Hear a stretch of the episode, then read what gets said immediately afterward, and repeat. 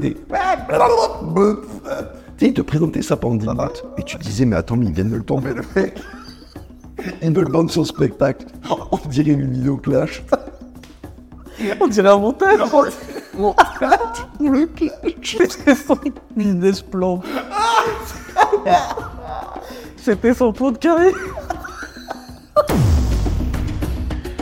Bienvenue dans 10 000 pas, le podcast qu'on écoute en faisant ses 10 000 pas. Je m'appelle Ismail Ouslimani, aussi connu sous le nom de Raptor sur internet, youtubeur à plus de 700 000 abonnés, fondateur de Raptor Coaching Pro et Raptor Nutrition, mes entreprises spécialisées en transformation physique et en mieux-être. Et dans ce podcast, nous discuterons de philosophie de vie à la lumière de l'actualité afin de développer un mental d'acier et de conquérir le monde. Bonjour à toutes et à tous et bienvenue dans 10 000 pas saison 2. Le podcast le plus réel du game, le plus authentique du game, le plus écouté du game, le plus long du game, le plus intéressant du game, évidemment, et le plus gras et protéiné du game, spécialement cette semaine parce que on est avec Papacito. Papacito, ça va? Ben écoute, ça va très bien, je te remercie. Je suis très content de, que tu m'invites dans euh, le podcast le plus écouté de France. Littéralement. Donc je te remercie. Côte à côte. Écoute, je pense qu'on va bien rigoler cette semaine. Vous m'avez reconnu à ma voix exceptionnellement agréable à écouter. Je suis Raptor et on se retrouve ce dimanche 24 septembre 2023 pour l'épisode numéro 4 de 10 000 pas saison 2. Euh, qu'est-ce que tu penses, tiens, euh, qu'est-ce que tu penses de la saison 2 Comment j'ai euh, comment j'ai un peu réarrangé les rubriques, les trucs? Ben, excellent. Euh, le truc, c'est que de toute façon, euh, la saison 2 va connaître, malheureusement, euh, comme tous nos podcasts, Ouais. euh, le même destin que la saison 1. Ouais, je crois qu'elle va disparaître sous les eaux de Voilà. Spotify. ouais. C'est, c'est le cross des écoles et nous, on prend des croche-pattes, mais, Ouais. par les, mais par les profs. C'est oui, c'est ça, ouais, en fait. Bah, par le rectorat, le rectorat de, de Versailles nous dit, euh, nous menace de, de 45 000 euros d'amende parce qu'on met de l'ambiance, tu sais. On met l'ambiance à l'école. C'est ça, donc les adultes viennent, nous mettre- viennent nous mettre des croche-pattes, donc on n'arrivera pas premier. Euh, même si on était destiné à l'être, écoute, c'est comme ça, on connaît les règles du jeu. Moi, je, voilà, je, je- mon, mon, mon auditoire, enfin, on a, on a le même à peu de choses près, c'est euh, que j'écoute, euh, j'écoute tes podcasts. Il y a un ping-pong entre nous. Ouais. Même en dehors de nos podcasts, on communique pour se donner des, des conseils et des, et des nouvelles et, et nos avis. Donc, euh, écoute, c'était naturel qu'on se retrouve dans nos podcasts respectifs, quoi. Là, je pense qu'on est parti sur un épisode qui va déchirer. Je vais juste rappeler rapidement la structure de l'épisode pour les nouveaux auditeurs qui pourraient arriver. Donc, on va commencer avec la rubrique. Il y a huit rubriques, déjà, je préviens. en fait, c'est drôle parce qu'à la saison 1, genre, j'en avais 5, après 4, tu sais, je, je- je naviguais un peu à vue. Et euh, parce que tu sais qu'il y a bien, il y a plein de gens qui ont. Tu sais, ça fait 10 ans qu'ils réfléchissent à faire un podcast. Il réfléchit depuis 10 ans. Oui, en fait, depuis que t'en fais un qui marche très bien, ça a été un déclencheur. D'un coup, il y a eu plein de gens qui se sont mis à faire des podcasts. C'est ça. Je me suis dit, bon, tu sais, euh, creuser l'écart, truc, j'étais euh, j'étais là, euh, mais on sait jamais. Donc j'ai décidé de remanier le podcast et de monter encore la barre beaucoup plus haut pour que vraiment on soit intestable. Donc il y a huit rubriques qui vont parler de plein de choses et entrer plus ou moins en profondeur de plein de choses. Et euh, c'est ça que j'aime bien dans ce podcast-là, c'est qu'il est assez complet. Euh, du coup, rubrique numéro 1 sera la semaine du Raptor et de Papacito. Tu vas nous raconter quelques trucs que tu as repérés cette semaine, quelques trucs que j'ai repérés cette semaine. Dans la rubrique numéro 2, on verra quelques news de la semaine, des news rigolotes, des news... euh, À chaque fois, ça commence rigolo parce que, parce que la France, c'est un spectacle comique. la France, c'est le cirque. Et à la fin, c'est moins, moins rigolo parce que on aimerait bien se faire rembourser. C'est rigolo, c'était pas solvable. Dès a imposable, c'est un désastre. Euh, rubrique numéro 3 sera une leçon de vie. Donc cette fois, c'est toi qui viens avec une leçon de vie euh, qui nous permettra de tous réfléchir là-dessus. Numéro 4, d'Exascan. Donc ça, c'est une nouvelle rubrique où je rentre en profondeur dans un sujet qui correspond à notre biologie, à notre physiologie, à notre psychologie et à ce qui se passe dans notre corps. Pourquoi en fait j'ai fait ça? Parce que déjà, moi, je trouve ça assez passionnant. Je trouve ça vraiment très intéressant. Et le problème, c'est que souvent, c'est raconté par des gens pas intéressants ou qui, ou qui sont très très euh, comment très très précis. C'est dur de rendre ce genre de sujet intéressant alors qu'ils le sont vraiment, je trouve. Et ça nous aide à mieux comprendre ce qui se passe quand on fait euh, de la merde en fait au quotidien dans nos habitudes et ce qui se passe quand on fait des bonnes choses. Et donc, je trouve que c'est intéressant toujours de savoir euh, bah, ce que tu fais. Donc plutôt que de vivre au hasard et de jamais cerner ce qui t'a apporté du bien, ce qui t'a apporté du, pas bien. Parce qu'une fois que tu as bien cerné ça, salut Hum, Petit entracte, c'était Betty qui m'a ramené mon carnet de notes, super important. Une fois que tu as bien euh, cerné ça, et ben, euh, tu peux adapter en fait euh, tes, habitudes et tes actions quotidiennes en connaissance de cause. Et ça, je trouve que c'est vraiment, vraiment, vraiment super. Donc le Dexascan cette semaine, il sera sur les protéines. Les protéines, on va voir plein de choses dessus. On va voir des choses chiantes au début, parce que je commence toujours avec une sorte d'intro un peu chiante, mais vous savez que j'essaye de virer tous les trucs chiants pour qu'on puisse comprendre quand même. Et ensuite, on va voir en gros euh, comment choisir en quantité et en qualité, puisque c'est ça qui intéresse les gens. Oui, parce que je rappelle que tu es dans un game où il y a des gens qui ont expliqué que la diète, ça servait à rien. Donc, si tu veux, on a vraiment euh, le zéro détail. Ouais, Donc là, c'est important d'avoir quand même euh, un peu de détail. Ouais, et pour ceux qui auraient loupé les épisodes précédents, il y a eu un épisode 1 sur la dopamine fondamentale. Ça, c'est vraiment fondamental euh, pour. euh, là, on est dans les fondamentaux de septembre. Il y a un deuxième épisode sur le sommeil. Pareil, c'est un gros fondamental. Et un troisième épisode sur la testo. Et à chaque fois, j'essaie d'aller dans les détails pour qu'on comprenne correctement, mais sans que ça, devienne euh, complètement euh, chiant et imbuvable. Donc, voilà pour la rubrique numéro 4. La rubrique numéro 5, c'est entreprendre. Ça aussi, c'est une nouvelle catégorie. Parce que je sais qu'il y a pas mal de- d'entrepreneurs et de gens qui voudraient devenir entrepreneurs qui m'écoutent et qui aiment bien co- comprendre aussi ça. J'ai remarqué qu'en France, il y avait vraiment une séparation euh, des gens, des salariés, etc., et des entrepreneurs. Euh, il y a une séparation où les gens ne connaissent pas la vie d'entrepreneur, ne connaissent pas la charge aussi d'impôts, on en parle souvent, et la charge de travail, ce genre de choses. Donc je, je trouvais ça intéressant d'avoir cette rubrique-là pour leur donner plus que des détails sur euh, comment, euh, Ouais. comment euh, scale, tu sais, les gens disent scale ton business, c'est-à-dire augmenter ton, ton chiffre d'affaires. Je pense que plutôt que de donner des détails techniques sur des outils techniques, ce que font plein d'autres, moi je donne des outils euh, sur le mindset, sur euh, l'état d'esprit à avoir, sur la façon de travailler, ce genre de choses qui ne qui sont pas toujours abordées bien. Ensuite, rubrique numéro 6 sera le test. Ça, c'est euh, un truc où je, je propose une situation bizarre toutes les semaines sur euh, Instagram, Attraptor Podcast d'ailleurs pour suivre, et je demande quelle est ta réaction, et ensuite on essaie de regarder un peu ce que vous avez répondu, et on donne notre opinion. Donc là, je vais te soumettre au test cette semaine, qui était Ça c'est sympa. Rubrique numéro 7 et Raptor et Papacito. Ça, on a sélectionné quelques questions pour nous deux. Et enfin, rubrique numéro 8, le sondage et le devoir de la semaine. On reviendra sur ceux de la semaine précédente et sur ceux qui arrivent. Voilà pour la grosse présentation de l'émission. Il me semble que je voulais faire un truc avant. Euh, mais j'ai oublié. C'est intéressant de faire des plans. Il n'y a rien avant le numéro 1. Ouais. Que si tu veux. Non mais je sais plus de quoi je voulais parler, mais bref, écoute, euh, je pense qu'on va commencer après cette, euh, cette courte euh, introduction directement sur la rubrique numéro 1, la semaine du Raptor et de Papacito. C'est parti, jingle.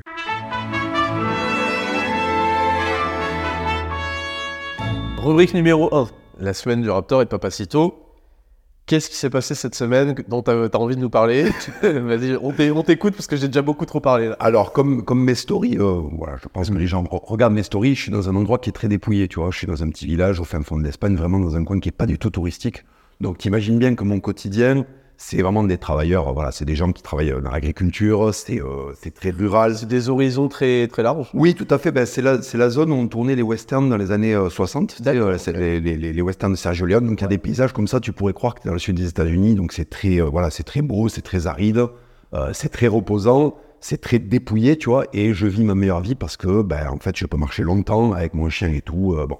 Et donc, si tu veux, là-bas, j'ai une vie qui est très, très saine. Alors, évidemment, il y a des choses qui me manquent parce que de toute façon, on ne peut pas tout avoir au même endroit. Mais t'imagines bien que euh, là, par exemple, j'ai fait, donc je suis monté euh, de cet endroit-là, j'ai fait 850 bornes jusqu'à Toulouse. Après, j'ai fait 4 heures de train. Tu vois, 4 heures de train. Mais d'un coup, tu vois, ouais. j'arrive à Paris. Ouais.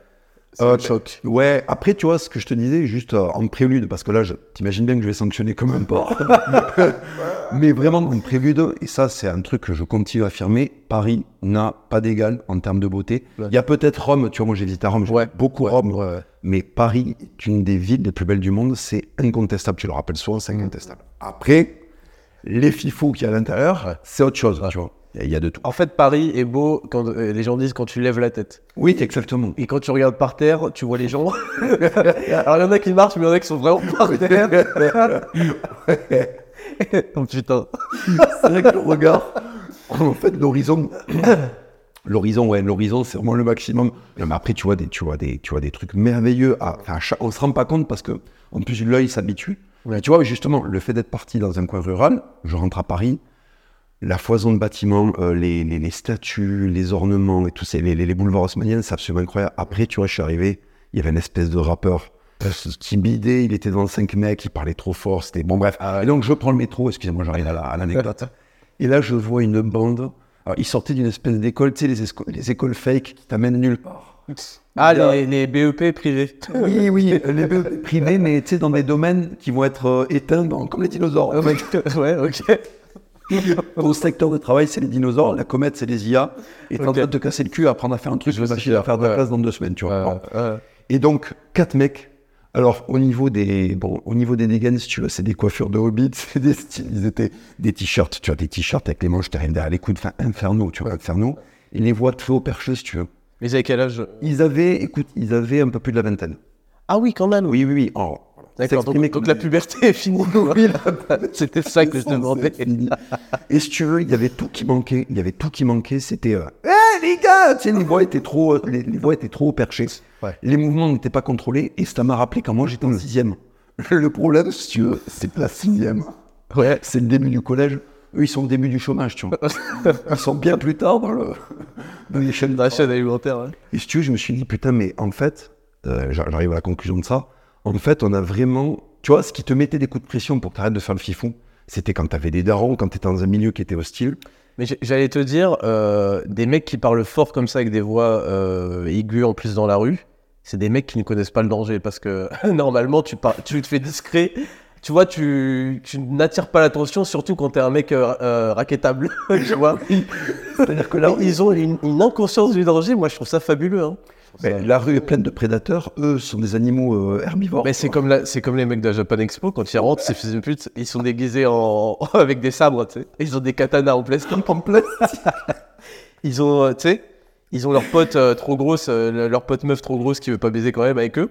Et ils se baladent à, des, à pas d'heure dans des métros et tout, genre en faisant, en faisant du bruit et tout. Mais je me dis, attends, mais... Ça fait combien d'années qu'ils se sont pas fait éclater ils, ont, ils ont conscience de la chance qu'ils ont.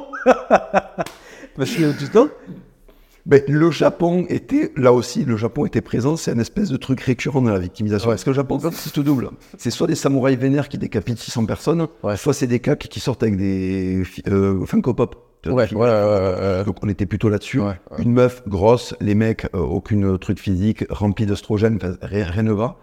Et en fait, il y a le côté, écoute, t'es une victime, tu, tu vois, par exemple, quand quand il y a des lions dans la savane, t'as pas des, pas des oiseaux de proie qui mettent 4 minutes à s'envoler. qui- tu vois ce que je veux dire? Et on était vraiment là-dedans. Et je me suis dit, putain, avant, ce qui nous empêchait de faire ça, c'est qu'on avait des référentiels masculins qui me disaient, attends, calme-toi, Fais pitié, c'est la honte. c'est la honte. Euh, aucune meuf veut de toi aussi. Ça, c'est un, un truc, c'est que les, les petits cucks comme ça comprennent pas que plus ils, ils font du bruit, euh, plus ils sont euh, comment exubérants, et plus ils tuent leur attraction euh, pour, pour les meufs, quoi. C'est, c'est, ils, ont le paquet, genre, en fait, ces enculés ont le paquet. Ça m'a rappelé quand je courais derrière le bus. quand j'étais collégien, comme j'essayais de faire de merde, j'arrivais à la bourre. Ouais. Je courais derrière le bus. T'avais le 4x4 qui faisait pas le, le, le sac à dos qui faisait pas. Oui, oui, oui, oui. Qui s'ouvre. Il y a, alors, ah oui, c'est vrai. D'ailleurs, on peut aborder le sac à dos. Donc, quand, t'es passé du cartable au sac à dos et que tu le fermes tout en haut. Alors, petit conseil qu'on peut me donner, si vous avez un sac à dos, je sais pas qui porte des sacs à dos, là, par étudiant, vous fermez sur le côté. Déjà, ça évite que les pickpockets vous l'ouvrent facilement. Et aussi quand vous courez parce que vous avez raté le bus, il s'ouvre pas, il y a vos classeurs qui tombent, je sais pas quoi. là. Mais déjà, faut pas courir derrière le bus. C'est-à-dire qu'à un moment, t'es en retard. Assume. Assume grave. ouais. Arrive en retard comme un homme. Ouais, ouais, ouais. tu marches et tu lui fais pas de signe, tu prends pas le risque qu'il te mette une humiliation en plus, quoi. Mais parce qu'en plus, c'est un truc qui correspond à quelque chose, c'est que en fait, quand tu te dépêches comme une merde, tu sues. En plus, ouais. ouais. Et quand tu sues, tu vas incommoder les gens. Tu vois le truc? Ouais. Tu sais, donc avant, avant, à l'époque de nos grands-parents, c'est pour ça que quand tu te mettais à courir comme un fifou, les mecs, calme-toi. Parce que le mec avait une chemise. C'est vrai. Tu vois, ils avaient pas envie de la saloper parce que c'était un truc de ouf à nettoyer. Ouais, ouais. Là, les mecs, les mecs faisaient attention euh, à pas trop Il suer. y a un phénomène encore plus humiliant, c'est que en fait tu sues pas tout de suite, tu sues une fois que le mec t'a ouvert les portes et que tu vas t'asseoir. Et là tu sais il y a le stress qui retombe, la température qui se régule et flac. les gouttes dans le dos, c'est Donc vrai. en fait tu passes vraiment pour un gros loser parce que déjà tu t'assois en retard, euh, tout le monde t'a regardé et à là tout le monde sait que t'es en train de faire. En fait, t'as des gouttes sur les tempes Ouais c'est horrible. et dans le creux du dos. Ah là, oui c'est ça. ouais. C'est le moment où tu dois interagir avec des gens qui, eux, ne transpirent pas. Et en fait, tu t'en rends pas compte. Et tu sens en fait. Et déjà, c'est perdu. vois. Et le problème, c'est que ça, ça La n'a journée est gâchée ouais. ouais. un truc du fifou. Vraiment, le fifou a toujours une légère odeur de fumée, tu sais. Parce qu'en fait, il ne gère pas ses mouvements Tu vois stress. Ben, c'est la En fait, regarde la nature, tu vois, un lion, tu vois, un lion, même quand il se déplace pour faire des trucs de merde, il est stylé, tu vois. Tu sais, les animaux sont calibrés pour avoir une certaine élégance et tout. En fait, il faut s'inspirer de ça. Si la nature, oui, lui, des choses belles et que t'es à rebours, il y a un problème. C'est-à-dire que, en fait, il considère que, si- alors, passer un certain niveau de stress qui va s'imposer, il n'y a pas de retour en arrière possible et il faut un butin. tu vois. Exactement. Mais euh, du coup, s'il n'a pas l'intention d'avoir le butin ou, de, ou que ça dérape, on va pas atteindre ce niveau de stress. D'ailleurs, c'est pareil pour les mecs euh, qui sont combattants pro, etc. C'est plus calme dans la rue parce que ils veulent pas dépasser le niveau de stress qui va euh, de- devoir finir dans une action, tu vois. tu vas devoir finir en, Alors que en cassation. alors que le mongol euh, peut se permettre des, des variations de, de stress et de et d'excitation parce qu'elles sont sans conséquence en fait. Ben, c'est le principe. Tu sais, les Looney Tunes. les Looney Tunes. ça rappelle, ça rappelle le- l'humoriste sur lequel on a trippé sur le, le dernier live. Ma- Max est là, le Taz là. Ben, en fait, Tunes ferait rire les enfants. Non, mais t'imagines comment on fait rire les enfants les bruitages ils sont drôles que. Mais on, on crée des personnages qui font des, des variations. Donc en fait, si tu veux. En fait, dès que tu commences à quoi, ouais, les gars, euh, euh, en fait, à un moment, tu, es, tu deviens, enfin, en fait, tu as les codes du dessin, mais.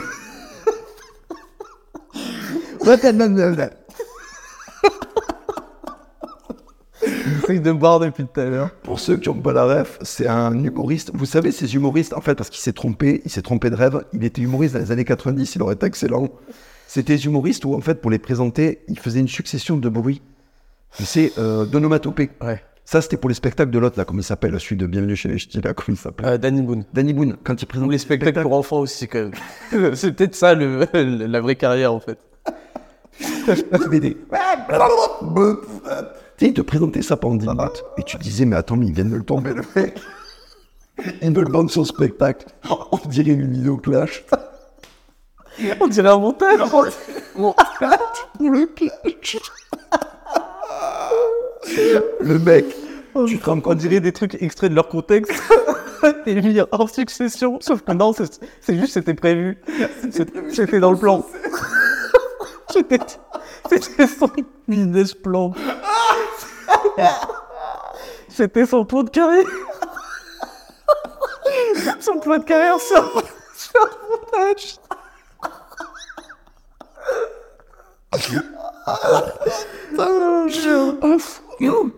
Et du coup, ces mecs-là, en fait, ces mecs-là se font jamais clash parce que il va venir refaire ce que les mecs ont fait. Il faut que c'est best-of.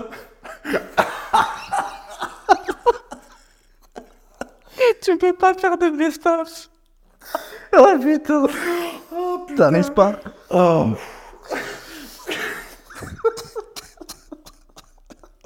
Tu te rends compte, c'est horrible parce que Max est là, on s'est foutu de sa gueule il y a trois ans et c'est donc.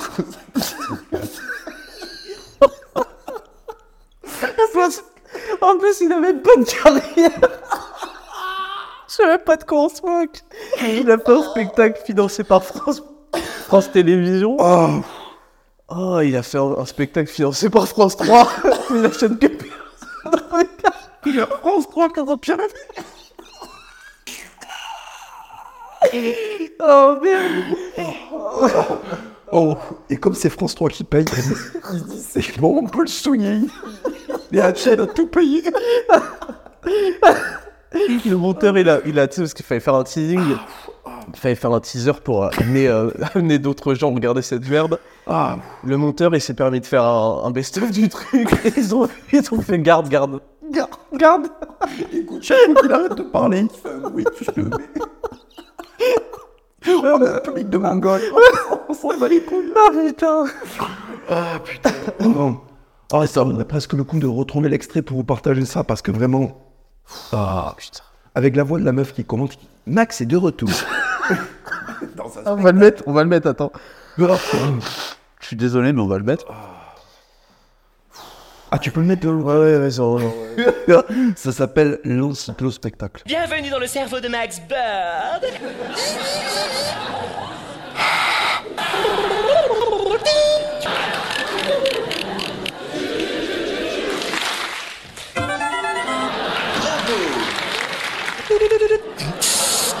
Et du coup, du coup, on parlait de quoi Parce que à la base, tu voulais juste dire que tu es venu à Paris. Ouais, bah en fait, la news, c'était qu'en fait, euh, à l'époque, on prenait des coups de pression. Et en fait, comme il n'y a plus d'hommes, c'est ça que je voulais dire. En fait, c'est la conclusion de ma news. C'est qu'en fait, aujourd'hui, ces mecs-là ne sont plus gérés par les pères. En fait, il n'y a plus de pères ni dans la famille, ni en dehors. Parce qu'en en fait, avant, tu te faisais triquer par même. Tu te faisais triquer, tu te faisais calmer par les autres hommes et tout. Comme ils ont tout pacifié au nom de pas de toxicité, pas de choc, Ouais. pas de traumatisme. Oui, par, par peur, hein, il Oui. faut le dire, c'est par peur. Oui. Par peur de Bah- la confrontation, par peur de. Bah, en fait, maintenant, on a des trous du cul. Ouais. C'est-à-dire que tu devenais euh, solide et tu faisais gaffe à toi parce qu'en fait, la vie faisait que te mettre des attentats dès que tu devenais une merde. Résultat, résultat, la conclusion qu'on a depuis des décennies, toi et moi, si tu te préserves de, en fait, des, des, des, des, épreuves, mais tu deviens une merde, tu deviens inconsistant. En fait. Ouais. Et ces mecs-là sont punis parce qu'en fait, euh, pas de meuf, pas d'attention, déficit de charisme, donc professionnellement, ça va te coûter très cher. Euh, tu vas te marier avec une meuf de merde, tu vas avoir des gosses de merde. Enfin, en fait, mais mec, mais le fait de pas prendre cher, Ouais. euh, mais tu, tu te bouleverses ta vie. Ouais, c'est- clair. C'est clair que les, les, les gars comme ça, tu j'en parlais la semaine dernière, euh, même les mecs avec t-shirt The Event, etc. Oui, oui. Tu, en fait, tu sais pas pourquoi à, à cet âge-là, moi je comprends, tu vois, qu'il y a des petits euh, 13 ans, petits cucks 16 ans. Tu vois, c'est dans les eaux où normalement, justement, tu disais, t'as pris des épreuves, t'as pris un nombre de râteaux incalculable. En réalité, t'en prends même plus des râteaux parce que pour prendre un râteau, faut être allé, tu vois. Ouais, ouais. Donc c'est juste que tu te prends des euh, meufs euh, sur, que t'es amoureux d'elle toute l'année et elle va se taper 5 gars euh, toute l'année et t'es comme ça, t'es comme ça. Et normalement, il y a un moment où si tu prends un racket, normalement, il y, a- un épisode de racket qui se passe dans ta vie, tu sais. Et il y a une prise de conscience et il y a une volonté de changer, etc., de voir que Il y a une prise de masse après, il y a une prise de a une conscience. prise de masse aussi, ouais. Et, et c'est vrai que moi, ça m'inquiète quand je vois des mecs qui ont la vingtaine et, et ce, ce, ce- cet électrochoc n'est toujours pas arrivé. Parce que plus t'attends, et plus en fait il va être, euh, il va être sale en fait. Donc euh, je sais pas exactement ce qu'ils cherchent. Ben, c'est comme le, le- en fait finalement euh, c'est comme le moule quoi c'est à dire qu'en fait c'est très très dur de sortir de ces paramètres de base et euh, en fait si tu es trop longtemps dedans ben, la coque elle durcit et t'es prisonnier de ta coquerie euh, voilà Ouais. toute ta vie Oui, mais, mais tu les vois en fait mais même tu, tu, tu vois certains profils tu sais mais, mais, mais même des mecs très âgés hein. Moi je vois qui était le trou de balle dans la classe de mon père euh, en 60 Ouais, d'accord. ouais, Tu- vois ce que je veux dire ouais, ouais. Euh, tu, tu vois quels sont les darons alors euh, les mecs ont fini par se marier tout ça et tout mais en fait tu vois La lâcheté les habite. mais, mais, mais à fond, et même à 60, mais tu te rends compte, être un vieux, vraiment quand t'es vieux, c'est la classe, tu vois, ta, vie derrière toi, t'es le patriarche, on t'écoute et tout, tu vois. Imagine arriver à 80 balais, et en fait, la seule chose que t'as accumulé dans ta vie, c'est des Funko Pop et euh, des râteaux. ouais, j'avoue. C'est- vrai que j'arrive pas à projeter ça. euh, Mais oui, mais bon, on est sorti de ça. Ouais, ouais. Euh, je voulais parler cette semaine. À part, t'as un autre truc à rajouter Non, non, c'est bon, c'était ma news. euh, sur ta semaine, euh, anecdote de la semaine. Je voulais parler d'un truc qui aurait pu être dans les news de la semaine. Je voulais parler d'un mec qui s'appelle Russell Brand. Est-ce que tu connais? Ça me dit rien du tout. Ok, ça a amené, il y a peu de gens qui vont connaître. C'est un mec, en fait, ça me, paraît- ça me paraissait d'ouvrir le sujet sur plein d'autres choses, notamment la censure. C'est un mec qui est un ancien gauchiste, donc c'est un anglais américain, qui est un ancien euh, libéral, donc euh, gauchiste, qui était dans les médias et je crois qu'il était aussi euh, humoriste, tu vois vachement acclamé, truc, forcément. C'est intéressant que je prenne cette, cette histoire parce qu'on va pouvoir du coup développer sur nos expériences respectives. Et, euh, et puis en fait, arrivé en 2019-2020, avec le Covid, il commence à dire non mais attendez les mecs, il y a un truc qui cloche. Euh, il y a des gens qui font euh, des millions et des milliards. Je crois que Pfizer c'était plusieurs millions par seconde. Ouais, ouais, c'était un truc de taré. Par, enfin, j'abuse, peut-être pas plusieurs millions par seconde, mais c'était Ouais. des dizaines de milliers par seconde, tu vois, des trucs euh, infâmes, quoi. Et euh, il dit, bon, là, il y a un souci, truc, truc, truc. On a, augmenté, on a vu une augmentation, parce que forcément, il est, de gauche, donc euh, il a une vision critique. Au moins, on peut lui dire ça sur les milliardaires et tout. Il fait, c'est bizarre parce que l'argent de la population moyenne a diminué de temps et l'argent des milliardaires a augmenté d'exactement la même valeur. donc, il fait, il y a eu un transfert de richesse. Ouais, Euh, les, euh, les, euh, comment les lockdowns, les, les confinements et compagnie ont ruiné l'économie et ça a profité à d'autres trucs, etc. Il dit il y, a un- il y a un souci. Et donc il commence à être critique de ça. Dégagé de tous les médias. Il, donc il, il ouvre sa chaîne YouTube, il ouvre son Twitter, enfin X maintenant. Il ouvre son truc sur Rumble aussi, c'est une autre plateforme qui a pris pas mal d'essor d'ailleurs. Mm. Et on va revenir juste après sur Rumble. Il ouvre ça, il les suit par des millions. hein. Je crois qu'il y a 14 millions sur, euh, sur X, des trucs comme ça. Et euh, il développe sur euh, ce qu'il appelle Big Pharma, tu sais. donc, Ouais, euh, ouais, toute tout la... En fait, Big Pharma, c'est pas une marque de, de médicaments, c'est en gros toute la- ce qu'on appelle l'industrie pharmaceutique. euh, comment elle peut utiliser des stratagèmes plus ou moins diaboliques pour faire des profits, pour vendre des choses, pour couper l'accès aux soins avec aussi des collusions dans le, dans le public, ce genre Tout de choses, etc. Donc il parle de ça. Il parle de, des, des news, de leur façon du coup, parce qu'il en vient. Donc il voit euh, à quel point il a été maltraité parce qu'il a dit la vérité. Et oui. Il a dit la réalité, il a eu un traitement qui ne correspondait pas au narratif qu'on voulait pousser. Donc il parle et il est encore plus critique. Tu sais, on est toujours critique vis-à-vis de ce qu'on a été soi-même ou de son ancien, euh, ses anciens collaborateurs, etc. Il est très critique vis-à-vis du discours médiatique. Et ensuite, il étend ça du Covid à euh, un petit peu tout. Et donc, le mec, forcément, euh, il monte en puissance parce qu'en fait, c'est un discours qui est recherché. Tu vois, les gens recherchent ce discours alternatif et mesuré, argumenté, nuancé, intéressant et euh, compréhensible. Ouais. Parce qu'on a des discours, tu vois, il faut, faut le dire, c'est pas parce que tu vas à contre-courant de ce qui est dit dans les médias que tu as forcément raison. Oui, tout à fait. Et c'est pas, d'ailleurs, c'est pas comme ça que nous on construit nos opinions, c'est pas, bon. C'est vrai que des fois, c'est une bonne boussole qui indique le sud, Oui, si tu tout veux. à fait, ouais, ouais. Fais, tiens, que dit France, euh, France 2, que dit euh, ouais. France Info? Ok, bon, c'est certainement le contraire, je vais aller chercher de ce côté-là. C'est vrai que c'est une bonne boussole, mais euh, il gagne extrêmement en popularité parce que les gens recherchent ça, les gens ont besoin de ça et ont besoin de gens aussi qui sont capables de synthétiser, d'apporter des éléments de, de compréhension, etc. etc. De, vraiment le travail de synthèse, c'est-à-dire aller prendre partout, faire le job qui est chiant Ouais. et proposer et expliquer voilà pourquoi tel mec il dit ça, voilà pourquoi tel mec il dit ça, voilà pourquoi en fait c'est ça. Probablement ça en tout cas. Et en fait, euh, lui, comme beaucoup de gens, ont reçu des accusations de, euh, de viol ou de harcèlement sexuel, etc. Tiens donc. d'il y a 17 ans. Mmh. Voilà. Alors, rétroactivement. Voilà, rétroactivement, mais pas rétroactivement d'il y a deux mois, rétroactivement d'il y a 17 ans. D'accord, d'accord. Il se trouve que euh, le mec euh, est plutôt beau gosse. Il a, tu vois, tu sens qu'il a une, il a une vie sentimentale, euh, vu que il vient de, de- il était libéral à la base, donc Oui. il n'était pas en mode mariage, famille, truc. Il, est- il a profité de la vie, comme disent les Oui. fils de pute. Oui, tout à fait. Et euh, il s'est tapé des tas et des tas et des tas de meufs. Et donc, ils en ont trouvé trois. Ce qu'on apprend aussi dans ce genre d'affaires, parce qu'en fait, c'est des choses qui commencent à se produire, produire, produire, produire. Mm. Tu sais, Cristiano Ronaldo, il avait été accusé de ça. Ça, je l'ai appris, je savais pas. Oui, tout à fait. ouais. Il avait été accusé de viol ou je sais pas Ouais, quoi. ouais. Il avait fait No, no, guys, this is fake news et tout. Euh, Euh, d'ailleurs, euh, fake news, parce que Donald Trump, euh, d'ailleurs, a euh, contribué énormément à dire fake news. Mais c'est très bien. Ouais, ce qui est très très bien.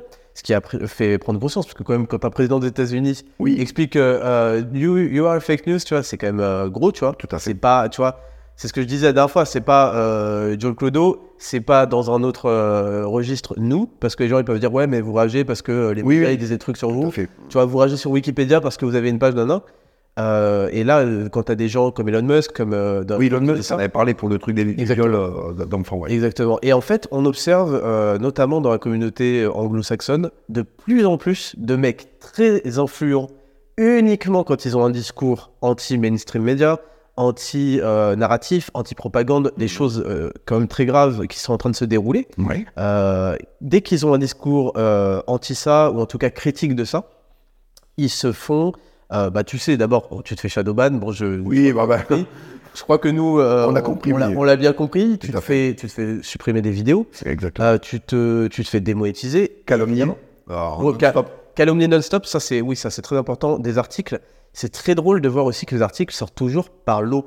Je sais pas si t'as remarqué sur toi et, et sur moi aussi. Quand un article sort, il sort pas tout seul, il sort par lot. Tout à Et fait. il y a toujours un premier mec qui va être, qui va se mouiller. C'est ce qu'on appelle du caractère assassination. Exactement. C'est de l'assass- l'assassination de personnages. Pourquoi? Parce que en fait, euh, quand un mec est détruit par la presse, premièrement, euh, c'est très facile de, sortir des mensonges, très difficile de les contredire, parce que là, tu dois. Normalement, c'est euh, à la charge de l'accusation d'avoir la preuve, tu vois. Exactement. Et en fait, aujourd'hui, c'est pas ça. C'est à la charge de la défense d'arriver à trouver Ah, des pour son alibis. innocence. Et une fois que tu as trouvé des alibis, les gens vont quand même garder en tête et vont se dire, ouais, c'est quand même bizarre. euh, Bah, il fabrique de l'influence en fait, il fabrique de l'opinion. Exactement. Et à la fin, il y a toujours cette, euh, ce truc en arrière-plan où tu dis, ouais, c'est quand même bizarre. euh, S'il avait vraiment rien fait, je vois pas pourquoi. Ils auraient, trouvé, ils auraient pas trouvé une seule meuf pour raconter de la merde, je sais pas quoi. Mm. Et, et voilà, je voulais juste, je voulais juste parler de ce sujet-là qui commence à se produire de plus en plus. D'ailleurs, j'ai hâte qu'on trouve des meufs que j'ai violées ou je sais pas quoi Ouais, dans, ouais, dans ouais. la suite de l'histoire. et, euh, et en fait, c'est c'est très drôle de voir toujours le même euh, modus operandi, tu vois. C'est toujours, ils vont trouver euh, deux, trois meufs. D'ailleurs, on a appris, parce qu'il y a eu des affaires similaires, que les meufs sont payées. Ah. Ils proposent des, des parce qu'il y a des, en fait, il s'est passé ça avec Andrew Tate notamment. C'est tout un sujet. D'accord. Mais en fait, parmi toutes ces ex qui n'ont pas de truc, Mhm. euh, il y en a qui ont gardé de très bons contacts avec lui et elles lui ont dit les médias m'ont proposé 5000 euh, livres, des trucs comme ça. Génial. Et en fait, euh, même des 50 000, je crois que c'était 50 000 plutôt. Ouais, ouais, plutôt, oui, oui, ça serait. Ouais, parce que 5 000, c'est pas. Tu vois, c'est- c'est des 50 000, des trucs comme ça, et puis tu auras un peu de visibilité, une carrière. Tu as ce truc-là. Tu as, les témoignages masqués avec le prénom changé, la personne dans l'ombre. Alors là, c'est génial, oui. royal, quoi. Oui, oui. Et tu as les, et des accusations qui se font de plus en plus qui concernent euh, des, des, comment, euh, des prises en otage euh, émotionnelles. Ah, ah d'accord, ok. Il y a aussi le syndrome du nice guy, c'est-à-dire il a été gentil avec moi pour obtenir euh, du sexe, pour obtenir je sais pas quoi. D'accord. Comme si, euh, d'ailleurs, la drague, c'était pas juste euh, d'ailleurs ça, le concept. Comme s'il fallait être violent pour obtenir du sexe et que c'était ça la solution, quoi.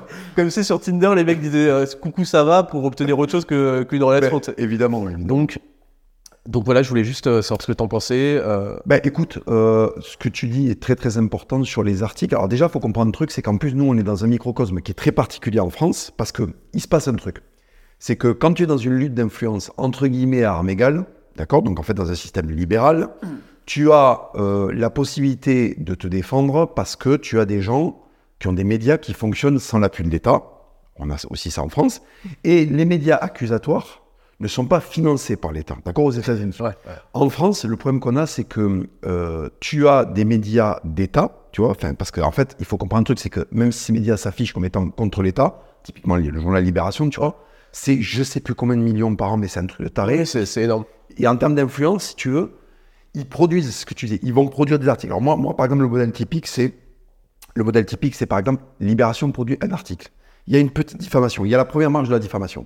Il y a un article qui se rajoute et qui est recompilé. Et en fait, ce sont des vagues pour que quand on tape nos noms, les gens qui ne nous connaissent pas, ils aient accès à une bibliothèque, si tu veux, infinie d'articles sur chaque affaire où il y a toujours un peu plus de diffamation. C'est-à-dire qu'en fait, ils construisent, des, ils construisent des passerelles entre les articles pour amener une idée diffamatoire. C'est ce que Idriss Aberkan appelle, appelle la, je crois, la fabrique de la fausse information ou euh, le blanchiment de fausses informations. C'est, c'est- pardon, après je te Ouais. laisse reprendre, c'est que en fait, tu vas avoir un journal qui va se lancer et prendre le risque d'une attaque en diffamation, sachant que ça prend des années. Il faut que l'avocat relance régulièrement, ça les lance savent pas. S'il oublie, ça tombe en. Oui, oui, en, oui, oui, en, Tu, tu vois, tu vois quel oui, en niveau- 18, tu sais, Voilà, ça c'est euh, oui, euh, On peut plus poursuivre parce que ça fait trop longtemps, parce qu'il n'a pas relancé tous les trois mois ou je sais pas quoi. Euh, et que, en fait, après, c'est repris, repris, repris, repris, Wikipédia. Et oui. Et oui, et d'ailleurs, voilà, parce qu'en fait, ça marche comme ça. On fournit un fond documentaire artificiellement, qui est généré comme ça là. Pop, pop, pop, pop, par des... C'est presque des IA en fait, parce qu'ils se répètent les les autres. tu vois, ce que je veux dire? Oui, c'est ça. Donc c'est des pigistes, ils vont faire un article. Euh, D'autres chaînes, moi, alors tu as, euh, moi par exemple, moi, les journaux, c'est, par exemple, c'est, euh, tu, tu as en général Libération qui démarre, et après tu as Huffington Post, tu vas avoir Le Monde, tu vas avoir Mediapart, Le Parisien. voilà, le Parisien, pla pla pla pla pla pla pla pla pla. Ils vont recompiler et après, par exemple, quand t'as un mec, t'as fait une vidéo avec lui un jour, il fait de la merde, proche d'eux. Ouais, ouais, J'ai ouais, bien de- sûr. Bon, euh, t'as des mecs toute l'année qui serrent la main de Daniel Cohn-Bendit et euh, tu vois, euh, qui fait des trucs bizarres avec sa main, tu vois. Ouais. Et euh, eux, ils sont, ils sont pas proches de- du, du pédophile, Ouais, je sais pas quoi, ouais, ouais. Donc, si tu veux, en fait, il y a la fabrique d'un fonds documentaire. Ce fonds documentaire devient légitime parce qu'il y en a beaucoup. D'accord? C'est-à-dire que si tu demandes dans un média, c'est un, des, un média, et en général pas officiel ou invisibilisé, Ouais. face à 70 articles. Et tu as un paragraphe de droit de réponse. Tout à fait. Et après, tu as la deuxième phase qui est, mais attendez, regardez tous ces articles, euh, c'est quand même incontestable que, voilà, on t'oppose le, regardez le nombre d'articles qu'il y a, c'est incontestable. Bon. Euh, c'est comme si t'allais voir une meuf qui est en train de se faire lapider, qui regardez le nombre de pierres que vous faites dans la gueule, c'est quand même mérité, c'est quand même, voilà, c'est quand même incontestable que vous avez bien mérité, tu vois. Donc, si tu veux, euh, il, il faut, il fabrique ce fonds documentaire, il te fait un Wikipédia pourri, et après, quand il y a quelqu'un qui te connaît pas, ça c'est ce que ne, il les gens commencent à le comprendre, mais quand je parle de sacrifice, tu vois, le sacrifice qu'on fait de nos noms, c'est qu'en fait, tu n'es plus jamais neuf. Réfléchissez à ça. Tu n'es plus jamais neuf. C'est difficile à comprendre pour les gens qui nous suivent parce qu'ils disent Ah non, mais je sais très bien que c'est de la merde, je sais pas quoi, je vous connais. Oui. Ils n'arrivent pas toujours à se projeter dans nouveau lecteur, découverte d'une personne ou même un collaborateur euh, économique. hein. Tout à Je fait. veux dire, ça, c'est notre quotidien, euh, c'est notre avenir, c'est notre passé. Les gens qui, veulent, qui voudraient bosser avec toi, Ouais. euh, ils te connaissent pas forcément, ou alors truc, ils vont taper ton nom un moment sur Google et ils prennent peur. En fait, ils se disent, mais ah ouais, quand même, ah oui, je pensais qu'il était cool. J'ai parlé récemment de, je vais pas dire le nom, mais j'ai un réalisateur très connu qui m'a envoyé un message pour me dire incroyable, ça reste entre nous. Alors, on a un ami commun, donc euh, il savait qu'il prenait pas de risque, euh, voilà. Mais il m'a dit, euh, il m'a dit, voilà, c'est dommage que tu aies fait tout ça. Moi, j'ai rien fait. Moi, j'ai j'ai fait des vidéos. Je veux dire, Tu as, tu as dit euh, ce que tu pensais vrai sur le moment parce que tu, euh, tu penses ce que tu dis, tu dis ce que tu penses. J'aurais adoré travailler avec toi, c'est génial, je t'aurais fait dans tel truc. Le, le mec me fait miroiter en fait, le mec m'explique ce qu'aurait été ma carrière si j'avais pas fait ce sacrifice. Mais pour rien au monde, je changerais ça. Bien sûr. Pour rien au monde. Oui. Le fait de me lever tous les matins et de me dire putain, euh, voilà, le mec que je vois dans la glace, euh, il a dit les choses que, que je pense, ça tombe bien, c'est mon reflet. le gros psycho, le gros psycho, t'as- t'abuses un peu. Non mais tu, tu vois ce que je veux dire? Ça, ça n'a pas de prix. Et en fait, ça me fait rire parce que t'as des mecs qui sont vraiment, j'ai encore pas dire de nom, et c'est pareil dans la BD. hein. J'ai un très très, alors là pour le coup, une légende de la BD Ouais. qui- que, que j'ai même rencontré, euh, qui m'a dit putain, mais c'est incroyable, je retrouve euh, Gottlieb dans les BD que tu fais avec Marceau et tout, tu vois. Et le mec me dit, mais je veux surtout pas de photos, tout ça et tout. Et il assume les types. Parce qu'en fait, c'est la mort. Il crée, en fait, avec ses articles, il crée de la. Et puis surtout, on est dans la culture, tu sais, du cancel par rapport à la personne que tu connais. Ouais. En fait, tu connais un tel, donc tu partages ses idées. Ces idées, c'est euh, le H qui les a promis, euh, Ouais, qui les a produits. C'est euh, l'histoire de Jean Mezouza d'ailleurs. exactement. J'ai une Mezouza à la maison. Non, mais tu te rends compte. Et alors, du coup, pour te sauver, faut que tu viennes dire attendez, j'ai ça, j'ai C'est ce un. Et c'est ce qu'ils souhaitent. D'ailleurs, c'est ça qui est, qui est important à comprendre, c'est qu'ils souhaitent pas. Ils savent très bien que c'est du bullshit. Ils savent très bien que c'est des fausses accusations. Ce qu'ils souhaitent, c'est derrière te voir humilié. C'est te voir te débattre et te réduire et te mettre sous terre pour leur plaire, pour t'excuser, etc. Et, et après, ils te considèrent encore moins. D'ailleurs, c'est comme les, comme les femmes. hein. Tout à fait. Ils te considèrent encore moins. Mais ce qu'ils veulent, c'est exactement le projet qu'ils ont pour la société. Te voir pauvre. Ils veulent que tu sois coupé de tes fonds. Ils veulent que tu crèves la dalle, que tu galères. Et, euh, et, et- et pas triste, mais euh, détruit euh, psychologiquement et à leur merci, en fait. Tout à fait. C'est pour ça que quand tu as des accusations de oh là là, les boutiquiers, mais moi, je, moi ça, c'est le pire parce qu'en fait, on a sacrifié tout ça. Ouais. On aurait pu avoir des carrières parce que c'est ce que je rappelle toujours aux gens. Moi, mes punchlines et mon imagination, j'aurais pu la mettre au service de la collaboration. Également. Et, et, et tout à fait. Et d'ailleurs, je vais même dire aux gens, si vous regardez bien dans nos carrières, il y a un switch à un moment donné. C'est-à-dire qu'on passe, on se fait connaître pour notre humour, pour nos punchlines, pour notre montage, ceci, cela. Et il y a un moment où on met ça au service, euh, naïvement parfois, Tout à fait. mais euh, en, en toujours en bonne volonté. On essaye de mettre ça au service d'une cause qu'on a jugée comme étant plus grande parce qu'on juge que notre influence et notre, euh, notre audience, tout ce qu'on a créé et qu'on a construit, finalement, et si on l'utilisait pour quelque chose qui nous tient vraiment à cœur, c'est-à-dire nos idées pour un pays qu'on sent un peu malade, tu vois. Tout à fait. Et là-dessus, c'est un choix. Les gens pensent qu'on l'a fait. Alors, ils, ils pensent ça parce que c'est vrai que dans, dans l'histoire récente, à la suite de nos exemples, beaucoup de gens se sont lancés dans le game. En voyant, en se disant Ah, en parlant de ces sujets-là et en adoptant ce point de vue-là, je vais récolter derrière euh, la fame, euh, l'attention, euh, le soutien, l'argent. Tout à fait. Parce qu'en plus, ils sont très, très, très euh, L'intéressé. intéressés. Ouais. Et c'est d'ailleurs ça qui les perd à chaque fois.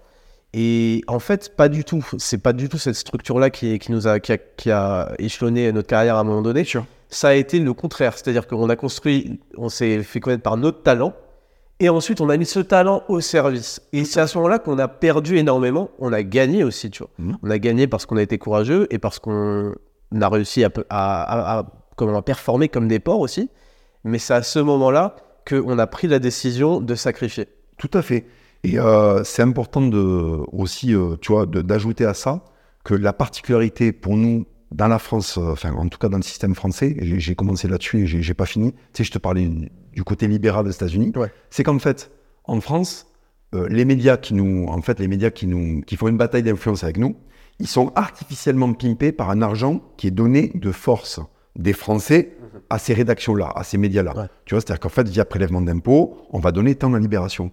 Euh, nous, toute la sympathie, euh, le, le- en fait, déjà, on vend des produits, on respecte nos, on respecte nos, nos, ça s'appelle, nos communautés. Tu vois, c'est-à-dire qu'on leur propose des choses. Je, ne vends pas des t-shirts Papacito. vois. Des gourdes en plastique. Oui, voilà, je ne vends pas des gourdes en plastique Papacito, c'est ça. Euh, si tu veux, on doit se maintenir économiquement de manière viable. Ouais. Les gens qui nous attaquent ne sont pas viables économiquement. Et ce qu'il y a de génial, je trouve, aux États-Unis, c'est la grande différence avec nous, c'est que tu as des médias, en fait, il faut être viable économiquement. T'as pas, l'État ne vient pas financer. Alors, tu as des médias d'extrême gauche ou des Ouais. médias woke, ce que tu veux, Ouais. mais tu as des médias ou des films ou des rappeurs Ouais. qui, euh, juste, je te donne trois exemples très rapidement. Tu vois, une chanson de rap qui a tout explosé qui s'appelle euh, Reclaim the Rainbow. Je sais pas si t'en as entendu parler. Non. Bah, c'est un, deux rappeurs, pas du tout connus. Ils ont fait un son euh, où, en fait, LGBT. chez la LGBT, tu vois, mais un truc assez intelligent en plus. Ouais. Ils ont tout explosé, ils ont été numéro un pendant X temps, tu vois. ok. Et en fait, bah, les médias de gauche n'en ont pas parlé évidemment, et les médias de droite en ont énormément parlé, mais tu vois, il y a l'équilibre. Ouais. Tu as le film Sound of- Freedom, pas du tout promu. Il a été euh, Interdit en France d'ailleurs. Ouais, alors, pas forcément interdit, mais en fait, ils ont repoussé la sortie parce qu'ils veulent pas qu'il y ait un truc mondial, tout ça. et tout, tu vois. Enfin, on c'est pas très Ils clair. veulent pas qu'il y ait un hashtag quoi. ben, en fait, aux États-Unis, Reclaim the Rainbow, pas de, pas de promo, mais ça vient aussi du fait que les Américains ont une culture euh, de, du- de l'ac- de l'activisme via le business. Oui. Qu'on n'a pas du tout en France ou que quelques personnes. que j'essaie de que j'essaie un peu de développer parce que oui c'est vrai qu'en France on associe le fait euh, d'avoir une activité commerciale en fait c'est très curieux je pense que c'est- lié à une, une culture euh, de, De de haters et de gauche aussi sur internet Oui. qui associe la pratique commerciale à de la tromperie Oui, oui. pourtant on achète tous des choses on achète souvent des choses dont on a été satisfait c'est pour ça qu'on retourne y acheter tu vois on va à la boucherie bah j'y retourne parce que tu vois j'ai l'impression que le boucher m'a enculé. Je sais bien qu'il fait une marge parce que ça fait partie du commerce. Il apporte une plus-value, qu'il ait un travail qui va, qui va en fait euh, impacter sur la- le coût de la viande. Mais parce que moi, je suis un foutu d'aller euh, frapper une vache, Oui. d'aller l'élever, etc., etc. Tout à fait. Donc on comprend bien ça, mais bizarrement, je pense qu'il y a cette frontière quand on est sur de pas de l'e-commerce parce que c'est pas c'est pas ça, mais du- des, des, des choses en ligne. Parce que je pense aussi que ça a été beaucoup sali, tu vois, beaucoup sali par euh, tous les fils de pute euh, très intéressés justement euh, d'internet. Les fameux ex- Exactement. Et, et puis d'autres. Et je pense qu'il y a une certaine réticence qui n'est pas euh, à pointer du doigt. Tu vois. Je suis content qu'il y ait des gens qui, tu vois, qui se méfient, qui, Tout à fait. et tu vois, qu'il y ait certaines réticences, qui fassent attention. Mm. C'est même positif, tu vois. Mais par contre, c'est vrai qu'il y a beaucoup d'insultes là-dessus, alors que c'est précisément parce que on a été capable. Déjà, on a pris ce, ce risque-là. On est, moi, quand j'ai pris ce risque-là, je vivais pas encore de mon truc. Je vivais doucement, mais j'ai pris le risque sur. C'est pas sur 5 ans, c'est pas un emprunt à la banque sur Et 20 oui, ans, et oui. c'est un avis. Avis. C'est à vie, à moins qu'il y ait un changement de situation. euh, voilà. C'est un avis. Je dis, d'accord, en fait, je vais mettre mon talent, je vais mettre euh, mes trucs au service de ces idées-là et pour essayer de, de donner un point de vue différent, pour essayer de dire aux gens, vous n'êtes pas tout seul aussi à penser ce genre de choses et essayer de, de, voilà, de, de, de, de développer ça. Et à ce moment-là, tu vis pas. Et tu ne dépends plus que de toi. Que de toi. Et donc, tu cherches un moyen euh, long terme, donc bénéfique à tous, parce que ce qui marche sur le long terme, c'est toujours ce qui va être bénéfique, ce qui va en- euh, entretenir ta relation de confiance avec tes clients, etc. Bien sûr. Et une fois que tu es obligé de faire ça, parce qu'en en fait, qu'est-ce qui se passe? C'est que quand tu es un clochard, tu te fais laminer par le système. Et c'est pour ça qu'ils veulent, que, ils veulent te couper tous tes fonds. Parce que nous, on a été démonétisés. Je sais même pas si on peut dire qu'on a été monétisés. Pour être démonétisé, il fallait d'abord être monétisé. C'est ça. Ils veulent te couper tous tes fonds. Ils veulent couper euh, tes éventuels employeurs. Ils veulent couper les gens qui pourraient collaborer avec toi en les menaçant d'eux aussi être traînés dans ça. Et en fait, c'est-à-dire qu'ils ont un pouvoir. Ce pouvoir, il repose sur ta dépendance à quelque part leur argent, leur validation. Et pour redevenir libre, il faut que tu deviennes toi-même quelqu'un qui a du pouvoir. Et derrière, tu es obligé de faire un peu d'argent, un minimum. Et le mieux, c'est d'avoir des structures qui performent comme, comme de fou, en fait. Parce qu'une fois que tu as, quelqu'un comme toi, une fois que tu as quelqu'un comme moi, on performe de fou, cette masse monétaire, on est capable de créer un écosystème. Exactement. On est capable de dire, bah toi, tu as été dégagé de ça, mais en fait, je pense que tu mérites de développer, tu peux développer. Et c'est que comme ça, en fait. Mais d'un point de vue médiéval, ça serait créer des forteresses en fait. Ouais. Tu as une forteresse qui fait des raids pour éclater tout le monde, euh, tout, mais c'est comme ça que c'est formé en fait la chevalerie. Ouais. C'est qu'à un moment, en fait, les mecs en pouvaient plus qu'il y ait des vikings qui viennent leur mettre des gifles, leur prennent leurs femmes, tu vois. Ils ont dit, bah attendez, on va se mutualiser, faire des remparts. Et non, en fait, nous, on prend notre indépendance. Alors au début, on est petit, on se mutualise entre petits, euh, petites tours, quoi, petites, petites citadelles. Et au bout d'un moment, bah, tu pèses plus lourd que les mecs qui viennent faire des raids. Mais ça, c'est très important de le dire. Parce qu'en fait, ce n'est qu'en créant des, des îlots de performance économique à contre à contre-courant qu'on arrive à créer des alternatives d'avenir pour des gens qui ont peur, qui n'ont pas le moteur que nous on a eu et qui ont peur de sacrifier entre guillemets leur vie, tu vois. Alors disant non non, regarde, il y a tel réseau, tu pourras atterrir là, tu pourras atterrir là, tu pourras atterrir là. T'es pas obligé de suivre ces France 2, tu vois. Et, et si tu ouvres ta gueule et qu'on essaye de te détruire, il y a un moment, à faire payer les avocats, ça coûte très cher, je pense que tu es au courant. Tout à fait. Il va falloir aussi trouver ceci, cela. Et c'est grâce à des mecs comme nous qui avons euh, du coup généré un peu de capital pour, on peut à ce moment-là aider des gens et leur donner cette liberté. Et, et c'est ça que les gens des fois ont du mal à comprendre, c'est que j'ai jamais été aussi libre aujourd'hui dans ma parole que depuis que j'ai créé une indépendance financière. C'est-à-dire que quand, tu- quand tu dis ferme ta gueule, c'est ce qu'on appelle la fuck you money, tu vois, Ouais, aux États-Unis. Quand tu fait. peux dire ta gueule, euh, non, je suis pas d'accord, et tu vas faire quoi aux gens C'est reprendre le pouvoir sur ta vie. Et c'est aussi ce que je veux sur, pour nos communautés.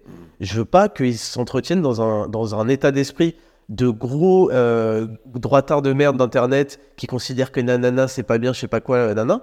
Alors que eux, d'ailleurs, eux, dès qu'ils sont mis en situation de choper de l'argent, ils vendraient père et mère. hein. Ouais, tout à c'est, fait, c'est, tout à c'est, c'est très. euh, ça, ça en dit long. Et je veux, je veux, je finis juste, je veux pour ma communauté que c'est pour ça que je fais ces podcasts où je leur donne des leçons de vie, où je leur donne des idées, où je leur donne de la motivation, où je leur donne aussi des méthodes pratiques pour booster la dopamine, la testo, etc. Je veux qu'ils creusent l'écart, je veux qu'ils s'en sortent, je veux qu'ils comprennent leurs responsabilités pour derrière faire aussi être en meilleure santé, euh, avoir plus de temps pour eux et avoir plus d'argent. C'est important qu'ils aient ça parce que c'est sur ces points-là que on- le, le- le système, si on veut dire, essaye de les niquer. Tout à fait. Tu sais, moi, il y a une phrase souvent que j'entends, c'est euh, par rapport aux vies qu'on mène tous les deux. Alors, on a des vies très différentes, ça, c'est un truc qu'on pourra en parler aussi. Alors, Ouais. soit dans ce podcast, soit dans dans l'autre qu'on va faire, mais tu sais, sur le fait qu'on a des vies très différentes, toi, en tant qu'urbain, moi, en tant que, rural, on on reviendra là-dessus. Mais moi, tu vois, la vie que je mène en ce moment, dans la ruralité, avec la liberté que j'ai, euh, c'est la vie de rêve, en fait. Moi, c'est vraiment la vie que je voulais. Ouais. Et j'ai des, des fois des mecs qui me disent, ils voient mes stories, mais gentiment, tu vois, ils me disent, putain, t'as de la chance. Ouais. me dire, t'as de la chance, parce que je mène cette vie-là, c'est comme aller voir le cadavre de Maximus dans l'arène, tu sais, après qu'il coup de et qu'il soit payé commode et lui dire, t'as de la chance d'être le héros de ce film. tu sais, le mec était chef, hein, tu sais, en fait, il, a- il fallait les germains au début du film. Ouais, ouais. Avec des Il a têtes tout perdu. Avec des têtes d'émissaires qui roulent par terre quand, quand tu vas négocier. Euh, il perd sa femme, il perd son fils. Littéralement, moi, je perds ma famille, je perds, j'ai perdu beaucoup de choses, tu vois. Donc en fait, je me retrouve là-dedans. C'est pour donner un, un côté un peu imagé, mais bien sûr. je veux dire. Euh, il se retrouve esclave à un moment. C'est-à-dire qu'en fait, tu te retrouves à devoir bosser pour des gens. Parce que moi, ça m'est arrivé, je vais pas donner de nom, mais dans ma précédente maison d'édition, je me suis retrouvé à travailler pour des gens qui me traitaient un peu comme Proximo. tu vois, tu vois, C'est bon, il est quand même bienveillant. Mais Proximo est bienveillant. Oui, c'est vrai que Proximo. Quand ce mec performe, il commence à lui dire bon, euh, pourquoi pas te libérer bon. Oui, parce qu'en plus, le mec qui me, le mec qui me, qui, me- qui est en train de me traire comme une vache, il n'y a pas Marc Aurèle qui avait posé le glaive sur. On n'a pas de souvenir, ouais. Ouais, voilà. Donc, euh, donc, si tu veux, pour faire ce parallèle-là, moi aussi, je me suis retrouvé en- enchaîné à des mecs que je supportais pas pour performer. J'arrive quand même, comme dans le film, à me hisser, à me hisser, à me hisser, à me hisser. À la fin, j'ai des ennemis, mon gars, ils essaient de me mettre des fatalities. Heureusement, le gel, il arrive que des fois, le gel bloque le fourreau. Là, là, tu vois. Bon, bref. Et à la fin, t'as un type qui déboule, il, il, il gomme tout ça. Ouais. Et il te dit, euh, mais il le fait pas exprès, il te dit, t'as de la chance. Ouais. Non, mon ami, ça a été un parcours de souffrance, de sacrifice, d'indépendance d'esprit. Euh, moi, c'est pour ça que ce film me parle énormément. C'est que le mec dit, à un moment, il doit renoncer, mec, à tout pour finir par avoir. Alors, moi, c'est pas une vengeance, c'est euh, ma liberté. Mais en fait, finalement, il la retrouve à la fin parce que avec sa mort, on nous explique qu'il va, il va au, au paradis Ouais, avec ouais, sa femme. C'est vraiment la dernière image du film. Et en fait, ce film, qu'est-ce qu'il nous explique? Ta vie de sacrifice, et c'est le fondement du christianisme, ta vie de sacrifice t'amène au paradis, mais cette vie de sacrifice, en fait, oui, elle est horrible et tout, mais ce que tu ressens, l'homme que tu deviens, Ça lui amène la gloire aussi. Hein. mais bien sûr, puis le respect. Ouais. Moi, aujourd'hui, j'ai un capital sympathie, jamais j'aurais pu penser, et et je sais que tu as ça aussi dans la rue, tu vois, on marche sans garde du corps. Beaucoup de gens. ouais. Emmanuel Macron ne peut pas se permettre Oui, ça, oui, par bien exemple, sûr, tu vois. ouais, c'est pas les mêmes échelles. Mais ce que je veux te dire, c'est qu'en fait, pour rien au monde, ce, ce- pour rien au monde, cette vie de, de, de- dans l'arène me, me, me- déjà me fait honte et pour rien au monde, je la changerai. Je suis tellement content d'être libre aujourd'hui. Et en plus, je suis dans le même endroit où va Maximus au paradis, puisqu'il est censé aller rejoindre sa femme dans une province en Espagne, et c'est exactement où je suis. Donc, tu vois, en fait, je suis Ouais. au paradis de Maximus et j'ai même pas, j'ai, alors j'ai pris des coups de poignard dans le dos, mais pas pour de vrai. Et, et finalement, c'est, ça, ça déchire, tu vois. Et je vais continuer à, bien sûr, le combat continue, tu vois. On sort jamais de l'arène quand on est, quand on y est rentré, quoi. C'est un peu là. D'ailleurs, c'est un peu le truc du film. Il en sort jamais. Il rentre dans l'arène. C'est vrai, ouais. Il n'en sort que C'est mort. c'est vrai, oui, c'est vrai. Et Oui, euh, pourtant, ils ont un projet de s'échapper à un moment, mais en fait. Tout à fait. En fait, tu rentres dans l'arène qui est pour toujours. Ouais. Et c'est ce que ne comprennent pas les journalistes quand ils disent Ismaïl, je sais pas quoi, et euh, Hugo, je sais pas quoi. En fait, ils nous condamnent à rester à l'arène. Ouais, mais d'accord, mais moi, en fait, j'ai le casque avec les pics. Ouais, tu vois. Et toi, t'es la meuf qui se fait couper par le. Tu vois, euh, toi, le journaliste, t'es la meuf qui se fait couper par le chariot. euh. Tu est comme ça, là. Ouais, elle, elle est à, elle est à genoux, ouais, je suis là. elle se fait des coups Je sais pas ce qu'elle fout là, ouais. Oui, Ouais. c'est ça, tu vois. Voilà. Ouais, ok. Donc, euh, donc en fait, euh, nous on est l'équipe avec le Germain et le Renoir, tu vois. et eux, ce sont les mecs qui étaient rentrés avec des chars et qui finissent par le prendre à la gueule, tu vois. Donc voilà, donc euh, en fait, très bien, tu m'as habitué à combattre, bah maintenant je suis une machine. Ok. Voilà. Ok. Donc nos casques on est piques, je te le dis, nos casques on est petits. Ok. Parfait. Faut le savoir. Parfait. Et euh, sinon, pour euh, ce qui est des accusations, tu sais, il y a 17 ans, il a été. Oui, pardon, oui, on parlait de ça. ouais. Ouais, ouais qu'est-ce Ben, que en ça t'évoque, que ça se Oui. multiplie Mais en avec fait, c'est en fait, c'est magnifique parce que l'homme que tu es devenu est tellement complet, c'est- tellement propre. Tu vois, tu rends une copie tellement propre. C'est comme si la prof te disait, tu sais, t'as rendu une copie, il n'y a aucune rature dessus. Elle te met 18 sur 20, elle barre, et elle met 2 sur 20 parce qu'il y a 10 ans, t'as fait une faute d'orthographe. C'est exactement ça. Mais, mais c'est pas un problème parce qu'en plus, tu vois, ce mec-là, maintenant, ce qu'il y a de bien, et ça, c'est, il faut vraiment qu'on compte sur l'activisme de notre public. De la même manière que nous, on a été activistes dans notre parcours, il faut que. Ils ont une marge de manœuvre, il faut qu'ils le sachent. Ce ne sont pas simplement des followers, tu vois. Ce sont une communauté. Et le principe d'une communauté, c'est que euh, vous êtes censé assurer euh, l'arrière. Ouais. C'est-à-dire, il y a tel euh, journaliste qui bave sur nous, mais ils le font déjà dans les, dans les vidéos. Moi, j'ai rigolé parce que pendant l'affaire Mélenchon, c'était full, euh, full Oui, mensonge. c'était euh, freestyle, ouais. Et en fait, les commentaires ont été désactivés parce qu'en fait, les mecs prenaient des tartines et des tartines vous ouais, je sais des pas menteurs. quoi, ouais. Donc en fait, c'est génial parce que quelqu'un qui vient voir la vidéo et qui a moins de 60 ans, il va regarder les commentaires et il dit Ah, ok. Oui, quand t'as euh, beaucoup, beaucoup de gens qui disent euh, vous mentez, euh, truc, et c'est exactement l'inverse. Et les médias sont en train de se tirer, ils sont en train de jeter la dernière arme qu'ils avaient dans la main, qui est euh, on a euh, le vernis de la respectabilité parce qu'on est des vrais médias, entre guillemets, des vrais médias, tu vois. Ils sont en train de le perdre parce qu'ils ont tellement dit de la merde. En fait, c'est tellement allé trop loin sur trop de sujets que c'est mort. Sur un autre sujet, ça me rappelle l'affaire NordVPN, je sais pas si tu te souviens. euh, Oui, quand euh, ils avaient fait une sponsor sur une de mes vidéos, tout à fait. et genre, euh, il y avait le bouffon là, Bruxelles là. Oui, oulala. Alors là, ça date, mais tu sais, il avait fait un tweet, mais genre bidon, avec, avec 4 vues, tu sais. Et en fait, NordVPN avait repris le truc en disant Oh, nous excusons, nous allons truc. Et là, en fait, t'as toute euh, la communauté et puis d'autres hein, qui sont arrivés et qui ont fait Mais en fait, vous êtes des cucks, truc, truc, truc, la honte, la censure, nanana. Et GhostVPN a récupéré. euh, Euh, Et Super Gas a récupéré euh, énormément de clients. Et oui, c'est vrai que euh, ça fait toujours plaisir d'avoir dans ta communauté beaucoup de gens qui viennent euh, te soutenir en commentaire, dire aux gens qui mentent, etc. Ça, c'est sûr. important. Et d'ailleurs, on est tributaire de ces communautés-là. C'est-à-dire qu'en fait, bah, moi, je vends des livres. Toi, tu as créé une entreprise. Enfin, on amène du amélioratif, tu vois. Et en plus, vraiment, s'il y a un truc qu'on peut pas nous enlever, c'est que, euh, et je sais que tu es comme moi, c'est vraiment la générosité qui a dopé Ouais. nos actions. Parce que quand j'y pense, enfin, le, le podcast hebdomadaire, hein, qui, je le rappelle, moi, si je fais un podcast, si Burger King existe, ça, c'est très important que je le dise, mais y compris à ta communauté, si Burger King existe, c'est parce que tu m'as convaincu il y a très, très, très longtemps d'avais commencé à le dire. Les gars, l'avenir, il est là-dessus. Euh, moi, je l'ai suivi. La différence avec d'autres, c'est que moi, je l'assume. C'est une idée du Raptor. C'est très important que je le dise à ta communauté et à ma communauté. Si Burger King existe, c'est parce que tu as eu l'audace de venir sur Spotify, parce que tu as toujours un coup d'avance. Et aujourd'hui, tu as tous les suiveurs qui viennent. Alors, très, très bien, parce qu'au final, ça veut dire que tu as une- un vrai pouvoir d'influence. Mais ce que, je, te- ce que je veux dire par là, c'est qu'il y a énormément de générosité parce qu'on donne énormément de contenu gratuit qui coûte de l'argent et tout. Ouais. Donc derrière, la, entre guillemets, la moindre des choses, c'est de nous soutenir, mais en plus parce qu'on ce qu'on propose sont des produits enfin, moi, Amélioratif. Mais bien sûr, les gens étaient explosés, les BD et tout. J'ai vraiment eu des. des... C'était pas juste, j'achète ta BD pour te soutenir. C'est vraiment les mecs se régalaient avec, euh, avec euh, Expérience de Moi Imminente. Ouais. Et toi, et je le sais parce que je les ai testés, euh, les, les, les, les compléments que tu amènes amènent une vraie plus-value aux gens. Donc en fait, on a vraiment renoncé à la facilité de faire du commerce. Tu vois, en vendant des porte-clés, des briques. Oui, des trucs qui n'apportent pas de valeur à, Tout à fait. notre On communauté. a toujours refusé de faire ça. bien sûr. Il y a peu de gens qui peuvent en dire autant que nous. Ouais, ouais. On a toujours refusé de faire ça. On a toujours refusé euh, de faire des partenariats avec des entreprises où en fait on voyait pas le, le truc, tu vois. Ouais. Même une époque où j'avais pas de thunes. hein. Euh, je, je vais pas donner de, je vais donner un exemple, mais je il y avait un parti politique qui nous avait proposé de faire des photos avec des bracelets. Oui, Je oui, oui. C'était 25 000 euros par personne. Oui. Non, les gens, les gens comprennent pas les sommes euh, qu'on nous propose et qu'on refuse. Tout à fait. Et refuser des, des, des dizaines et des dizaines de milliers d'euros pour plein de pubs, de trucs chelous. hein, ça. Mais je veux insister là-dessus. Porter un bracelet, qu'est-ce que ça nous coûtait de porter un bracelet Rien. faire une photo? Ah, rien. Ça nous coûtait 5 minutes. Ouais. Tu te rappelles les sommes qu'on nous proposait? C'était un Oui, parti européen qui nous avait proposé 25 000 euros pour faire une photo avec un bracelet et dire pour les européennes, allez voter ce parti. Ouais, ouais. Moi, à ce moment-là, j'étais en galère de thunes. J'ai refusé. Je, je, je veux que vous sachiez, mais vous le savez en fait, que tous les gens qui ont essayé de nous diffamer, en fait, aujourd'hui, ils sont en PLS. Pourquoi? Parce que notre parcours et notre renoncement à faire ce genre de choses parlent pour nous.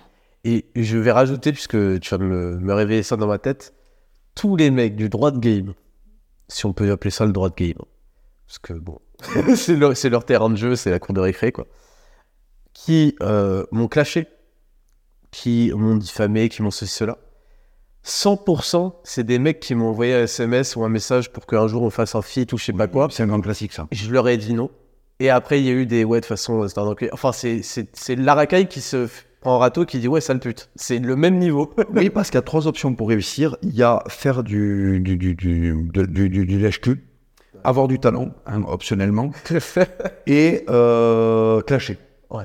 Et les mecs, en fait, comme il n'y a pas le facteur talent, c'est toujours le même modèle. C'est je te lèche le cul, si ça ne marche marche pas, pas, je te clash. Ouais. Moi, j'ai, je découvre des mecs, tu sais, euh, parce qu'on t'envoie des vidéos de clash, tu vois. Ouais.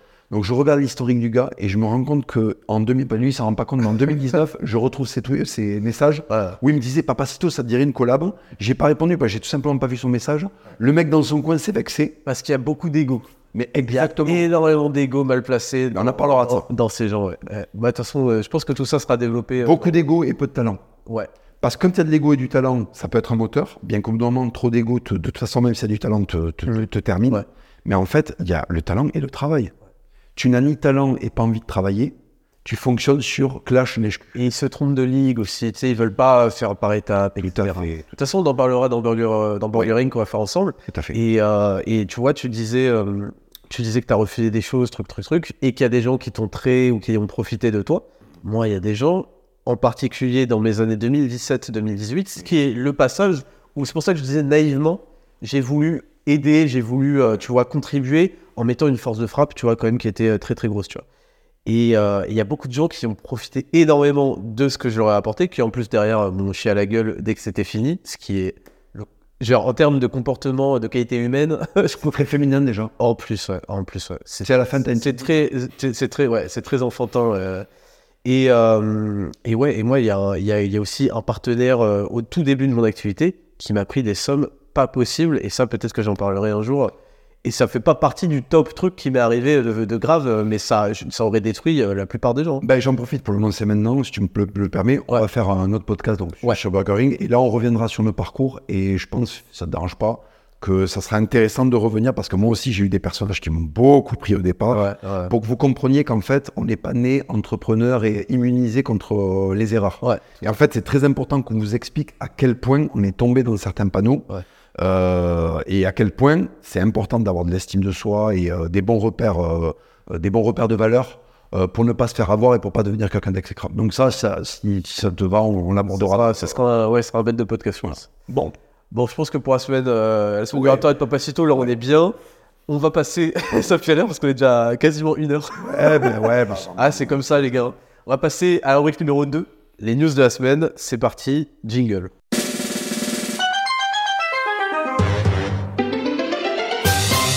Rubrique numéro 2, les news de la semaine. Euh, cette semaine, je t'ai ramené deux news, mais je sais que tu m'as ramené au moins une news. ouais. Vas-y, on va commencer avec la tienne. Alors, Est-ce que tu veux, c'est un article, c'est quoi? Eh ben justement, ça va faire directement suite. Ça va faire directement suite à ce qu'on vient de parler, donc c'est rigolo. Ok. Fait une super transition. C'est un article de RTBF.Belgique. ok. Moi aussi, j'ai un truc sur la Belgique, mais. Je crois que c'est l'équivalent du TF1, peut-être que je me gourre. Ouais. Je le dirai. Donc je vais te lire cet article, quel passage cet article, ça va pas être trop long. Tu vas compter le nombre de fois où le mot extrême droite apparaît. Ok, c'est le challenge. Donc ça concerne nos podcasts respectifs. Ah ouais Oui, parce qu'en Royal. oui, il y a de la rage parce qu'en fait, ils savent, malgré les classements tronqués, je le répète, Ouais. ils savent qu'on est les deux podcasts. Donc, le tien est le plus écouté de France. Évidemment, euh, c'est- ça, ça ne fait aucun doute. Même si l'année dernière, tu étais classé loin derrière, Ouais. alors qu'en fait, bah, moi j'étais classé deuxième. Euh, Bah, en fait, je suis passé de pro... en trois Oui. semaines, je suis passé de premier à 85e. Voilà. oui, voilà. Et moi, j'ai été deuxième l'année dernière derrière un podcast Spotify. Mais Oui, euh, qui- qui- je sais. je sais. euh, je sais plus comment ça s'appelle, qui est une bouse que personne n'écoute. Enfin, ils ont un Instagram, je crois, c'est vide, il y a des, à base de deux likes, tu vois, Ok. euh, qui était devant moi. Ouais. Donc, j'étais entre guillemets ma, ma, ma vraie passe au deuxième. Et alors là, j'ai fait une coupure d'un mois. Et là, ils ont fait le ménage. Et là, ils ont fait le message. C'est dingue. hein. Ils m'ont envoyé 17e. Alors là, Ouais, ça m'a il y a quand même des gros droits. Oh, tu es le premier podcast euh, écouté de France. Je connais tes chiffres. Je connais les miens. Euh, le celui qui est censé être premier euh, devant toi et devant moi, mec, je rigole parce que si tu veux, je vois leur Instagram, je vois leur truc. Donc, tu veux, c'est tronqué. Donc, Oui, donc cette influence euh, les effraie évidemment parce qu'on est exactement dans la dénonciation de, de ça. Donc c'est une bonne guerre hein, finalement, sauf que en fait ils ont les clés d'absolument tout, ils ont le pouvoir sur absolument tout, et nous on fait ce qu'on peut quoi. Alors, je vais te lire cet article qui rage. hein. C'est un article qui rage. C'est un phénomène qui est apparu récemment dans l'espace francophone. Les podcasts d'extrême droite obtiennent un large succès sur les plateformes de téléchargement. Ah bon, mais je pensais que tu étais 85e ou 17e. C'est étonnant. Notamment Spotify. Ce succès s'explique par la migration des communautés pléthoriques qui suivaient ces influenceurs sur YouTube, mais qui ont été invisibilisés récemment par la plateforme. Analyse dans des clics. Je vais te lire la suite. Ah, ils avouent qu'on a été invisibilisés? Ils, ils avouent qu'on était invisibilisés, donc c'est c'est étonnant. Donc ils considèrent que c'est même une pratique à, à, à- à- comment, à encourager, qui est très bonne, et que ça a été tardif finalement. Mais ils sont obligés. Les vidéos qu'on fait, c'est même avec le shadow ban, même avec le, le- le bannissement des tendances, on fait des 1,5 million par vidéo Ouais, bah. À première vue, on imagine que ce podcast signé Hugo Gilles Jimenez, au cas où les gens n'ont pas assez mon blaze, tu sais, c'est truc trop drôle. parce qu'ils veulent, euh, ils veulent sur Google que ça remonte. C'est ça. À première vue, on imagine que ce podcast signé, alors mon nom est en gras, vert tenu, c'est ce mec-là, amène un contenu un peu humoristique à propos de viande. Je te relis cette phrase. À première vue, on imagine que ce podcast Hugo Gilles qu'il y a un contenu un peu humoristique à propos de viande. Parce que dans le burger, il y a la viande, euh, la viande c'est masculiniste, euh, etc. Puis il y a des blagues sur la viande. La viande visiblement, bon. Ah, ça, ouais, on peut pas faire Oh, qu'elle réalité. En réalité, parce que ça, ce n'est pas une réalité. La viande n'était pas une réalité. En réalité, il traite peu de ce sujet. Je parle peu de viande, en fait. Pour la RTBF, je ne parle pas assez de gens. Pas de viande. Hugo Gilles Jimenez, on remet mon blaze. Et le vrai nom d'une star, le vrai nom, tu vois, c'est pas un truc d'emprunt. Si vous voulez le Ils l'ont découvert, ils l'ont découvert. Hugo Gilles Jimenez est le vrai nom d'une star de la fachosphère connue sous le pseudo de Papacito. L'homme s'est fait connaître sur YouTube et est suivi par des centaines de milliers de personnes depuis une dizaine d'années. Personnage à testostérone.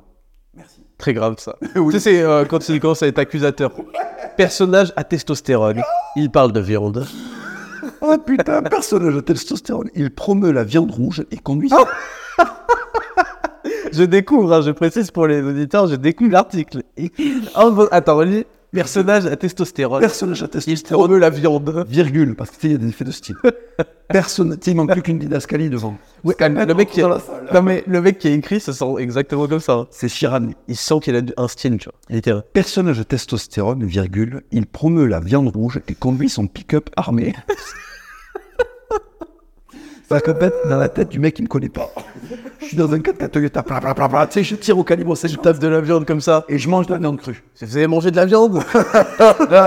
Merde. Bon, je suis venu pour manger de la viande et euh, fonctionner, les gars. Donc, mon pick-up alors ce n'est pas un pick-up, je n'ai pas de pick-up, Ouais. et je, je, mon pick-up n'est pas armé. Oui, bah évidemment, pick-up, euh, armé, enfin, c'est volontaire, ouais. Un pick-up armé s'appelle un tactical. Il y en a plein au Tchad. je ne possède pas. En mode de guerre, ouais. Euh, voilà, je ne possède pas ce genre de véhicule. Alors, écoute, parce que la suite est lunaire. euh, je, je, je, je conduis mon pick-up armé. Soutien d'Éric Zemmour, ça arrive d'un coup. Soutien d'Éric Zemmour, Papacito prône la violence. Oui, bon, ça on peut le dire. Vente les. Ça dépend de la situation, quoi. ah, c'est génial. Vente les régimes autoritaires de Saddam Hussein. Là. Ah, mais Poutine, il s'est pris un downgrade là d'un coup. Mais là, si tu veux, moi, quand j'entends Papacito prendre la violence, vente les régimes autoritaires de Saddam Hussein, Vladimir Poutine, j'entends pas sa musique de John Cena. non, mais c'est incroyable. Je te dis la suite qui te concerne. Oui, parce que tu prends une balle. Ah, j'ai eu Papacito n'est pas le seul à promouvoir son discours haineux en podcast. Donc il y a de la viande et de la j'ai discours haineux. Voilà. Putain, ouais, c'est quoi un discours haineux? Écoute, je, Tu peux avoir la définition. je ne sais pas. Un de ses amis, le Raptor dissident, Ouais. c'était ton 10 Et son podcast 10 000 pas arrive en 11e posi- posi- position du classement Spotify. Ouais, bon, quand même downgrade aussi. hein. Oui, en fait, euh, non, tu arrives en première position du classement. Voilà. Ismail Ousmani, je te laisse constater. Est-ce qu'ils ont mis le tréma au i de ou pas Non. C'est un Ismail, ouais. C'est un Ismail. Ismail Ousmani, Ok. de son vrai nom.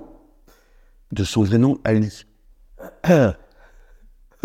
Il date de quand ton article Je ne sais pas. Oui, ah je- non, pardon, excuse-moi. Ismail Ousmani de son vrai nom, pardon. Ok, ok. Ali, il manque une virgule. Ok, ok. Ali. Ali. Ali. Ah, écoute bien ce que Bande tu de racistes. C'est une alliance spéciale, ce que tu as dit. Écoute bien. Sport, Ouais. musculation et idée d'extrême droite. ok. Voilà. Donc tu fais un footing, tu vas pousser des barres et tout d'un coup tu te demandes qui tu pourrais déporter. voilà, c'est ton. c'est ça. Son slogan ne laisse lui place à aucun doute. De point, ça c'est ton slogan. L'actualité avec une bonne dose de haine. Ah oui, ils sont vraiment pas à la page, non? Non. Ouais. Voilà. En, Euh, en fait, c'est pas qu'ils sont pas à la page, c'est que ils prennent, ils font une salade avec leurs ingrédients. C'est au Subway, quoi. Mais bien Ah, je vais prendre tomate, une bonne dose de haine. Au fait, Hugo, quand il était en primaire, il s'est chié dessus une fois. D'accord, ok, ça marche. No fake, hein, je me suis vraiment chié dessus au primaire. Donc, au primaire, au- c'est quoi la maternelle? Oui, enfin, la maternelle, ça va. J'ai fait caca à la maternelle une fois. Ça va, là. Raptor dissident n'a pas été. Voilà, si jamais ça intéresse les journalistes de la RTBF. On a quand même un paragraphe sur la merde dans ma couche. En fait, il a pissé dans la couche que lui a mis sa mère, hein, je, vous le, je vous le précise. Raptor Dissident n'a pas été viré de YouTube, mais la plateforme applique sur ses contenus ce qu'on appelle un shadow ban. Mais, mais pire but contre son cause. Je te jure, les CSC nous en Mais c'est ouf. C'est- C'est-à-dire que l'algorithme de YouTube ne promeut plus ses contenus. Il les, invébi- il les invisibilise. Je crois que c'était pas bien d'invisibiliser euh, les femmes euh, et je sais pas quoi. Par contre, euh, les gens qui mangent de la viande Écoute, et qui ont de la testostérone. ce phénomène s'applique de plus en plus souvent à ces vidéastes d'extrême droite. Comme ça, c'est incroyable. C'est les mecs, euh, voilà. Donc, il y a re-extrême droite. Alors, je t'ai pas mis, en fait, dans l'article, c'est rempli d'extrême droite. Il y en avait sept en tout. Il n'y a pas beaucoup de vocabulaire hein, depuis tout à l'heure. euh, Incroyable. c'est- Mais c'est des mots-clés, en fait. C'est pour ça qu'on dirait une IA. ouais. C'est pas une IA, c'est juste un random de merde. Ouais. Euh, raison pour laquelle il avoue migrer vers les applications de podcast. Tu migres. J'ai avoué migrer. C'est pas du tout parce que je voulais plus faire de vidéos. C'est parce qu'en fait, je faisais que 800 000 vues au lieu de 1 million. Donc j'ai dit, ah, ça commence à pas En marcher. fait, la carrière de Maxella t'a forcé à avouer que tu voulais migrer sur Spotify. Une question se pose suite à ces situations. Les applications de podcast sont-elles plus laxistes avec des contenus d'extrême droite Ça, c'est pour mettre un coup de pression. Oui, bien sûr, bien sûr. c'est bien, là. Voilà. Donc, euh, bon, l'article euh, est euh, très soporifique, très, très peu intéressant. Et juste pour te dire, il y a le mot extrême droite, genre 7 ou 8. Ouais. Oui, parce qu'il se rattache à ça. Il voit bien qu'en plus, on est en train d'échapper totalement à, cette, euh, à cet étiquetage, parce qu'on a développé un discours qu'on a en- enlevé aussi, il faut le dire, de notre entourage, les fils de pute, Oui, euh, complètement. et les gens sans, sans intérêt, qui, euh, qui tirent vers le bas et qui, euh, et qui sont mauvais d'ailleurs. Et, euh, et qu'on échappe à ça en développant un, dis- un discours qui peut être entendu par absolument tout le monde. Tout à fait. Et ça, c'est, ça les terrorise parce qu'on a une énorme influence. L'influence, ils pensent que. Tu, tu remarques qu'à chaque fois qu'ils parlent d'énorme influence, ils en parlent comme si on avait braqué des mecs. Ouais, ouais, ouais. Genre, ils ont une énorme influence, comme si on avait euh, embrigadé des mecs, on fait allez et tout. Non, non, on a cette influence-là parce que beaucoup de gens se rapportent à notre discours et viennent chercher aussi la motivation, de la nuance, un nouveau discours, euh, quelque chose pour les éclairer sur des choses où on a envie justement de les plonger dans l'ignorance. Tout à fait. Et, euh, et donc ça, ils oublient de, de le comprendre. Ils font exprès de ne pas le comprendre. Ensuite, ça, ça- en effet, ça fait vraiment écho à ce, dont on a parlé. Il y a euh, cette volonté de mettre des coups de pression aux structures. Et les structures, évidemment, euh, répondent immédiatement, que immédiatement. Bien sûr. Euh, D'ailleurs, c'est pour ça que je voulais parler de Rumble tout à l'heure, parce que Rumble, en fait, ils ont montré la lettre qu'ils ont reçue du gouvernement anglais. Je sais pas si tu imagines le niveau de cuckisme de l'Angleterre. incroyable. Enfin, en France, on doit avoir ça, mais c'est peut-être que c'est plus caché, tu vois. Le gouvernement anglais envoie une lettre comme ça à YouTube, à X, à Rumble, à Instagram, etc., à toutes les plateformes. On répondu immédiatement, évidemment, Instagram, YouTube, en supprimant la chaîne du mec. Mais en fait, c'est ça qui se passe. hein. Quand tu te fais supprimer, toi, tu as fait une vidéo, comme par hasard, sur une mairie, etc. La vidéo, euh, la chaîne a été supprimée. Ça, c'est un ordre direct. Ça, les gens pensent toujours qu'on est en train de. Non, non, c'est un ordre direct, on en a eu la preuve C'est un coup de téléphone. c'est un coup de téléphone ou c'est une lettre. Et donc, dans la lettre, ils disent euh, voilà, il y a quelques accusations. Des accusations, tout le monde peut en avoir. Oui, Je veux dire, euh, tu peux, d'ailleurs, tu peux accuser n'importe qui parce qu'en fait, on a le droit de mentir, en fait, tout simplement. Oui, Et surtout quand tu es payé 50 000 dollars pour faire les dites accusations en regardant ton anonymat. Il y a eu des accusations sur ce mec. euh, voilà, euh, on n'a pas envie qu'il monétise. C'était la première étape, c'était merci d'enlever la monétisation parce qu'on n'a pas envie qu'il monétise sur les victimes.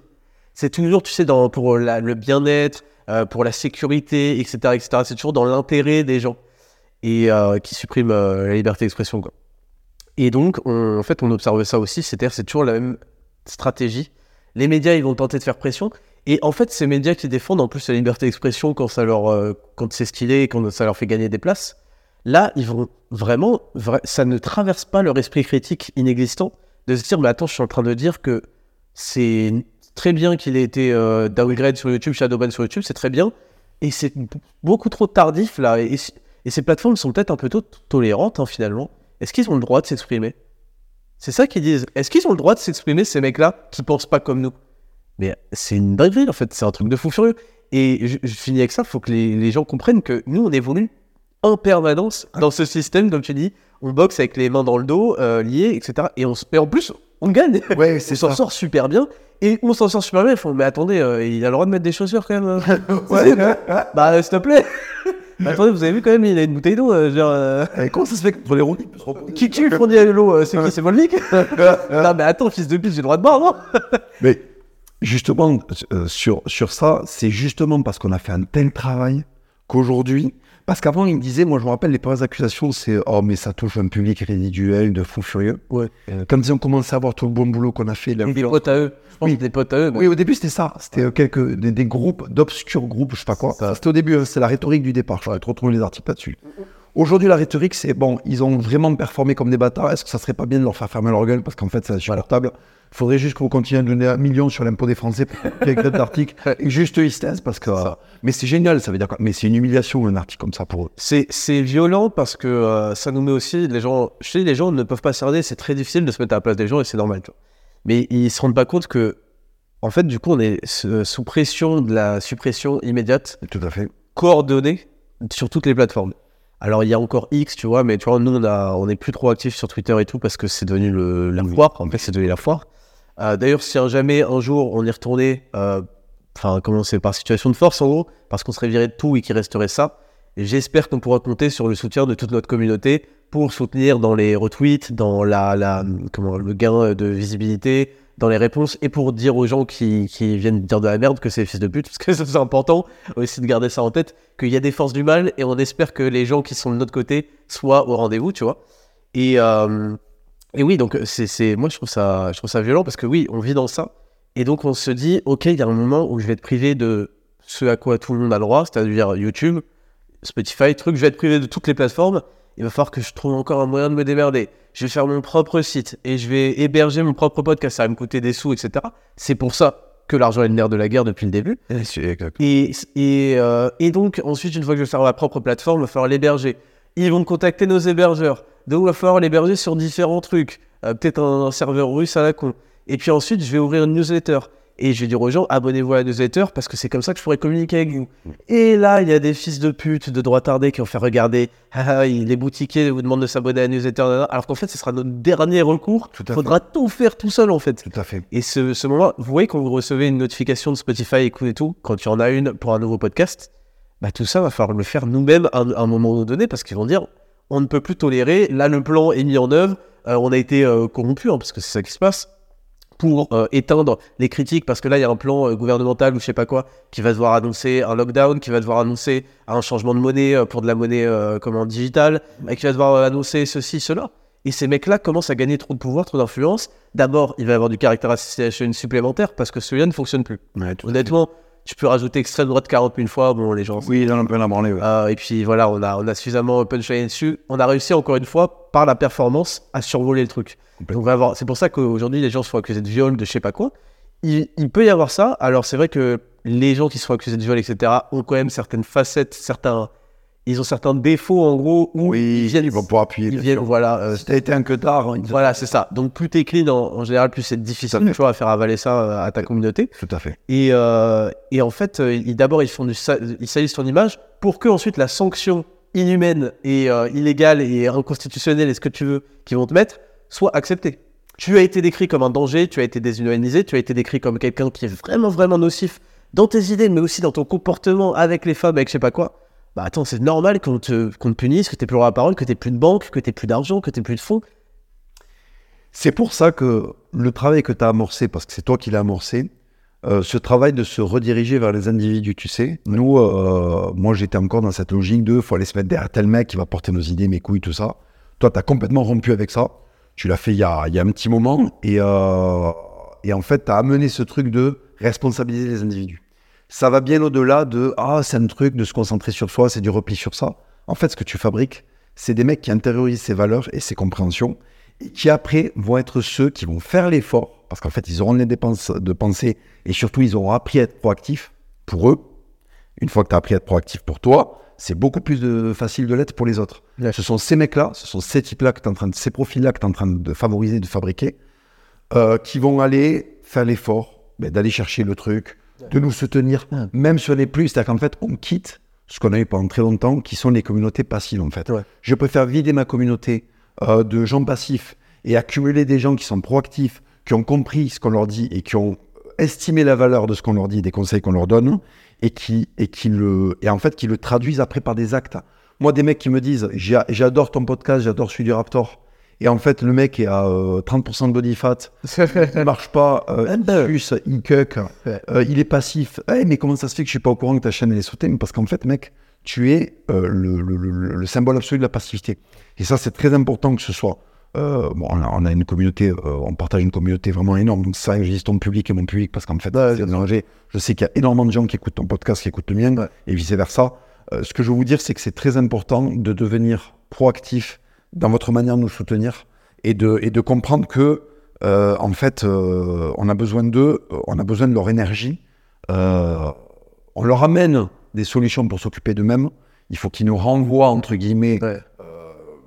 on va dire, il faut qu'ils nous renvoient du positif, la, la participation, en, en nous, en fait, en nous soutenant, en faisant l'effort d'être proactif, y compris pour nous. Et ils se rendent pas compte aussi de l'effet visuel que ça amène quand il y a, euh, tu fais un post qui a des centaines de commentaires, des mecs chauds. Ça, ça envoie. En fait, ils jouent dans leur camp. Ils jouent dans leur camp quand ils participent. C'est pour ça que je parlais de s'il y a un retour sur X, il faut qu'il y ait du soutien, truc. Vous jouez dans votre camp parce que ça envoie un message. Mais c'est comme si.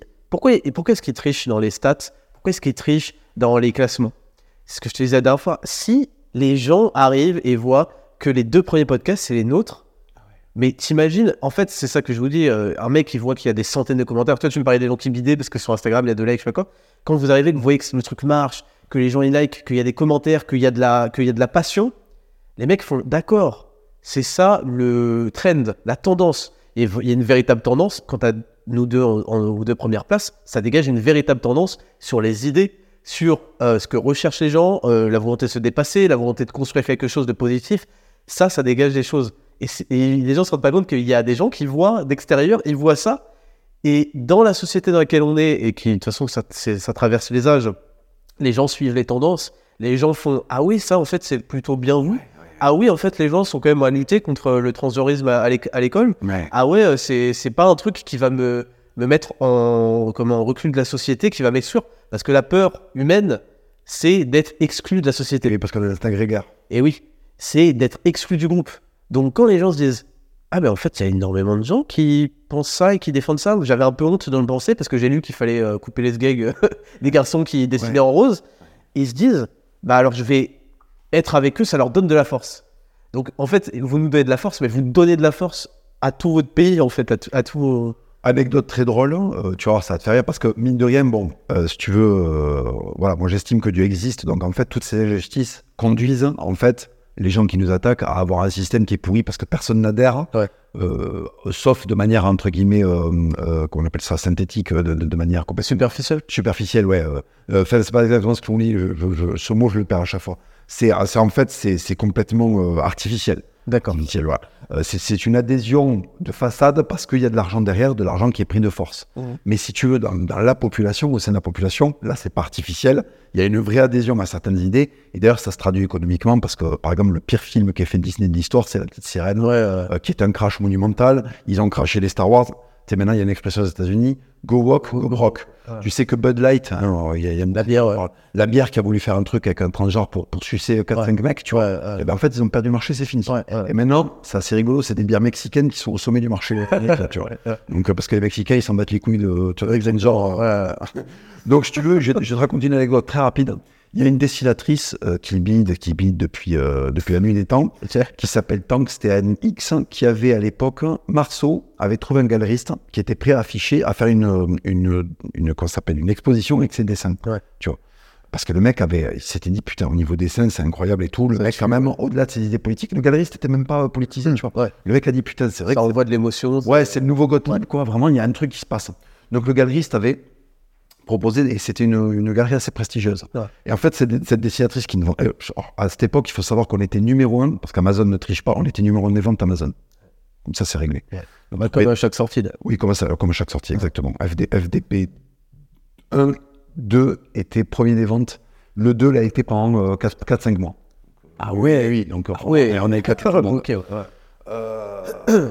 donc cette dessinatrice qui bidait, qui, qui bidait depuis tout, toujours a appelé euh, le galeriste a fait pression sur le galeriste pour dire comment ça se fait que vous recevez un dessinateur extrême, d'extrême droite. Ouais. Le, galeri- le galeriste a, allu- a- a annulé. D'accord. Marceau, il a dit très bien. Donc on lui a enlevé ça, tu vois. Alors que c'est bien dans un CV, j'ai exposé à tel endroit et tout, tu vois. On lui a enlevé ça, comme on nous a enlevé à toi et moi des milliers de choses. Oui, oui. Ça ça l'a pas empêché de, de faire des chiffres de vente énormes. Et aujourd'hui, donc sur Amazon, quand tu tapes le dernier, la Wikipédia qui la présente comme étant quelqu'un. Ah ouais. Oui, elle est géniale, elle a reçu le prix de je sais pas quoi. Ouais. Donc je, là, mon- je n'ai pas internet, mais je me rappelle le chiffre. Il y a 1500, euh, il y a 1500 commentaires sur un de mes bouquins. Ouais. Alors, sur mes bouquins moyens. énorme. Hein. Oui, oui. Les- Commentaires Amazon 1500. C'est énorme. En fait, c'est euh, con- concrètement, c'est 10% de. Maximum 10% de, de l'achat. Maximum. Qui vont aller laisser un avis, etc. Maximum. J'ai 1500 avis. Marceau, sur ses brums, il avait pareil, entre 1200 et 1600 avis. euh, ça, ça fluctuait. Tu sais combien il a d'avis euh, sur sa dernière BD tant que c'est sur Amazon? 2, 4. 4.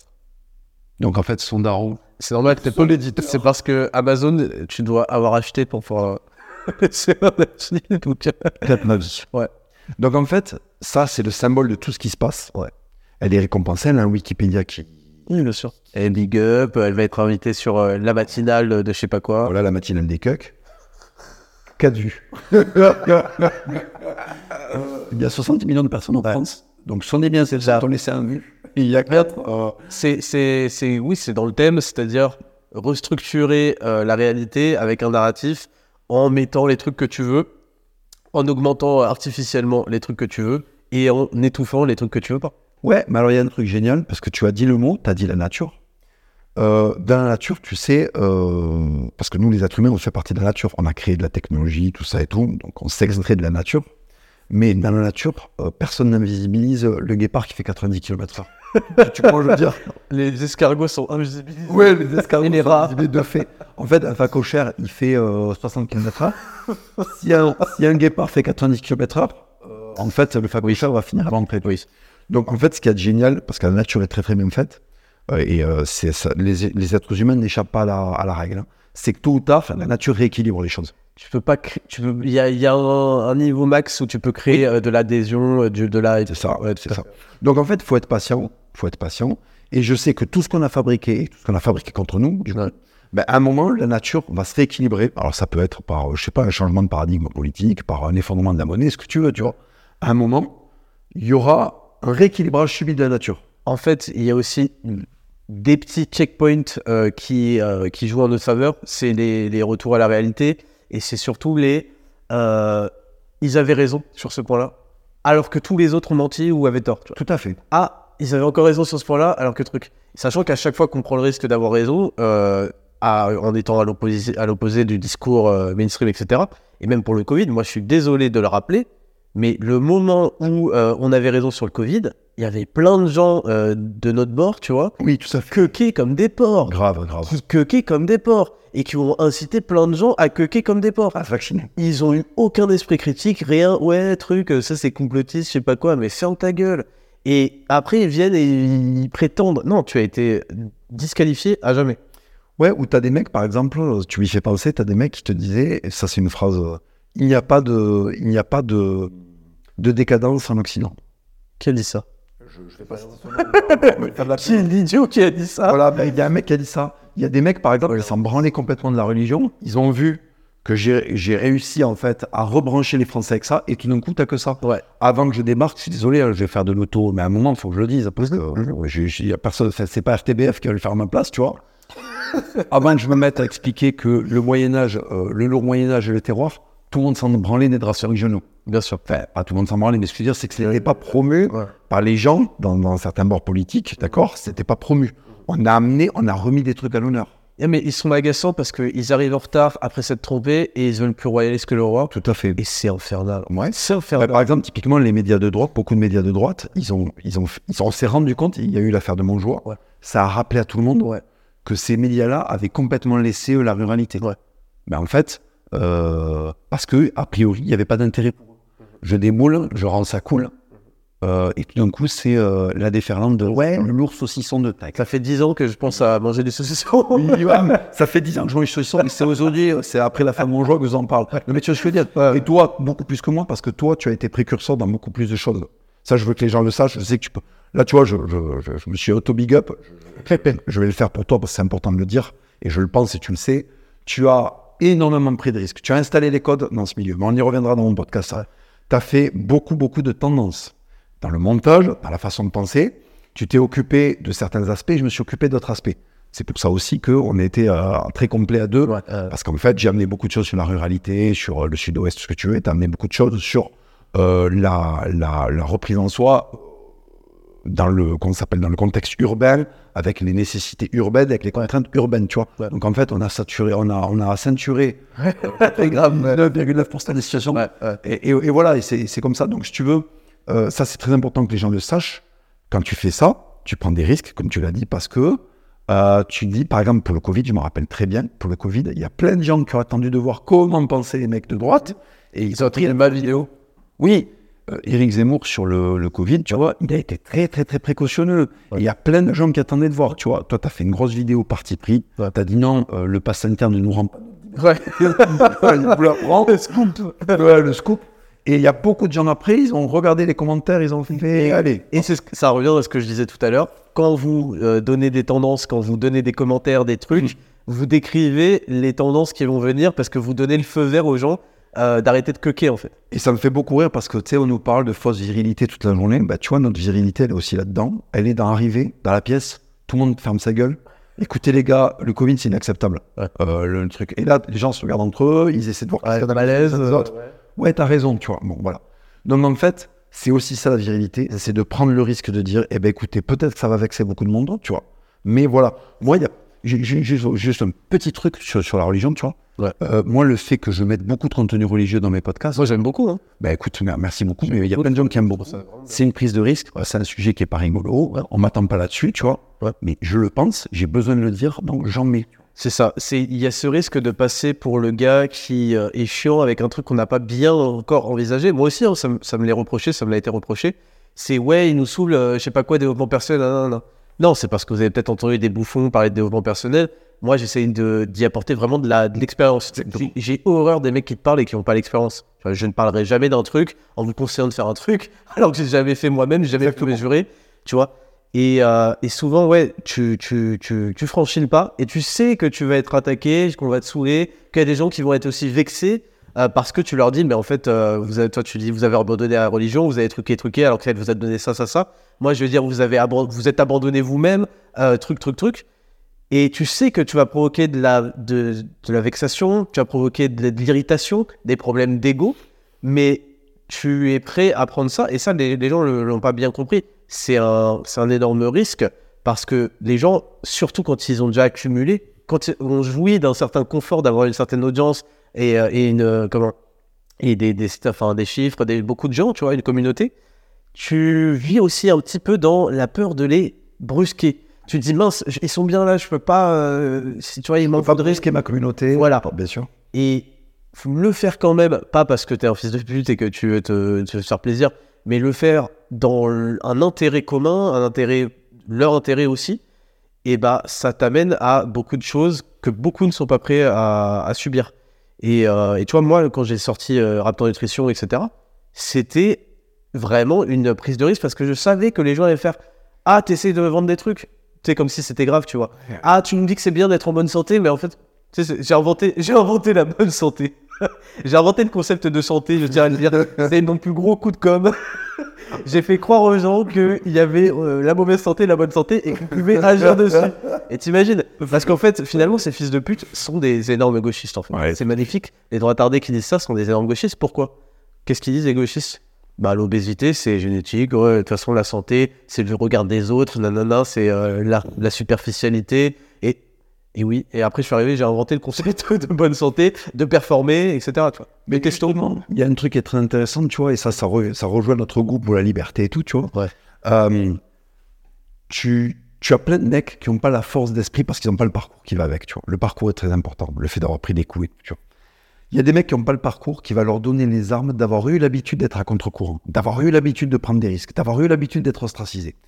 Et en fait, ça, ça fabrique des, des- des- des- des comportements où en fait, tu vas te priver d'une part de réalisation de toi-même parce que tu n'as jamais dépassé à un moment le coup de pression de putain, à un moment, peut-être que je vais récolter l'hostilité de tous. Tu vois. Ouais. Et ça, il faut bien le mesurer. La pression sociale. Exactement, la pression sociale et puis surtout le, le- le jugement de valeur, le rapport aux meufs. Parce que c'est pareil, les meufs, elles attendent de voir la tendance pour voir qui elles vont suivre. tu vois, je veux dire. Ouais.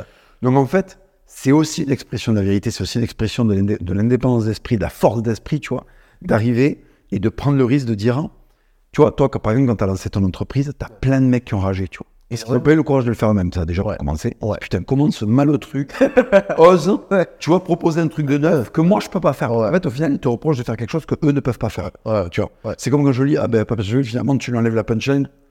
Oui, d'accord. Donc, en fait, tu m'enlèves euh, 37 ans de, de, de vie rude qui m'a poussé à avoir une bonne répartie. Effectivement, il me reste plus grand chose. Oui, c'est comme si tu dis Mike Tyson, tu lui enlèves euh, euh, 50 ans d'entraînement. euh, Ses esquives, ses crochets, euh, ouais. euh, sa masse musculaire, c'est qui? C'est Oui, Bah, C'est un Renoir qui. Tu vois? Oui, finalement, Mike Tyson, c'est un Renoir de 4 kills. Bon, euh, si tu enlèves son crossfit, ce que tu dis, tu vois, c'est qui ce gars t'équipe et TDR C'est ça, ouais. Ouais, ben non, en fait, tu vois. C'est comme les, me- les mecs qui me disent euh, Ouais, mais cette meuf, euh, qu'est-ce qu'elle aime chez lui euh, S'il était pas riche, euh, beau gosse, euh, musclé, avec une bête de vie, elle serait pas avec lui. Oui, elle est là, elle est là pour sa situation. Oui, Ça tombe bien, fils de pute. Infortuné toi, tu es C'est exactement pour ça. enculé. Donc, si tu veux, les mecs, les mecs te disent comment tu oses. En fait, les mecs dans leur cerveau, c'est comment tu oses. Et en fait, as eu, moi, je t'ai admiré pour ça. Tu as eu beaucoup, beaucoup de courage parce que j'ai vu, je connais, tu sais, on connaît tous les deux la violence d'Internet. Tu as eu beaucoup de courage de t'en tenir. Et ça, je sais que c'est une force d'esprit que plein de gens n'ont pas. Tu as des gens qui lancent, ils t'ont imité, ils ont lancé des plans foireux. Ouais. Et qu'est-ce qui s'est passé? Ils n'ont pas supporté la pression. Ah, un énième, euh, un énième euh, boutiquier, je sais pas quoi. Ils ont vu ça, ils ont fait oulala, euh, merde, ma communauté. Merde, je suis- il y a un mec de 16 ans et demi qui met un commentaire euh, Oui, négatif. Ça. En plus, c'est ça. C'est maman qui leur fait les courses, tu vois. Ah non, il y a un mec en t-shirt des légendes qui va bien. En fait, cette force d'esprit, tu vois, c'est comme si moi, quand je lisais, par exemple, hop, euh, moi, tu sais, ça c'est un truc, je sais, tu le partages chaque année, il y a des mecs qui disent, ah, Papa Sto, ça a changé, c'est la fin. Tu sais, Ouais. Il est presque fini. tu sais, euh, le Raptor, c'est fini, tu sais. Parce qu'en fait, on n'a pas fait de vidéo depuis euh, deux mois, tu vois. ah oui, c'était tout ça, ouais. C'est sans arrêt. YouTube, c'était toujours, ouais, c'est fini. ouais. Ah, c'est fini, là, le concept s'est soufflé. Tu sais, chaque fois que tu reçois une vidéo, c'est 2 millions de vues, tu vois. Starcraft, ouais. Oui, oui, donc si tu veux, voilà. En fait, ce que je veux vous dire, c'est le conseil qu'on vous donne. Je peux parler en ton nom, je pense. hein. Ouais. Le conseil que je vous donne, qu'on vous donne, c'est de vous fabriquer un parcours qui vous donne les armes d'aller au bout de vos convictions, au bout de vos idées, de les assumer, de pouvoir les porter haut. Et vous verrez que vous serez gratifié par des gens de qualité. Parce qu'en plus, quand tu portes tes idées contre vents et marées, que ce sont des idées bonnes, les mecs qui adhèrent à ça et qui ont une très grande force d'esprit, ils vont redoubler de solidarité envers toi. Et en fait, on acquiert des privilèges dans ce monde secondaire qu'ont créé les médias euh, qui valent tout l'or du monde. Tu vois, moi, j'ai des contacts aujourd'hui, ça pèse grave. Et pourtant, j'en abuse pas, tu vois. Mais ça pèse énormément, tu vois. Aujourd'hui, je peux aller dans certains endroits et toi, je sais que c'est pareil. Les mecs te proposent de faire des trucs gratuitement. Tu vois, t'invites dans un pays gratuitement. Pas plus tard qu'hier, on m'a invité, on m'a invité euh, euh, à aller voyager, très payé, dans un pays avec un hôtel pour aller chasser des animaux, tout ça. tu vois, je veux dire, un truc qui me plaît vachement. Ouais. J'ai peur de l'avion, donc je le ferai pas, comme tu le sais. Mais, euh, mais voilà, tu vois, c'est pour te dire. Voilà. Ouais. Donc, euh, et ça, ça vaut tout l'or du monde. Et aujourd'hui, on a, on a des vies, oui, euh, nos noms sont salis. Mais quel bonheur d'être des hommes libres. Ouais. Je sais que je parle en présence d'un homme libre, donc tu comprends ce que. Complètement, complètement. Et je suis content aussi d'avoir évolué dans ma. Parce que ça, ça, ça m'a été reproché, tu vois. Bon, on va pas parler de que des reproches, hein, parce qu'on a quand même beaucoup plus de soutien que- qu'autre chose. Tout à fait, tout à fait. Mais il y a plein de gens qui comprenaient pas en fait pourquoi, déjà, pourquoi j'ai changé de forme de discours. Bon, déjà, il y a une forme évidente, c'est que YouTube supprimait toutes mes vidéos. Donc, en fait, oui, oui, t'es marrant, mais euh, je fais pas la vidéo pour que tu regardes dans les 10 minutes de sa sortie et qu'elle dé- dégage, tu vois. ça. Mais il y a aussi, il y a un moment où j'avais en idée de dire, on s'en fout de la, de la forme. Euh, ce qui compte, c'est le fond. Et les gens qui sont pas capables d'aller au-delà de la forme, de toute façon, qu'ils aillent se faire enculer. Tout à fait. Et ça, c'est un truc que j'ai. Je l'ai pas perdu complètement, mais je l'ai nuancé au, fur, au fil du temps. Parce que je me suis dit, c'est dommage par rapport à l'enjeu. Par rapport à l'enjeu, tu vois. C'est dommage de passer pour le gogol qui est plein d'insultes et tout et tout. Alors que je suis capable d'argumenter, euh, de le faire avec prompt, sans prompt, tu vois, tous les, tous les, euh, tous les podcasts, c'est toujours en, en impro, sauf le d'Exascan. Je suis capable de le faire et, je suis, et les, les gens, en fait, meurent d'envie de ça. Ils meurent d'envie qu'on leur explique pourquoi on leur a menti, mais intelligemment, avec des nuances, et qu'on essaye de comprendre leur point de vue, etc. Et ça, c'est un truc qui est pas fait. Parce que dans, dans ce genre de personnes, il y a que des osios un peu euh, complètement malades mentaux, euh, qui, qui sont hardcore et tout. Et faire preuve de, synthèse, de nuance et de ça, c'est quelque chose qui a aidé énormément euh, l'acceptation de beaucoup de choses, d'idées pour lutter contre des choses intolérables, tu vois. Et c'est pour ça que toi et moi, on n'est jamais invités dans les trucs de Google, là, tu sais, les plateaux télé et tout. Ouais. Parce qu'ils savent pertinemment Ouais, ouais, ouais. qu'on va s'occuper de tout le monde. Alors voilà, pour, pour, euh, pour la petite anecdote, euh, je pense que ça a dû être ton cas aussi. Tes PMP, ils t'appellent, À fond. ils t'appellent pour euh, participer, et en fait, au téléphone, tu t'exprimes. Ils te disent, ouais, on veut savoir ce que vous pensiez un peu de ce sujet. Et si tu veux pas, ah ouais, bah de toute façon, pour dire des trucs d'abruti, ils te t'invitent pas. Donc en fait, si t'entendent t'exprimer, ils font d'accord, on va être en PLS, non. Combien de fois t'as été décommandé de TPMP 4, 4 fois, je crois. Moi, j'ai été décommandé six fois. Ouais. À chaque fois, ils m'ont appelé à des sujets, tu vois. Ouais. Et des sujets de Google en plus. Ils attendaient, Ils adorent, ouais. Ils veulent ça, ouais. ils attendaient d'avoir un mec avec un pick-up armé qui fait la pollution de la viande, tu vois.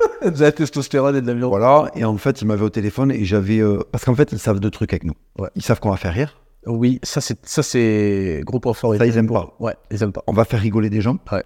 Gilles Verdez, on va lui enterrer tous ses morts. Euh, Enfin, on va les déterrer, on va les réenterrer devant lui et ça va faire rire les gens. Voilà. Et on va apporter un discours de vérité qui va être très très difficile à contre-argumenter. En fait, l'enjeu, c'est qu'ils détestent le fait que euh, on ait réussi à développer un discours avec une personnalité qui est comment pas, on n'a pas envie de nous ressembler, mais tu vois, on inspire et on, on- on inspire aussi le- la, la- pas la santé, mais la, la santé. Oui. Le- on est sain d'esprit, ça se voit qu'on est des gens normaux, qu'on est drôle. En fait, on est populaire, on est le truc du, sans vouloir, euh, Oui, tout à fait. on est euh, le, le- le cliché entre guillemets du mec populaire au lycée Tout à fait. du mec populaire au lycée, ils veulent pas qu'il ait des idées à contre euh, à contre-arbour, enfin pas à contre-arbour, à contre-courant, Quand on prend, ouais. à contre-courant de, de ce que eux veulent pousser. Donc ils disent putain, mais attends ces mecs-là, euh, si un mec euh, de, de, de, mon entourage les écoute, il va les trouver cool, sympa, il va vouloir rigoler avec eux et il va leur faire ouais je comprends où tu veux en venir. Non non non, on doit casser ça. Il faut qu'ils ils passent pour des maboules, des malades mentaux, des extrémistes, ceci cela. Tu sais, ça me fait penser à une scène. Bon, j'adore Cyrano de Bergerac, le film. hein, euh, à un moment, bon, Depardieu, il punchline un mec. c'est- Tu sais, il y a une pièce de théâtre qui Ouais. vide, tu vois, lui, il débarque. En fait, c'est lui qui fait le spectacle. Tu connais un peu le principe. hein. Ouais, il punchline tout le monde, c'est génial. Et il y a son pote qui est poète. Et en fait, il a écrit un truc contre le roi. Il a écrit un truc un peu sale. Ouais. Pas contre le roi, contre, pas contre le roi, contre un personnage important. Un lèche-cul du roi. Et en fait, euh, ce personnage, il doit dormir. Il est de l'autre côté de la scène, tu vois. Ouais. Et en fait, il doit passer par un pont. Et le personnage qui a été clashé Ouais. a placé, a placé 100 mecs. Tu vois, 100 mecs au pont, Ouais, tu vois, ok. pour, pour l'éclater. Donc il se met à dormir par terre, tu vois. Lui, il se dit, je rentrerai chez moi demain. Cyrano, il déboule, il dit, attends, non, tu vas dormir chez toi, mec. On va traverser le pont, on va éclater 100 mecs, tu sais. Donc il, a- il, donc, il va combattre les 100 mecs euh, à coups de rapière et tout. C'est une scène géniale. Ouais. L'autre, il est derrière, il comprend pas ce qui se passe. et finalement, il va dormir chez lui. ben nous, dis-toi, on clash des mecs importants. Il place 100 mecs, non pas avec des épées, mais avec des micros dans un, dans un comment ça s'appelle, dans une émission de télé. Ouais. Et il n'y a même pas de combat. C'est-à-dire qu'ils disent, on va tellement se faire défourailler Ouais. que même à 6, en leur coupant la parole avec du montage, Je préfère pas. ouais. voilà, Ouais. on, on préfère pas les inviter. Donc nous, c'est comme si en fait, ils créaient un deuxième pont pour qu'on passe, tu vois, on va aller dormir chez nous de l'autre côté de la scène, sans éclater les... les Il n'y a, pas les spots euh, de lumière dessus, quoi. Oui, exactement. Il n'y a pas d'éclairage publicitaire. et, et si tu veux, c'est, ils en sont à tel, ils sont tellement désarmés devant ce qu'on a créé en termes de rhétorique, d'humour, euh, de performance, en fait, il faut le dire. Euh, voilà, je suis désolé, mais c'est comme ça.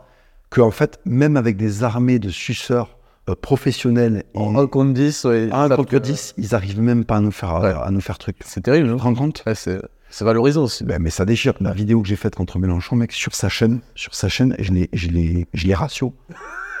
je l'ai ratio sur euh, LFI TV. Tu te rends compte Tu te rends compte de ce truc Mec, et je suis allé lui mettre un commentaire euh, référencement, tu vois. Je sais pas si compte du niveau de troll. Ça me rappelle Decathlon, tu sais, euh, qui, euh, qui font, au début, ils font un truc pour marcher, parce qu'en fait, ils vendent des pompes et des trucs euh, pour marcher, j'imagine. Un jour, ils essayent de, d'aller à contre-courant sur les 10 000 pas, tu sais. Euh, ouais, mais en fait, c'est une étude japonaise, je sais pas quoi, de marketing. Les ratios. À la rentrée suivante, ils vendent un truc pour compter ces 10 000 pas. Sauf qu'au culé, en fait, on a des téléphones, donc ton truc à 15 euros made in China, tu peux te le garder. Voilà. Voilà. La punition de Decathlon, c'est de, de, voilà, de, de, quequer, de, de quequer, de se faire en plus euh, sanctionner, parce que les réseaux, c'est bien pour ça. Il y a le tribunal médiatique, mais il y a le tribunal réel. ouais. C'est ça. c'est très drôle. Euh, je vais faire une deuxième news. Euh, là, on est, on est bien, on est bien au niveau timing. Deuxième news que je voulais t'apporter aujourd'hui. Allez, apporte-moi une news. Alors, on va essayer d'être bref là-dessus parce que j'ai pas. Est-ce que c'est la RTBF qui l'a écrit? Non, alors j'en ai. c'est Le Figaro, les deux, c'est Le Figaro. D'accord. Euh, En Belgique, depuis le 7 septembre, la région francophone a l'obligation d'organiser des cours d'éducation sexuelle et affective dès 11 ans. Alors, c'est pas des 11 ans, en fait, c'est des. euh, J'ai vu, c'était des 5 ans. D'accord. Au programme Identité de genre, non désir d'enfant ou GPA, 8 écoles ont été vandalisées et incendiées. Donc, euh, je vais juste regarder dans l'article. Ouais, ok, j'ai pas Internet. Mais en gros, euh, si j'avais des images, je vais essayer de te retrouver une image. Ah, je l'ai. Alors, si tu veux regarder. Attends, je vais attendre qu'elle zoome bien. Le programme pour les 5-8 ans, c'est sexe biologique et identité de genre, donc 5 ans. D'accord, d'accord. Je rappelle, tu- juste après, il y aura une autre news en rapport avec l'école pour faire le parallèle. Euh, consolider son identité de genre. Donc en gros, ils ont 5 ans, on leur dit, mais t'es pas un garçon, forcément, t'es pas une fille, tu sais, ils comprennent rien. ce que tu veux? À 5 piges, déjà, ils, Ouais. ils sont pas du tout dans le délire. Ouais, en fait, t'es ce que tu veux, tu peux être à moitié, nan. Euh, orientation sexuelle et les droits et les devoirs, ok. 9-11 ans, on a modèle positif LGBTQIA+. je dis pas exactement quels sont leurs faits. C'est un, c'est un code dans GTA. Euh, ident- identité de genre et expression de genre, ok. Euh, respect des identités de genre, les intersexations. Ah, Je sais pas ce que ça veut dire. moi non plus. Euh, orientation sexuelle LGBT, LGBA+. Voilà. Et pour les 15-18, bon après, euh, on, on a dépassé 15 ans. Euh, à la limite, 12-14 ans, je peux te le dire, c'est dans la puberté.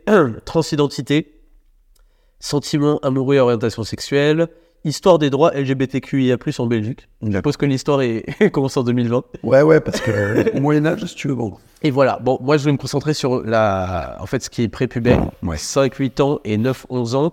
Je voulais. Et attends, tu sais quoi, je vais tout de suite te mettre, euh, te mettre en, en parallèle. Bah là, je vais te poser une question. Allez. Je vais te faire un test spécial pour rentrer en sixième. Alors voilà ce qui se passe en France pour rentrer en sixième. Je vais te poser trois questions. D'accord, Est-ce que tu es prêt?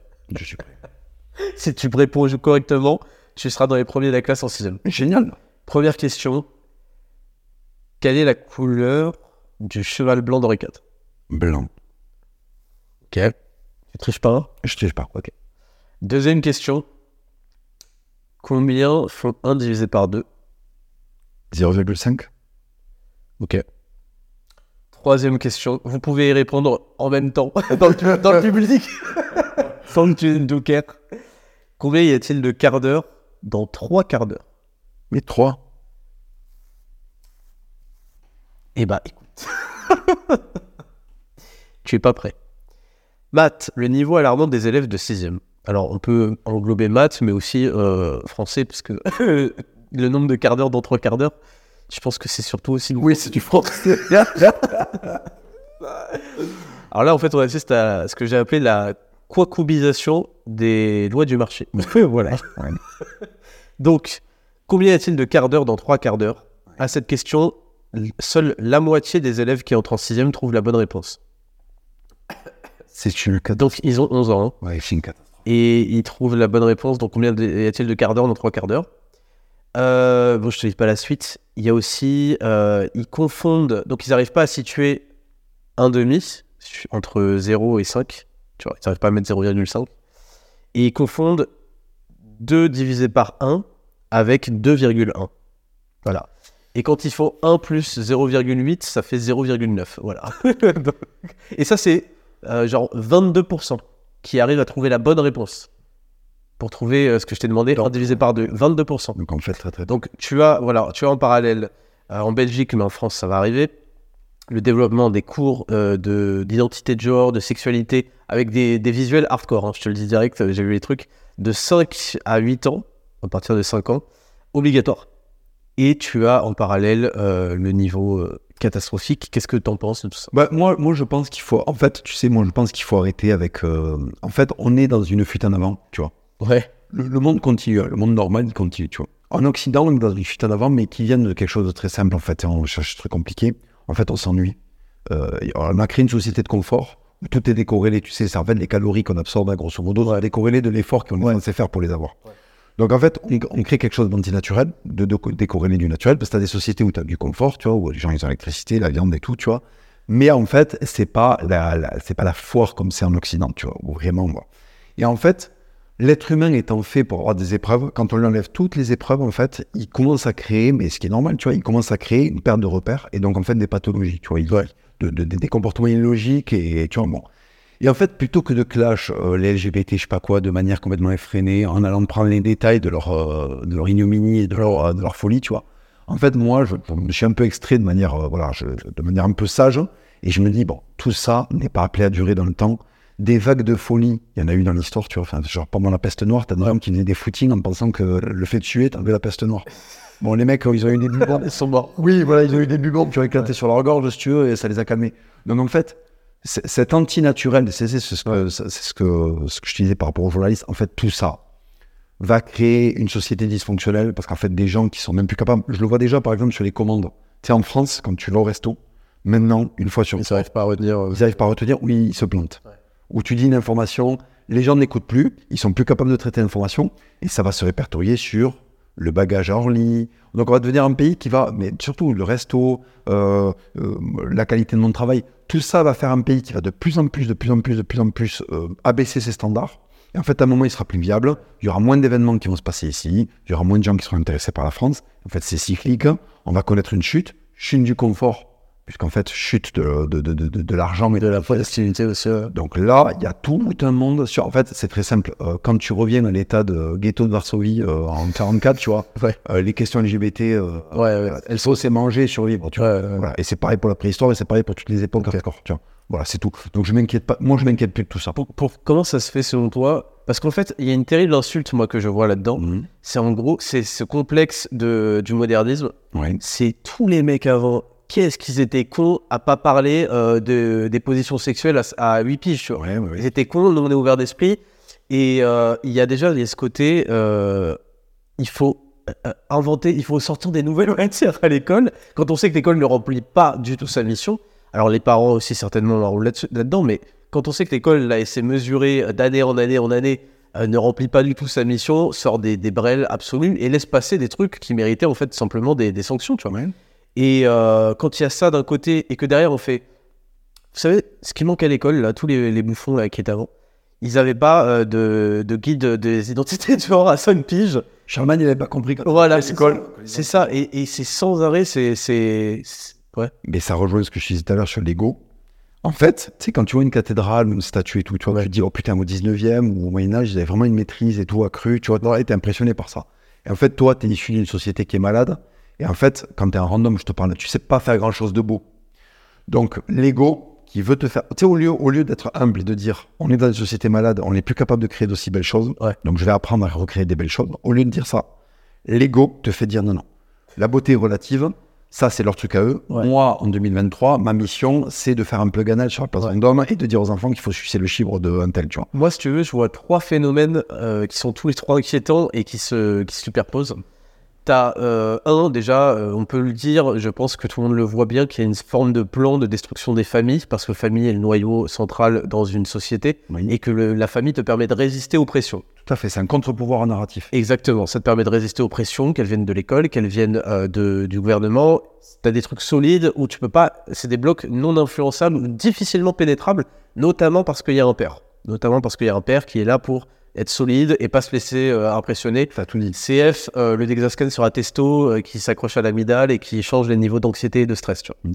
Donc ça, évidemment, on a besoin de détruire ce noyau parce que une fois que c'est détruit, on a une succession d'individus influençables et dont on peut, enfin dont, dont on peut changer la mentalité dès le plus jeune âge. C'est d'ailleurs pour ça que l'école aujourd'hui n'est plus obligatoire des 6 ans mais des 3 ans. Ouais, exactement. Et ça tombe bien, le programme commence à 5 ans pour l'identité de genre. Et euh, on a besoin d'extraire et d'éduquer, comme ils disent tous ces gauchistes là, d'éduquer les gens euh, à la place des parents. Et il y a, euh, d'ailleurs, il y a une non prise en responsabilité des parents de ce sujet-là. Donc il y a tout ça. ça, c'est une des autres étapes dans ce plan-là, c'est évident. Et ce, plan-là n'existerait pas si il, faut, il capitalisait pas sur le deuxième truc, c'est-à-dire le besoin d'attention d'absolument tout le monde, mais maladif. C'est-à-dire, comme tu disais exactement, il y en a qui ont l'humilité de dire je ne peux pas produire quelque chose qui mérite de l'attention. Et il y en a, on leur a dit écoute, tu veux de l'attention, on va te donner de l'attention par rapport à un critère qui n'en mérite pas, c'est-à-dire la couleur de tes cheveux, euh, tes idées politiques euh, qui, qu'on pousse en avant et qui sont du coup pas originales, euh, parce qu'ils ont toujours l'impression de lutter contre je sais pas quoi, mais ils luttent contre rien du tout. Ils luttent contre euh, le fait que la nature, si tu veux, et les hormones. Exactement. Euh, on va te donner euh, de l'attention. Tu, tu vois exactement ce que, ce que je veux Bien sûr, bien sûr. Et donc là-dedans, pour des faits, normalement pour, attirer l'attention et gagner en respectabilité, tu le fais par des prouesses, tu le fais par des accomplissements, des actions qui, un- qui inspirent le respect parce qu'elles sont difficiles. Et là, en fait, d'un coup, en adhérant à un système, en, en changeant de je sais pas quoi, T'as des gratifications. tu as des gratifications d'attention qui sont disproportionnées par rapport au niveau d'effort que ça te demande d'être un fils de pute Bien sûr. tu vois? Donc il y a plein de gens un peu fragiles qui vont se ruer là-dedans pour avoir ces, ces bénéfices-là. D'ailleurs, il y a aussi euh, le fait que ces gens-là n'ont pas d'enfants en général pour des raisons euh, évidentes, tu vois. Et ont ce besoin d'aller enseigner à tes enfants, d'aller leur tourner la tête, comme si ils venaient remplacer les parents qui sont des extrémistes, qui sont des gens un peu fachos. C'est comme dans les films français, en fait. Tu vois Ouais, ouais, exactement. comme dans les films français, dans les trucs où tu as un individu extérieur qui, lui, a vraiment au cœur l'intérêt de l'enfant, bienveillant et ouvert d'esprit, qui va faire ce travail parce que c'est sa responsabilité de sauver cette petite âme et qui va lui proposer un nouveau système de pensée. Et ça, c'est terrible. Et c'est la- le refus de laisser aux familles euh, le, le, le- le- le- comment l'exclusivité de cette éducation-là. Lorsque l'école est payée, notamment pour, on appelle l'éducation nationale, mais c'est de l'éducation à savoir lire, compter, des choses de base pour former des gens qui sont pas des trisomiques finis, tu vois. Tout à fait. Et, et donc, il y a, il y a ces, ces deux, deux choses-là. Et troisième chose qui m'effraie, c'est la co- collaboration des profs et la non-réactivité des familles. Alors là, on a des manifestations, mais c'est des familles religieuses, musulmanes, chrétiennes. Il y a une grosse déresponsabilisation volontaire aussi qu'ont les familles de dire Ah ouais, mais vous voyez comment ça se passe mal, je sais pas quoi à l'école, là, non Parce que c'est facile en fait de commenter, sachant que c'est la vie de leurs enfants, mais ça reste facile de dire, de se plaindre d'une sorte de fatalité, tu vois. Parce que le moment où tu dois agir, c'est le moment où tu vas prendre des risques, c'est le moment où socialement tu vas avoir des problèmes, c'est le moment où ceci, cela, et c'est le moment où en fait c'est chiant. C'est chiant. Et, et- euh, donc il y a ce point-là, et il y a aussi la collaboration des profs, des petits nouveaux profs cuck de merde qui ont été formés à cette mentalité de merde, ça m'étonne pas. Mais des profs, je me dis que ça fait 20 ans elles sont dans le métier, ça fait 20 ans du coup qu'elles enseignent pas ce genre de merde. On leur dit c'est au programme, ok. Alors les enfants aujourd'hui, donc en fait, euh, tu vois, il y a une facilité à obéir aux ordres qui est effrayante. Alors en plus de ça, tu as euh, un- une réalité naturelle, on en revient toujours à la nature, mais c'est vachement important. Moi, je me rends compte en fait, euh, je, je vois qu'on a des constructions qui sont très, qui sont très éphémères en fait. Tu vois, c'est la différence entre une médaille en chocolat et une vraie médaille, tu vois. Les gratifications que tu as quand tu dis euh, le LGBT c'est une médaille en chocolat, et en fait quand tu réalises euh, tel statut qui est sur, bah, c'est une médaille euh, éternelle, presque entre guillemets. Euh, tu vois, dans, dans la nature, tu as beaucoup moins de prédateurs que de victimes en fait. Parce qu'il n'y a pas de la place pour la moitié de prédateurs et la moitié de victimes. S'il y a un loup mangé, il faut qu'il y ait des troupeaux. De, il faut des énormes troupeaux de, de, de- des énormes- Oui, il y a le cannibalisme, quoi. oui, exactement, exactement. Donc en fait, tu as très peu de prédateurs. On a créé, euh, si tu veux, on a créé euh, en fait une société d'égalitarisation forcée, tu vois, où on a abaissé les standards et augmenté artificiellement certains autres. Par exemple, avec la carte scolaire, on fait venir des, des mecs de telle zone parce qu'on sait qu'ils vont apporter une plus-value, et on fait venir des mecs de telle zone pour les mélanger, pour avoir une espèce de moyenne. Ok, bon, ça c'est la République, c'est un mouvement, c'est quelque chose qui est extérieur à la nature, tu vois. Dans la nature, tu as un groupe qui est fait pour se balader sans se retourner, ça s'appelle les prédateurs. Et tu as un groupe qui est fait pour avoir les yeux sur les côtés très gros. Tu sais, les yeux sur les côtés. Tu vois, par exemple, les animaux, quand Des rétroviseurs. ils ont des rétros, tu vois, ils ont pas des ils ont pas des yeux, ils ont des rétros, tu vois. Parce qu'en fait, il, il faut qu'ils puissent marcher en, en un Oui, toi, t'as genre euh, 160 degrés, eux, ils ont euh, 300. c'est ça. Le prédateur, il a une vision en couloir, parce qu'en fait, lui, c'est un sniper. Ouais. La victime, elle a une vision, mec, c'est une caméra à McDonald's, tu vois. tu vois je veux dire, voilà. Parce qu'en fait, il sait, la nature l'a prévu qu'il soit victimisable. Ouais. Donc, du coup, il sait qu'il est une victime, donc il n'est pas fait pour se focus. Il est fait pour voir plein de trucs, tu vois. Il a, Et, pas euh, d'éc- il n'a pas d'écouteur, exactement. Il est là, il, envoie des-. Et d'ailleurs, tu regardes les animaux de la nature, ils broutent, ils regardent, ils partent, ils vont les plages. ils se remettent à boire. Alors qu'en fait, je sais pas si t'as regardé les animaux stylés ou puissants, même pas forcément les carnivores. Euh, un taureau, quand il se déplace, euh, en fait, bon, il fait 500 kilos, ça va, tu vois. Ouais. Il n'y a pas un renard qui va débouler. Il relâche. Pas quoi, tu vois, il est relax. Euh, si tu vas, si tu regardes un ours, Ouais. quand il marche, il s'en bat les couilles de ce qui se passe dans son dos, tu vois je dire Parce qu'en fait, il fait que ça va. C'est quelque chose qui le mord, il lui met une gifle, il arrache la tête. Les brebis, quand tu fais un petit geste comme ça, tu sais, ça, elles s'écartent, voilà. Et en fait, naturellement, on va revenir à ça. Excuse-moi, c'était un peu très long à, à développer. Mais en fait, moi, je suis pas étonné qu'il y ait ça qui se passe parce qu'en fait, tu vas avoir des cheptels entiers. La nature va refaire des cheptels entiers de moutons. C'est pour ça que je, je prenais la, Ouais. la, la question de l'animal. On va refaire des victimes et on va refaire, alors non pas des prédateurs, il y aura des prédateurs dans le lot. hein. Moi, je, je- je m'estime ne pas être un prédateur. Ouais. En revanche, j'estime faire partie du groupe qui peut marcher sans se retourner euh, derrière lui, tu vois. Parce que j'ai acquis. euh, Les chiens de berger, quoi. Tu veux. Ouais, ouais, le chien de berger veut défendre le troupeau. Moi, maintenant, j'en suis au point. Moi, Si les loups veulent éclairer, parce qu'à la fin, le troupeau me Le chien de berger, il a, il a pris des jumelles et, euh, et Netflix. Oui, voilà. En fait, tu fais partie de berger. En fait, le problème, c'est qu'avant, le troupeau disait au chien de berger Putain, merci d'être là. Ouais. Là, le troupeau m'explique que je fais de la promotion de la viande dans mon pied. Donc, si tu veux, je vais me décaler. Ouais. Je vais me décaler et je vais laisser le troupeau avec les loups. Tu laisses euh, apprendre la leçon et après. Ouais. Et après, tu refais un référendum. Quoi. Oui, ben quand ils auront tous vu à 360 degrés comment tout le troupeau se fait massacrer, tu vois, peut-être qu'ils reviendront me voir en me disant Excuse-moi, je t'ai mal parlé, tu vois. Donc, va y avoir un. Les loups vont commencer à expliquer qu'ils font parler poliment aux brebis, tu vois. Ouais. Et c'est très très bien. Et en fait, euh, moi, je suis désolé, je vais en choquer plein, mais aujourd'hui, on appelle ça de l'accélérationnisme et tout, et je dis juste on va arrêter d'empêcher certaines brebis de prendre le guépard ou le loup dans la gueule, euh, selon qu'on utilise une, Ouais. une image euh, saharienne, euh, sava- de la savane, De la savane. euh, ou, ou européenne, mais en fait, à un moment, il faut que le troupeau soit trié. Les brebis qui me parlent bien, je vais, je vais les protéger. Les brebis qui me parlent mal, il va falloir qu'elles elles prennent le mur. Oui, il faut, il faut choisir et, et, euh, on- et prendre ce qu'on a choisi. Quoi. Oui, tu peux pas me parler mal à moi et de l'autre côté ne pas être apte à te taper après le loulou. Ouais, C'est comme les mecs qui disent j'ai pas faim et qui prennent tes frites. Oui, exactement. exactement. Exactement. des meufs d'ailleurs. Ouais, non, c'est bon, euh, je veux pas de pizza au pepperoni, et prends que les pepperoni. Ça met des coups de tête, tu vois. Donc, je te- en fait, tout ce que tu m'expliques, je suis désolé, hein, je vais vraiment choquer notre euh, public, mais euh, je suis pas pour, mais en fait, ça ne m'étonne pas, et il faut en passer par là, parce qu'en fait, il va y avoir vraiment des races d'esclaves Ouais. et euh, des seigneurs. Mais je, pense qu'ils sont pas choqués parce qu'ils ont bien conscience, surtout ceux qui ont recommencé régu- enfin, récemment par rapport à ce qu'on dit, à changer un peu leur vie et tout. Ils ont bien conscience que ça leur demande des efforts et que ces efforts, ils méritent récompense et que du coup, bah, il y en a qui veulent pas les faire et qui insultent en plus ceux qui les font. Donc, ça les, enfin, je pense qu'ils ont compris qu'il y a ceux qui font des actions, des choses et ceux qui n'en font pas. Quoi. Ben, si tu te casses les couilles à avoir un bon taux de testo, euh, à avoir un lifestyle euh, digne, en fait, il y a de très fortes chances que tu puisses contrebalancer ce qui se passe à l'école avec tes enfants Ouais. et que tu, tu fasses d'eux les futurs seigneurs ou les futurs gens importants de la société qui se prépare. Parce que je suis désolé, euh, il y a aussi le- la question de l'intelligence et de l'aptitude. Quand tu n'es pas capable de comprendre ce qui se passe, ce qu'on te dit ou ce qu'on te demande, mais en fait, mec, à l'âge adulte, le- donc on va revenir à une société où il va y avoir, ben, ça va être féodal en fait. Est-ce qu'on en est déjà sorti? C'est la question. hein. Ouais, C'est un peu comme ça que les sociétés s'organisent depuis toujours. hein. Mais, mais pas tellement parce qu'il y a une donnée, c'est qu'on continue à prélever aux gens efficients pour tenter d'éduquer les Mongols. Oui. Moi, j'estime qu'on en sera sorti quand on acceptera que les Mongols, ben, c'est euh, Dalrymple, hein, c'est euh, euh, un sociologue américain qui a expliqué qu'il y, a les- il y a une partie énorme, pas, pas toute la classe pauvre, mais une partie énorme de la classe pauvre, Ouais. qui se dirige spécifiquement dans les actions qui reproduisent les- la pauvreté. Ouais. Je vais revenir vers l'alcool, vers la monoparentalité, me mettre avec un cassos qui a fait quatre braquages, Ouais. euh, mettre mes enfants devant la C'est de l'abandon en fait. Ouais, C'est de l'abandon euh, de complètement. Il n'y a plus aucun contrôle.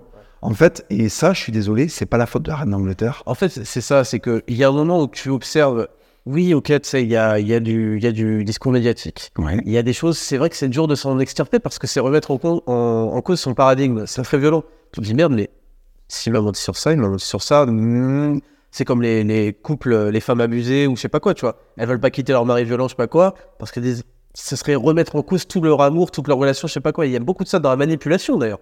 Dans la manipulation, quand un mec t'a manipulé des trucs, tu vas effacer, tu vas atténuer euh, plein de trucs négatifs que tu voyais. Souvent, tu te rends compte qu'en fait, tu as eu des signaux comme ça que tu les as ignorés volontairement.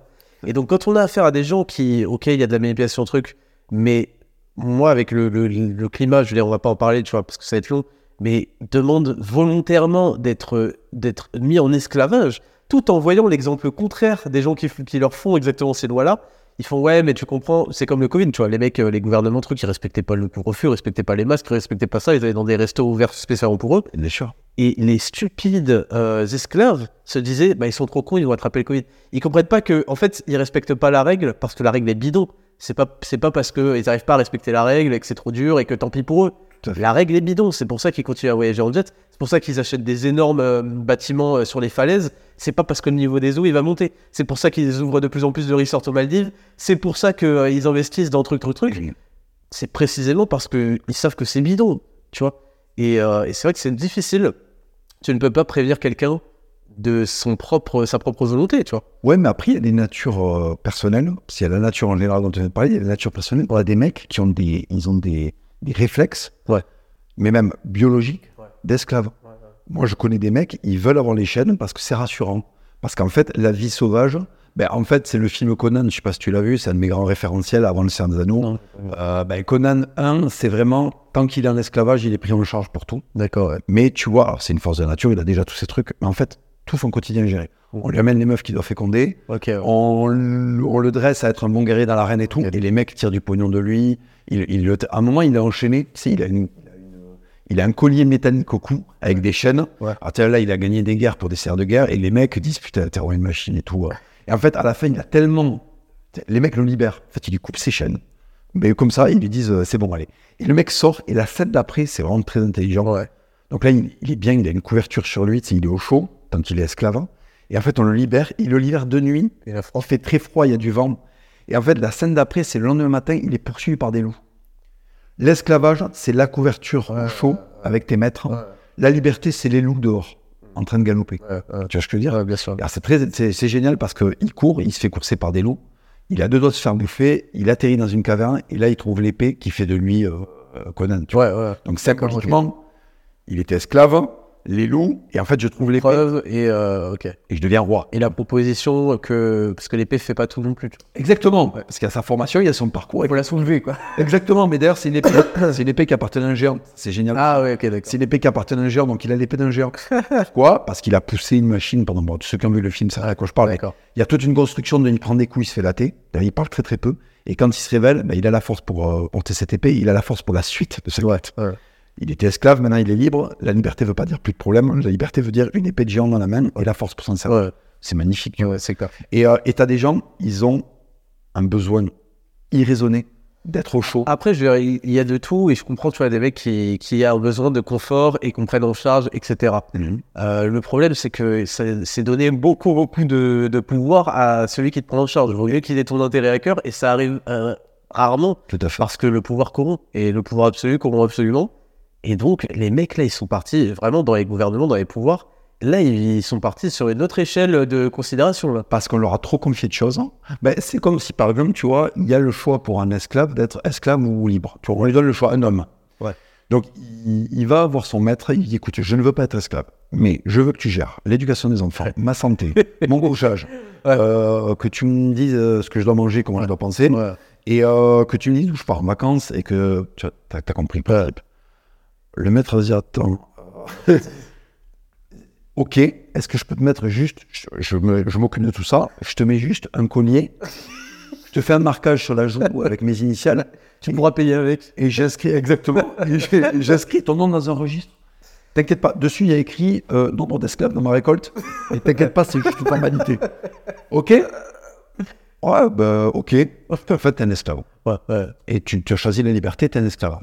Et en fait, c'est ça qu'on vous propose, c'est d'être un esclave déclaré ou un esclave non déclaré. C'est caché, c'est ça qui est. Voilà. qui est- ouais. Tu es soit un esclave officiel, soit un esclave. Et de, la, la, la frontière est de plus en plus brouillée. Et il faut beaucoup d'indépendance d'esprit pour dire, et de courage pour dire, je ne suis ni un esclave déclaré, ni un esclave euh, non déclaré. Ouais, ouais. Parce que je refuse d'être dépendant de ça, ça, ça, ça, ça. Et ça veut demander des efforts, voilà. Mais après, on soulève quoi? On soulève des épées de géant. Bon, bah écoute, on va passer euh, sur ces belles phrases à la rubrique numéro 3. Leçon de vie, je regarde à peu près. Ok. Voilà, la bourre de ouf, non? On est bien, on est bien, ça fait deux heures ah ouais, ça fait deux heures. Leçon de vie, c'est parti, jingle.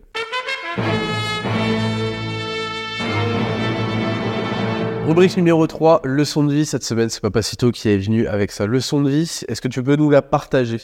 Eh ben écoute, leçon de vie tirée de mes 37 années sur Terre, donc ça commence à faire, c'est pas des leçons de vie quand t'as 20 ans, tu sais, euh, carpe diem. tu te fais tatouer des merdes avec une chouette et un truc géométrique. Ok. La leçon de vie, j'ai compris récemment, récemment, j'avais déjà des, des intuitions, mais je l'ai compris, notre pire ennemi, c'est notre ego mal placé. L'ego est très important. Ego, euh, c'est jeu, hein. en latin c'est jeu. Le jeu est très important dans une société où on veut euh, communiser des choses. hein. Et voilà, dans une société où les individus n'ont plus la possession de leur corps et tout. Ego veut dire je, c'est-à-dire je n'est pas au-dessus du monde, mais le monde n'est pas au-dessus de je. Ça, c'est très très important cet équilibre, d'avoir un ego équilibré, tout simplement. Bon. Et moi, je me rends compte que beaucoup, beaucoup des marches hein, que je n'ai pas prises dans la vie, qui auraient pu me faire accélérer, tu vois, dans euh, euh, mon parcours, c'est des marches que je n'ai pas prises par ego. Je supportais pas que telle personne me donne telle information depuis là où elle est, donc euh, je lui enlevais sa, son expertise. Je supportais pas euh, de me mettre dans des positions où pendant un temps, j'allais être en dessous, tu vois, passer par certains, par certains moments où tu es, euh, tu es en dessous, en fait. Tu es en dessous, tu es pas là où tu penses que tu dois être, mais en réalité, tu es toujours à ta place, plus ou moins, tu vois. voilà, bon, faut faire attention justement à ne pas être euh, non plus trop bas. Mais ce que je veux dire, c'est que l'ego est notre principal poison et à la fois notre principal moteur. Et c'est pour ça que c'est tellement dur euh, de, doser, de doser, parce que si tu n'as pas assez d'ego, tu vas te faire marcher dessus, tu seras une serpillère toute ta vie. Et si tu as trop d'ego, tu vas t'enfoncer euh, dans les murs parce que tu verras pas qu'il y a des portes à côté, euh, parce que tu as un putain de bélier en fait, tu vois. Ouais. Et cet équilibre, il est très très important à avoir. Et aujourd'hui, me libérer du mauvais ego avec l'expérience et remettre en question, euh, enfin, et faire confiance à mon ego pour les, pour les bonnes choses, c'est ma meilleure arme. Et c'est ça que je vous souhaite, et c'est ma leçon de vie. La maîtrise de l'ego, c'est la clé de l'homme. Alors, c'est vrai que l'ego, moi, tout de suite, ça fait penser à, à l'humilité. Quand on parle d'ego, à l'arrogance aussi. Et euh, bon, je vais pas revenir sur mon thème humilité contre modestie, bien que, tu veux, je peux. Ah bah bien sûr, à fond, à fond, c'est très important. C'est- alors C'est très lié en fait. Alors c'est vrai que euh, l'e- l'ego, comme tu dis, c'est la maîtrise parce qu'il faut savoir en avoir, il faut savoir aussi le mettre de côté, il faut savoir où est sa place, il faut savoir apprendre, il faut savoir être assez ouvert. Et, euh, et c'est vrai que ego, c'est euh, c'est jeu. Et euh, en fait, moi, la différence que je fais entre humilité et modestie, c'est justement l'humilité, cette chose qui, on est en confiance, mais on sait qu'on n'est pas le, euh, le meilleur de trucs dans tous les domaines, en tout cas, parce que euh, euh, tu prends Djokovic, euh, il, il, est, il va dire je suis le meilleur tennisman, bon, bah, c'est vrai en fait. Donc oui, c'est le meilleur tennisman et il y a quoi, tu vois. Donc c'est pas une histoire d'ego ça, mais tu vois, tu peux pas être le meilleur dans tout. Tu sais que tu as des choses à apprendre dans certains domaines, dans beaucoup de domaines, que des gens peuvent être meilleurs que toi, etc. Donc l'humilité, c'est aussi, c'est en fait, c'est le stade final de maîtrise de finalement où est ta place, où tu te situes. Mais le truc, c'est que pour savoir où est ta place et savoir où tu te situes, ça peut pas être enfoncé par la modestie, parce que la modestie te place toujours pas euh, un peu en dessous. Et pour savoir où tu te situes, tu es forcément dans un entre-deux ou au sommet. Enfin, il y a un moment où il y a des gens au-dessus, mais aussi des gens en dessous. Ouais. Et c'est pas une insulte pour les gens. Tu vois Et reconnaître qu'on n'est pas bon dans un domaine, ça nous place forcément en dessous. Mais il faut être capable aussi de reconnaître quand on est bon dans quelque chose, de savoir le dire et de savoir qu'il y a des gens qui vont avoir un jugement parce qu'ils n'ont pas compris ces subtilités-là. Et donc, c'est pour ça que souvent, je dis que l'ego doit être en rapport avec les compétences. Tu vois, la confiance en soi résultats. se, con- se construit avec les compétences et avec les résultats. Les résultats, c'est la sanction des compétences.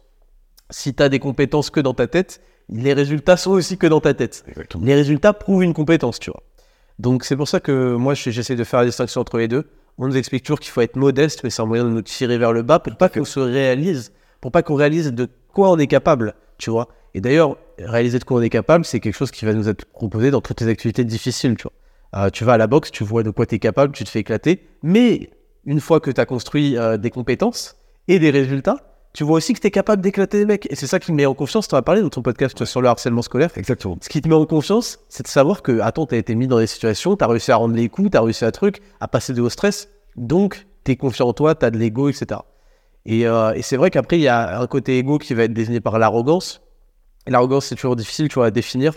Et t'as envie de le définir comme étant, euh, le, un- en fait, une vision de toi-même que t'exerces en plus d'une manière un peu violente sur les autres, qui n'a rien à voir en plus sans rapport avec la réalité. Alors tu peux avoir une réalité qui correspond à ton, tu vois, à ce que tu vas avancer, mais être quand même arrogant parce que avoir un style infernal et tout, tu vois. Et, euh, et ouais, et il faut faire très attention à l'arrogance parce que l'arrogance c'est pas seulement de dire moi je suis le meilleur, moi je suis le meilleur, mais de dire aussi j'ai rien à apprendre, ce mec-là a rien à m'apprendre, Ouais. euh, j'ai pas besoin, tu vois. Moi je sais qu'en muscu c'est rempli de gens arrogants, mais qui restent du coup à leur place. Tu vois, le- finalement, parce que la réalité te met à ta place, même si dans ta tête, tu te construis plein de barrières psychologiques pour euh, pas assumer, tu vois. Et il y a le, euh, mais attends, mais ça, c'est c'est disponible gratos sur Internet, je vais pas payer pour avoir un coaching, je sais pas quoi. Tout est disponible. D'accord, mais là, t'es arrogant parce que tout est disponible, mais t'es- tu es quand même un gros fils de pute. Quoi. Ça, une fortune clean, mais monsieur a un bigger than yours, tu vois. Et l'arrogance, ça passe. Et je pense que c'est là où c'est sous-estimé. C'est pas chez les mecs euh, qui se la pètent ou je sais pas quoi. C'est beaucoup chez les gens qui, qui se sur- surestiment et qui veulent pas, qui pensent qu'ils n'ont pas besoin d'apprendre truc, truc, truc. Et ça les freine et ça leur enlève énormément de choses. En fait, le, le meilleur, euh, si tu veux, le meilleur moyen de comprendre où tu te situes et où tu dois te situer, parce qu'en fait, tu as dit un truc très intéressant, c'est qu'à un moment, tu es entre deux, tu vois, tu, tu sais pas où tu es. Mais en fait, c'est l'expérience, c'est vivre, en fait. C'est la vie. Il y a plein de mecs, on l'oublie, il y a plein de mecs qui passent, entre guillemets, des vies à ne pas les vivre. Ouais. Et qui se laissent porter. Ouais. Et en fait, comment savoir où tu te situes? Moi, moi j'ai assisté à ça. Des mecs complètement décorrélés du truc, qui n'ont pas fait de sport depuis très, très longtemps, qui disent Ah, Mais ça, je peux le faire. euh. en fait, sur le truc, ils sont explosés, Ouais. ils ne suivent plus. Alors, ils vont convoquer une tendinite, je sais pas quoi et tout. La vérité, c'est que tu n'étais pas prêt, la marche était trop haute. Ouais. Donc, en fait, l'humilité voudrait que tu redescendes et au lieu de faire une rando de 30 km, tu fasses une rando de 15 km pour démarrer. Mais comme tu ne fais jamais de rando, que tu sors jamais de chez toi, tu as une projection de toi-même qui est alimentée par euh, un autodiag. Ça s'appelle garder la face aussi. hein. Oui, complètement. Complètement, mais on revient à l'ego. Et en fait, tu n'as, tu n'as pas su, euh, à un moment, évaluer euh, ce que tu étais capable de faire. Et c'est vachement important parce que dans les moves que tu vas faire, tu vois, quand tu vas te lancer, par exemple, un combattant qui veut faire la promo de son truc en faisant du clash, je suis le meilleur combattant du monde, euh, bah, typiquement Cédric Dombé en ce moment, tu vois. Le mec, il y a 11 championnats du monde en kickboxing derrière. Donc tu peux te permettre ça. c'est de la provocation, pas forcément de l'arrogance. Elle est à dessin aussi. Elle a des elle, elle doit servir à un truc commercial. Mais tu vois, moi, je fais la différence aussi entre provo- provocation et arrogance. Ouais. L'arrogance va te mener évidemment à des déconvenus, tu vois. Par exemple, euh, Conor McGregor a été arrogant avec, euh, avec Khabib. Il s'est fait éclater. Tu vois il, a il aurait pu être il a été les deux provoquant et arrogant. Mais en fait, euh, tu peux être provoquant sans être arrogant. Tu vois, je veux dire, par exemple, Francis Ngannou est provoquant avec Tyson Fury. Il est pas arrogant. Ouais. Il dit jamais Tyson Fury, je te, je te prends au sérieux. Tu vois ce que je veux dire? Ouais. donc, si tu veux, c'est un équilibre et euh, en fait, c'est comme euh, pas faire le fifou et tout. Aujourd'hui, il y a un énorme déficit d'épreuves et de vie. Tu vois, la vie, en fait, la vie, la substance de la vie, c'est l'accumulation des épreuves et le retour d'expérience. Il y a énormément de gens qui sont dans un univers fictionnel. Parce que tu sais, on a abordé la question de la masturbation et tout, tu vois, euh, dans nos podcasts et tout. Mais c'est fictionnel. Tu te fais un scénario dans ta tête, tu vis une fiction, elle t'apporte euh, ben, d'ailleurs des déconvenus, de la baisse de testo, euh, ça je l'ai appris via ton, via ton podcast. Mais tu es dans un univers fictionnel. Quand tu vas, t'as- quand tu vas écrire sur Internet, euh, oui, remigration totale. Mais tu es dans un univers fictionnel. Parce qu'en fait, tu es décorrélé de la réalité. C'est pas comme ça exactement que ça va se passer. En tout cas, t'es pas prêt. Ton corps n'est pas prêt pour que ça se fasse. Quand tu dis, euh, ouais, lui, euh, je le baise, je sais pas quoi, euh, bah non, non, tu vas jamais le rencontrer. Quand tu dis euh, ça, ça, ça, ça. Donc en fait, les gens sont, au lieu d'être farcis d'anecdotes de vie, ils sont farcis de projections fantasmagoriques de vie. Tu comprends le truc Et en fait, là où il y a un décalage et on se heurte à de l'agressivité, c'est qu'en fait, il y a un monde des hommes qui ont accumulé des expériences de vie et un hommes qui ont, euh, qui ont euh, accumulé des, des, des narratifs. Ouais. Des narratifs et des projections. Tu vois. Et en fait, quand ça se heurte, malheureusement, la puissance des narratifs, euh, si tu veux, tombe face à la puissance du vécu. Et c'est pour ça qu'aujourd'hui, quand tu te fais insulter, quand tu affirmes quelque chose qui est tiré de ton expérience, moi je le vois beaucoup, les critiques que j'ai viennent de gens qui ont des profils soit très très très jeunes, donc en fait ils n'ont pas encore vécu. Par exemple, moi, des fois il y a des mecs de 15 ans et demi qui me disent bah, Papa, si tôt tu t'es ramolli. Attends, Je la connais celle-là. ouais. non mais tu t'es ramolli. Enfin, j'ai- non mais si tu veux, j'ai fait 10 ans de déménagement, j'ai fait 15 ans d'anglais, parce que si t'arrives, je suis ramolli, tu vois, tu vois, tu te ramollis, tu vois. Donc, si tu veux, euh, parce que lui estime dans sa poussée d'hormonale que je devrais être avec une épée euh, en Seine-Saint-Denis sur un cheval. qui- Mais calme-toi, tu vois. Donc, en fait, vraiment, il faut sortir de l'univers fictionnel de, de- de- de l'homme moderne, tu vois, de l'homme contemporain, et rentrer dans l'homme prégnant, dans l'homme de la vie, tu vois, dans l'homme qui vit. Et d'ailleurs, tout le discours, à toi comme à moi, plus on a pris de maturité, plus ils se sont cadrés, moins c'est fifou, moins on s'autorise des trucs gratos, tu vois, plus on est réglo, en fait, il faut le dire, parce que, voilà, parce qu'on a, mais c'est normal, c'est, et je suis très content, à, là j'ai 37, je vais bientôt faire 40 ans, euh, d'avoir cette raison qui arrive, parce que imagine, et j'en connais plein, c'est peut-être, imaginez, des personnages de 40 balais, qui te font, qui sont dans des problématiques d'adolescents. Oui, bah, il y, il y en a de temps en temps, moi je- j'en vois, et c'est pas beau à voir en fait. Tu- mais justement, parce qu'il y a un manque de vécu, il y a un manque de vivre. Et donc, tu vois des voix d'enfants, des mouvements d'enfants, des comportements de couple d'enfants. Il y a euh, des, des structures même physiques d'enfants. hein. Quand, quand tu t'es échappé toute ta vie de, Ouais. euh, de- du sport, tu le payes. hein. Ouais, bien sûr. Vraiment, tu le payes. en fait? Bien sûr. euh, Regarde-moi la gueule que j'ai à 37 ans. Je vois des mecs de 37 ans. Je me dis, putain, c'est bien d'avoir Ouais, clairement, ouais, clairement. euh, d'avoir attention à la bouffe, Ah d'avoir maintenu le sport et tout. Tu, vois ce que je veux dire? Au-delà du body fat et tout, tu vois. Ouais, clairement. Euh, Il y, a- il y il y a vraiment des trucs où tu te dis, putain, euh, quand même, le temps, et ça, c'est une phrase que faire. c'est dans la Bible, chacun sera, chacun sera récompensé selon son dû, tu vois. C'est qu'en fait, la vie que tu vas mener, ben, à la fin, euh, dans le miroir, la récompense est Ouais, la même. ouais. Et ça, c'est génial. Ouais. c'est clair. Et euh, qu'est-ce que tu donnerais comme conseil aux gens par rapport justement à cet ego qu'ils arrivent à se situer euh, dans des exemples, je sais pas, de vie euh, Va te confronter à la vie. Et c'est pour ça que j'arrête pas de dire la boxe, le sport, euh, euh, la muscu, le vélo. Va te confronter au bout de toi-même. Va te confronter à tes limites. Tente de les dépasser. Donc déjà, tu sais où sont tes limites. Déjà, pour savoir où sont tes limites, il faut les trouver. Va dans un sport qui va t'amener à tes limites. Donc par exemple, pas du Quidditch, tu vois, avec un balle dans le cul, tu, vois. tu vas trouver aucune Ouais. limite. Euh, voilà. Donc allez vous confronter aux limites dans le sport, dans votre business. Les échecs ne sont que la barre de la limite. Et en fait, il faut repousser la barre de la limite. Et les, les échecs servent à savoir où est la limite. Donc après, c'est pas j'ai un échec, faut que j'aille ailleurs retrouver un échec au même niveau. j'ai un échec, faut que je retravaille ça, ça, ça, ça pour passer cette barre. Le conseil que je donne, c'est d'aller se confronter le plus possible à la vie. Et je vais donner trois actes, comme ça, c'est bien un truc. Le voyage. D'accord. Le voyage. Le sport, très important. Et le travail. Le travail, euh, le, le business, que ce soit en entrepreneuriat ou le travail, Ouais. va te confronter à tes limites. Quand tu es insatisfait de toi, fais les actes qui vont faire que tu pourras obtenir un gain qui fera que tu seras satisfait de toi. Et je, je pense que aussi euh, réussir à maîtriser son ego, c'est également. euh, alors j'ai jamais retrouvé exactement le terme français pour euh, séparer ça. J'aurais aimé faire une séparation entre la jalousie et l'envie, mais Ah. tu vois ce que je veux dire? Parce que avoir de l'ego te rend jaloux de gens qui pourraient t'inspirer, de gens que tu, dont tu voudrais, tu devrais suivre l'exemple peut-être, et qu'au fond de toi tu sens quelque chose, mais tu veux pas leur accorder ça, tu vois. Et l'envie, mais c'est peut-être pas le mot parce que je crois que l'envie euh, c'est euh, Oui, il y a aussi de l'envie euh, qui peut être de la jalousie. voilà, c'est ça. Mais tu vois, moi, j'ai pas de, de honte à dire qu'il y a des mecs, ils m'ont donné envie de les imiter, ils m'ont donné envie de me motiver, de me bouger. Et ça, c'est parce que j'ai su dire qu'ils étaient meilleurs que moi. Forcément, tu, quand tu te diriges vers que- que- quelque part, c'est que euh, le chemin euh, t'attend, tu vois. Bien sûr. Donc, euh, pour- alors quand t'as trop d'ego, tu peux pas admettre que ce mec-là, il est au-dessus, ce- ce- c'est cela. Et donc, tu t'empêches de progresser toi-même, en fait, tu vois.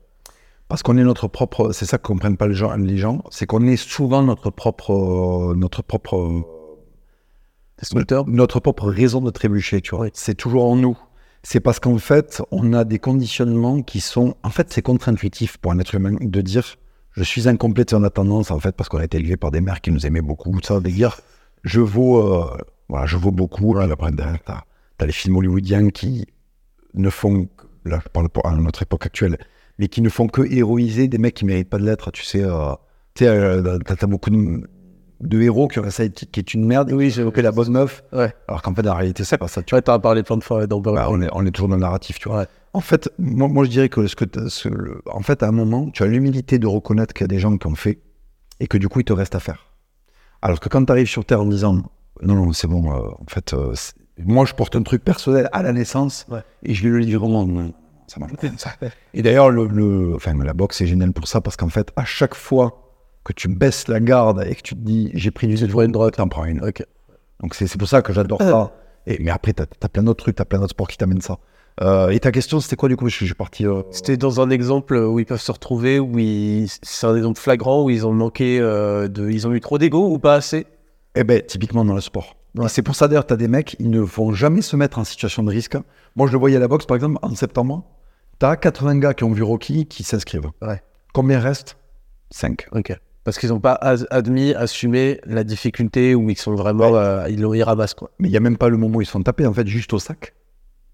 Ah oui, ils se rendent compte que les coups, euh, ils font pas de bruit. euh, Les épaules, elles brûlent, les coups font pas de bruit, ça te renvoie une image très négative de toi. Ouais. Ben, tu vois des mecs de c'est 70 cardio aussi. Ben, tu vois des mecs de 70 kilos qui bougent le sac, ça fait des bruits euh, que tu as envie d'entendre. Ça fait les mêmes bruits que sur Instagram, tu vois. Je dis putain, le mec est en place. Ouais. Toi, c'est bon. Tes bras, en fait, tu te rends compte qu'à la fin, tu es à 20 cm de ton visage parce que euh, tendre le bras, c'est dur. Ouais, ça te renvoie une image tellement dégueulasse de toi Tu vois, le premier cours de boxe, Tu préfères rester là-dessus et effacer, quoi. ouais, ta mémoire efface, tu vas re- te remettre devant Netflix et re-regarder Rocky 2 Ouais. et 3 et 4 et 5 parce que finalement, tu vivras par procuration. Et en fait, sur les 100% de mecs qui vont faire ça, t'en as 5%, j'exagère, t'en as 10%, qui vont rester au cours de boxe. Parce qu'en fait, ils disent putain, mes épaules brûlent, c'est inacceptable. Et donc, la différence, c'est le mec qui dit c'est inacceptable que ça brûle, je veux plus entendre parler de ça. C'est ça, ouais. C'est inacceptable que ça brûle, je veux progresser. Ok. Tu vois, ça se joue. Ok, ok. Parfait, royal. Je propose de passer à la rubrique suivante. Pas de Dexascan cette semaine parce que sinon l'épisode va être trop, trop, trop, trop complet. Trop, trop gros. On va passer directement à la rubrique numéro 5, entreprendre. C'est parti, jingle.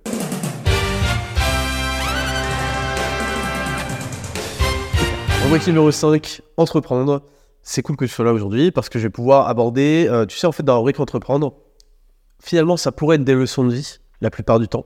Mais je trouve que quand tu es entrepreneur, là, par contre, tu peux pas, tu peux pas échapper à ça. Et donc, j'essaie d'aller un petit peu plus dans le sujet. Alors là, on est sur une émission longue, donc je vais peut-être rester un petit peu en surface, mais bon, on va quand même aborder. Je voulais aborder ce qui est pour moi et euh, la, triforce, tu veux, la trinité de l'entreprise. C'est aussi des choses qu'on peut retrouver dans la vie de n'importe qui. En gros, pour moi, il y a quatre choses dans la vie de, de n'importe qui. On va dire, c'est euh, la santé, l'argent, les relations amoureuses et les relations familiales. Tu vois. Je pense que c'est quatre euh, piliers qui peuvent, euh, que tu dois essayer d'équilibrer comme tu peux.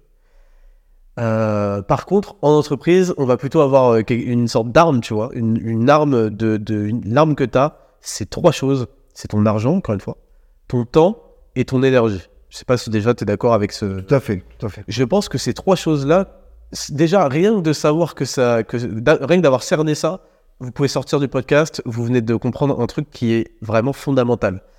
Votre vie en, en entrepreneur, elle se compose de trois ressources qui sont l'argent, le temps et l'énergie. Et en fait, ce qui va se passer, c'est que ces ressources doivent fluctuer au fur et à mesure de votre projet. Et en fait, c'est normal que euh, l'objectif quand on entreprend, c'est aussi de faire de l'argent, tu vois. C'est d'avoir un truc dans lequel on s'épanouit. C'est stylé, c'est pas toujours le cas, tu vois. Il y a des mecs qui sont des entreprises de béton, euh, de pétrole, euh, ils s'épanouissent pas, je pense, dans les cours du pétrole, tu vois. Mais c'est important quand on est à, à son compte, freelance et tout, de s'épanouir dans ce qu'on fait, d'aimer ce qu'on fait, parce que c'est ça qui va te permettre d'enchaîner les heures. Et C'est enchaîner les heures qui va te permettre de, pro- de produire et de fournir un travail de professionnel, là où beaucoup de gens font des trucs d'amateurs, ou parce qu'ils font ça par-dessus le bras, ils aiment pas, ils se branlent en fait. Et ce que j'aurais- j'ai dit à aux gens dès le début, j'aurais dit, s'il y a des, des compétiteurs, des concurrents dans votre, dans votre domaine, pas une raison pour baisser les bras en fait. Vous pouvez les exploser en réalisant qu'ils font pas euh, tout ce que vous, vous êtes prêt à faire. Et c'est vrai que tu vois, quand tu commences l'entrepreneuriat, tu as deux ressources, et souvent c'est quand tu es jeune aussi, deux ressources, c'est le temps et l'énergie, tu vois. Et ces deux ressources, tu dois évidemment les mettre au service de l'argent. Mais qu'est-ce qui va se passer? C'est qu'au fur et à mesure, tu vas faire un petit peu d'argent. Et c'est là où vont se séparer les entrepreneurs. Et ça, j'ai mis un peu de temps à le comprendre. J'ai mis beaucoup de temps à le comprendre même. Euh, j'ai j'ai voulu rester beaucoup de temps seul à tout faire. Tu vois, sur YouTube, le montage, Pas délégué. le truc, ne pas déléguer, les programmes, truc, truc, truc. Et parce que je me disais, euh, alors on dit toujours, vaut mieux euh, partager un énorme gâteau en, en donnant euh, une petite part ou une moyenne part à quelqu'un que avoir tout un petit gâteau pour soi tout seul. Et c'est vrai que c'est important. En fait, ça se résumait à temps, argent et énergie. Et en fait, il y a un moment où il va falloir comprendre, sans donner à tout le monde, parce qu'il faut bien sélectionner où on investit. Et là, il faut comprendre la notion d'investissement, que il va falloir se décharger de, de tâches où on n'est pas excellent, où on est, où on est remplaçable, en fait, tout simplement. faut pas avoir de l'ego, faut pas avoir honte. faut dire, voilà, moi, tu vois, c'est vrai que le montage, je voulais à tout près avoir la main dessus, mais j'étais très lent. Tu sais, j'ai appris. euh, les gens, ils pensent que j'ai Oui, monteur avant. tu- Bien sûr. J'ai appris comme une merde. Après, c'était trop tard en fait. J'avais écrit mon script de ma première vidéo que j'ai lu, euh, que j'ai lu en fait de manière lue en plus, donc euh, pas vraiment bien avec le ton et tout. Après, je fais OK, euh, tuto Adobe Premiere Pro, YouTube, et j'ai fait des basiques. Et c'est pour ça que mon montage était un peu dégueulasse, mais basique, mais tu vois, j'ai Ouais. réussi à en faire quelque chose, tu vois. Ouais, ouais. Et en fait, il y a un moment où il va falloir donner beaucoup de temps, beaucoup d'énergie, sans avoir la contrepartie d'argent. Ça, c'est important de le garder en tête. On construit, on construit, on construit, et ensuite, on voit la plante un peu pousser, il y a de l'argent qui peut venir, et là, on peut faire des décisions intelligentes. Je dis pas que c'est toujours une bonne décision. Faut pas essayer de se dire, bon, bah, moi, mon but, c'est de travailler. Bon, il y en a qui font ça, c'est de travailler une heure par semaine, tu vois. Donc, j'ai tout délégué, et puis, nique, euh, au pire, j'aurai un petit peu, mais au moins, je ferai rien, tu vois. Euh, il faut toujours essayer de travailler, mais de travailler là où on a vraiment de la plus-value à apporter. Là, on a vraiment de, de l'intérêt et quelque chose qu'on peut pas, on peut pas nous remplacer, sinon tu perds. Si tu remplaces le Raptor sur, par exemple, sa voix, Oui. si tu remplaces le Raptor sur euh, ce qu'il dit, etc., sur son script, bah, t'as as perdu. Ouais, si je demande, substance. je demande à un mec ou à ChatGPT d'écrire mes scripts, mais c'est mort. Bien sûr. C'est mort. Donc, il y a des trucs, tu vois, les Dexascan, bon, j'en ai pas fait cette semaine, je peux pas dire ChatGPT, super, euh, dis-moi c'est quoi les protéines, ça va être pourri, il va me sortir d'autres pourri. Je vais m'en servir comme outil un moment, tu vois, pour aller chercher des questions précises pour moi comprendre. Ouais, ouais. Mais pour arriver déjà à cette question précise, il va falloir réfléchir avant. Donc, il y a des choses où je sais que j'ai une plus-value et je mets tout mon temps là-dedans. Et derrière, des trucs à la con, au fur et à mesure, tu peux les déléguer. C'est des trucs qui te prennent de, justement du temps Oui. et de l'énergie. L'administratif, L'administratif. l'organisationnel. Voilà, ça vient avec euh, la compta, pour donner un exemple Ouais. que tout le monde peut comprendre, mais avec euh, plein de choses. Mm. Et en fait, la difficulté, ça va être de jauger là où tu peux te dire, euh, je vais déléguer, là, ça va me coûter de l'argent, mais ça va me laisser du temps, et savoir que ce temps-là, il vaut beaucoup plus euh, quand tu l'investis dans un truc où tu maîtrises, tu vois. Euh, tu vas payer, je sais pas, on va dire 1000 euros par mois pour un truc, mais toi, si tu débloques le temps, ça va te rapporter 10 000, tu vois. Et donc ça, c'est important de bien cerner. Donc, il faut bien connaître ses forces, ses faiblesses euh, et sa capacité aussi euh, d'argent, tu vois. Et aussi, il faut pas le faire trop, trop, trop. Moi, c'est vrai que j'observe, je ne sais pas pourquoi, je crois que c'est une histoire de capitalisation, il faut montrer que l'entreprise, elle pèse. J'observe beaucoup d'entreprises qui ont des tas et des tas et des tas d'employés. Et je ne sais pas pourquoi. Et beaucoup, en fait, c'est du vent. Et quand tu vas leur parler, tu sais, j'ai un pote qui travaille là-bas ou truc, il dit Ah non, mais la moitié de la masse salariale, ça, ça devrait virer, tu vois, ils branlent rien. T'as une équipe de, de direction artistique qui sont 10, euh, tu vois. D'ailleurs, Elon Musk, il a fait ça quand on est arrivant sur Twitter. et Oui, il a il, a, il a viré tout, tout le monde. C'est inutile en fait. Et c'est ça, et c'est ça qui fait un bon entrepreneur. C'est que tu es capable de d'être efficace. Tu vois les trucs où tu as. c'est du 80-20. Tu vois. tu vois les trucs où tu as vraiment apporté, tu les bourrines.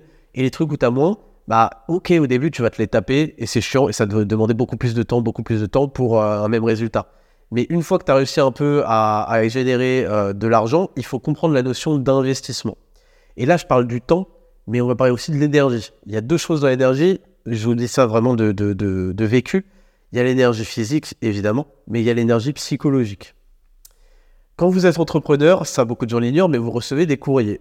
vous recevez des courriers toutes les semaines d'un truc de gestion de retraite obligatoire, parce qu'ils veulent à tout prix gérer votre retraite. L'URSSAF. L'URSSAF, la Direction générale de- des impôts, je sais pas quoi. Truc, truc, truc. Une amende. C'est ouais, ouais, une majoration évidemment, parce que quand ils envoient un courrier, ça va avec. Et ça, c'est du stress supplémentaire. C'est c'est des choses qui sont déplaisantes et qui vous éloignent. C'est pour ça que je vous dis de mettre en place tout un, tout un mode de vie, une hygiène de vie qui vous préserve et qui vous permet de de- d'en- de- d'encaisser. tu vois, il faut être capable d'encaisser pour rendre, tu vois. Il faut être capable d'encaisser le stress. Et pour tous les mecs qui, qui cuck euh, à fond, bah, le stress, ils le prennent pas. Et tout de suite, ça baisse la garde, ça baisse le bras, tu vois.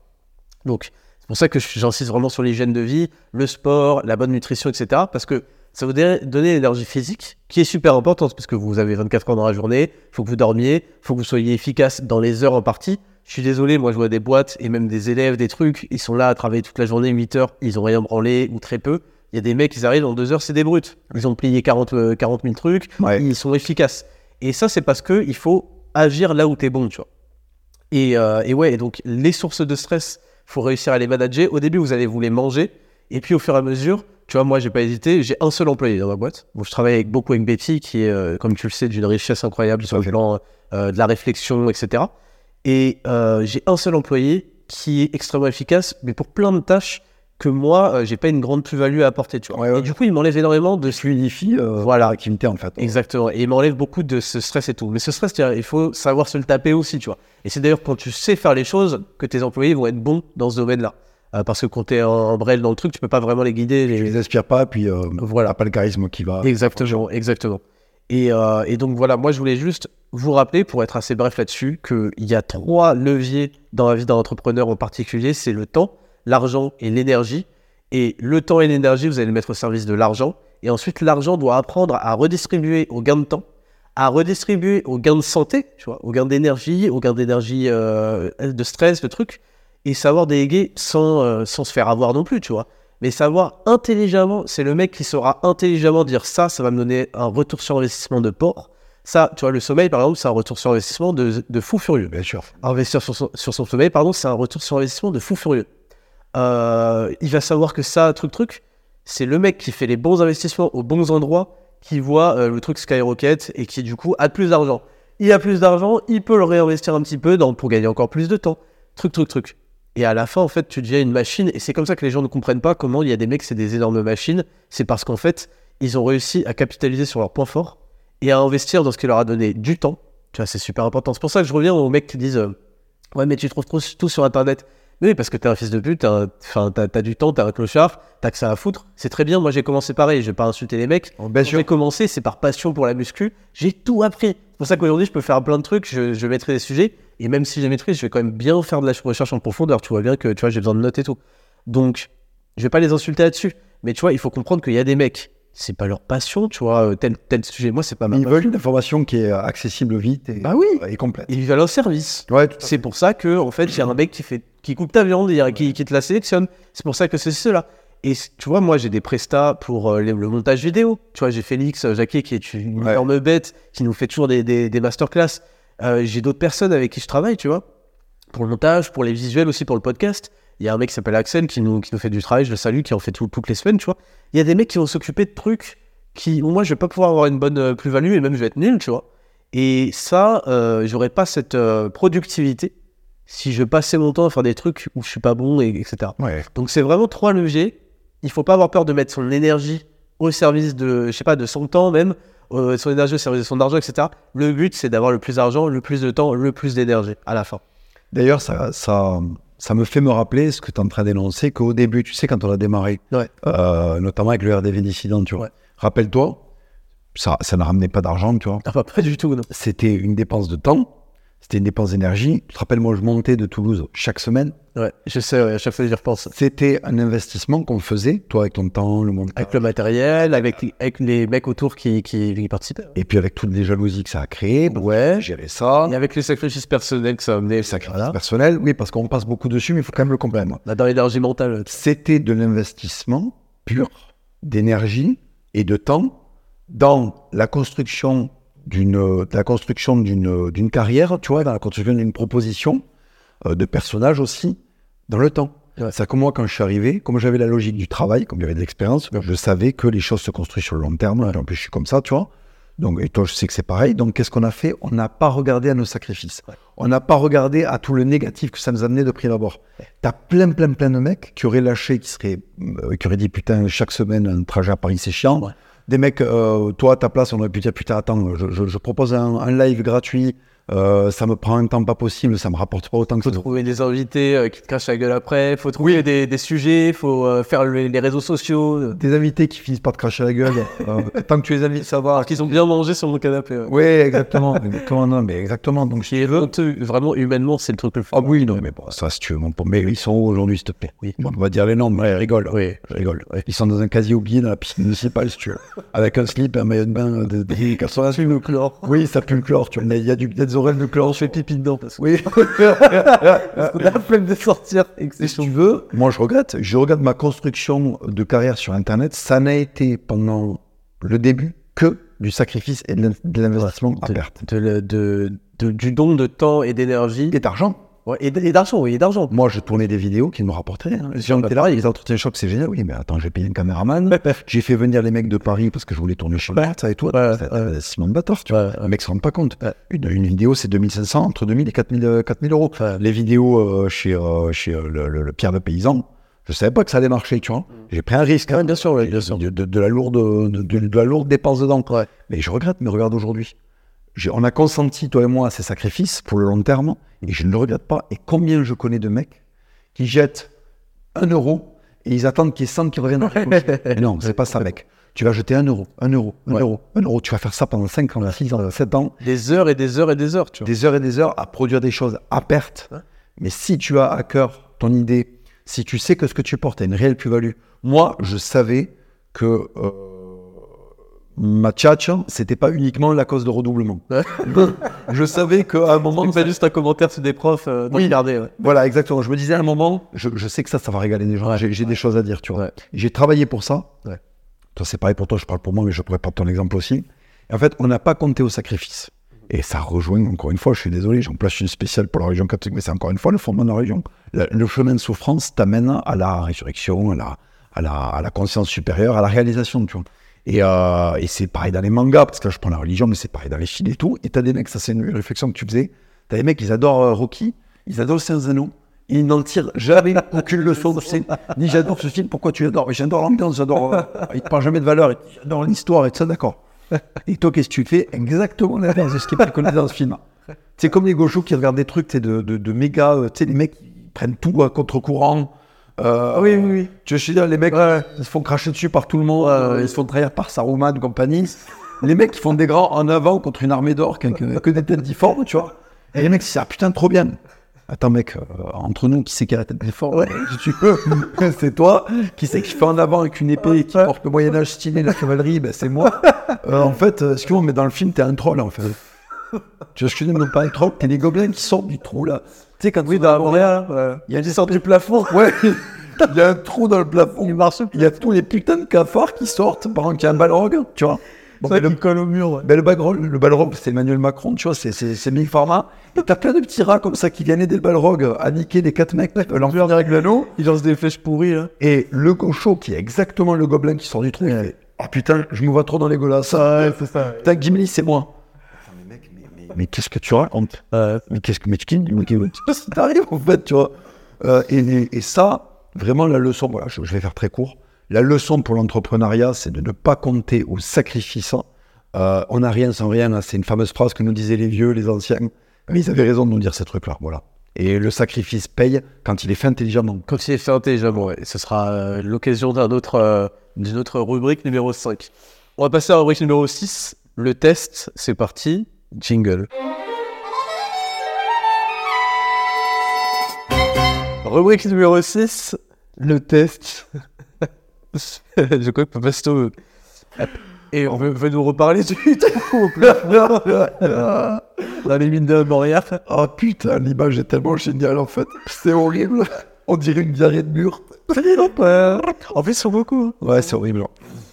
Alors, le test, c'est euh, la situation dans laquelle je vous mets chaque semaine. Et vous, euh, je vous demande quelle est- quelles seraient vos réactions. Alors, celle-là, elle est, elle est particulièrement drôle, je trouve. Donc, je vais te le lire.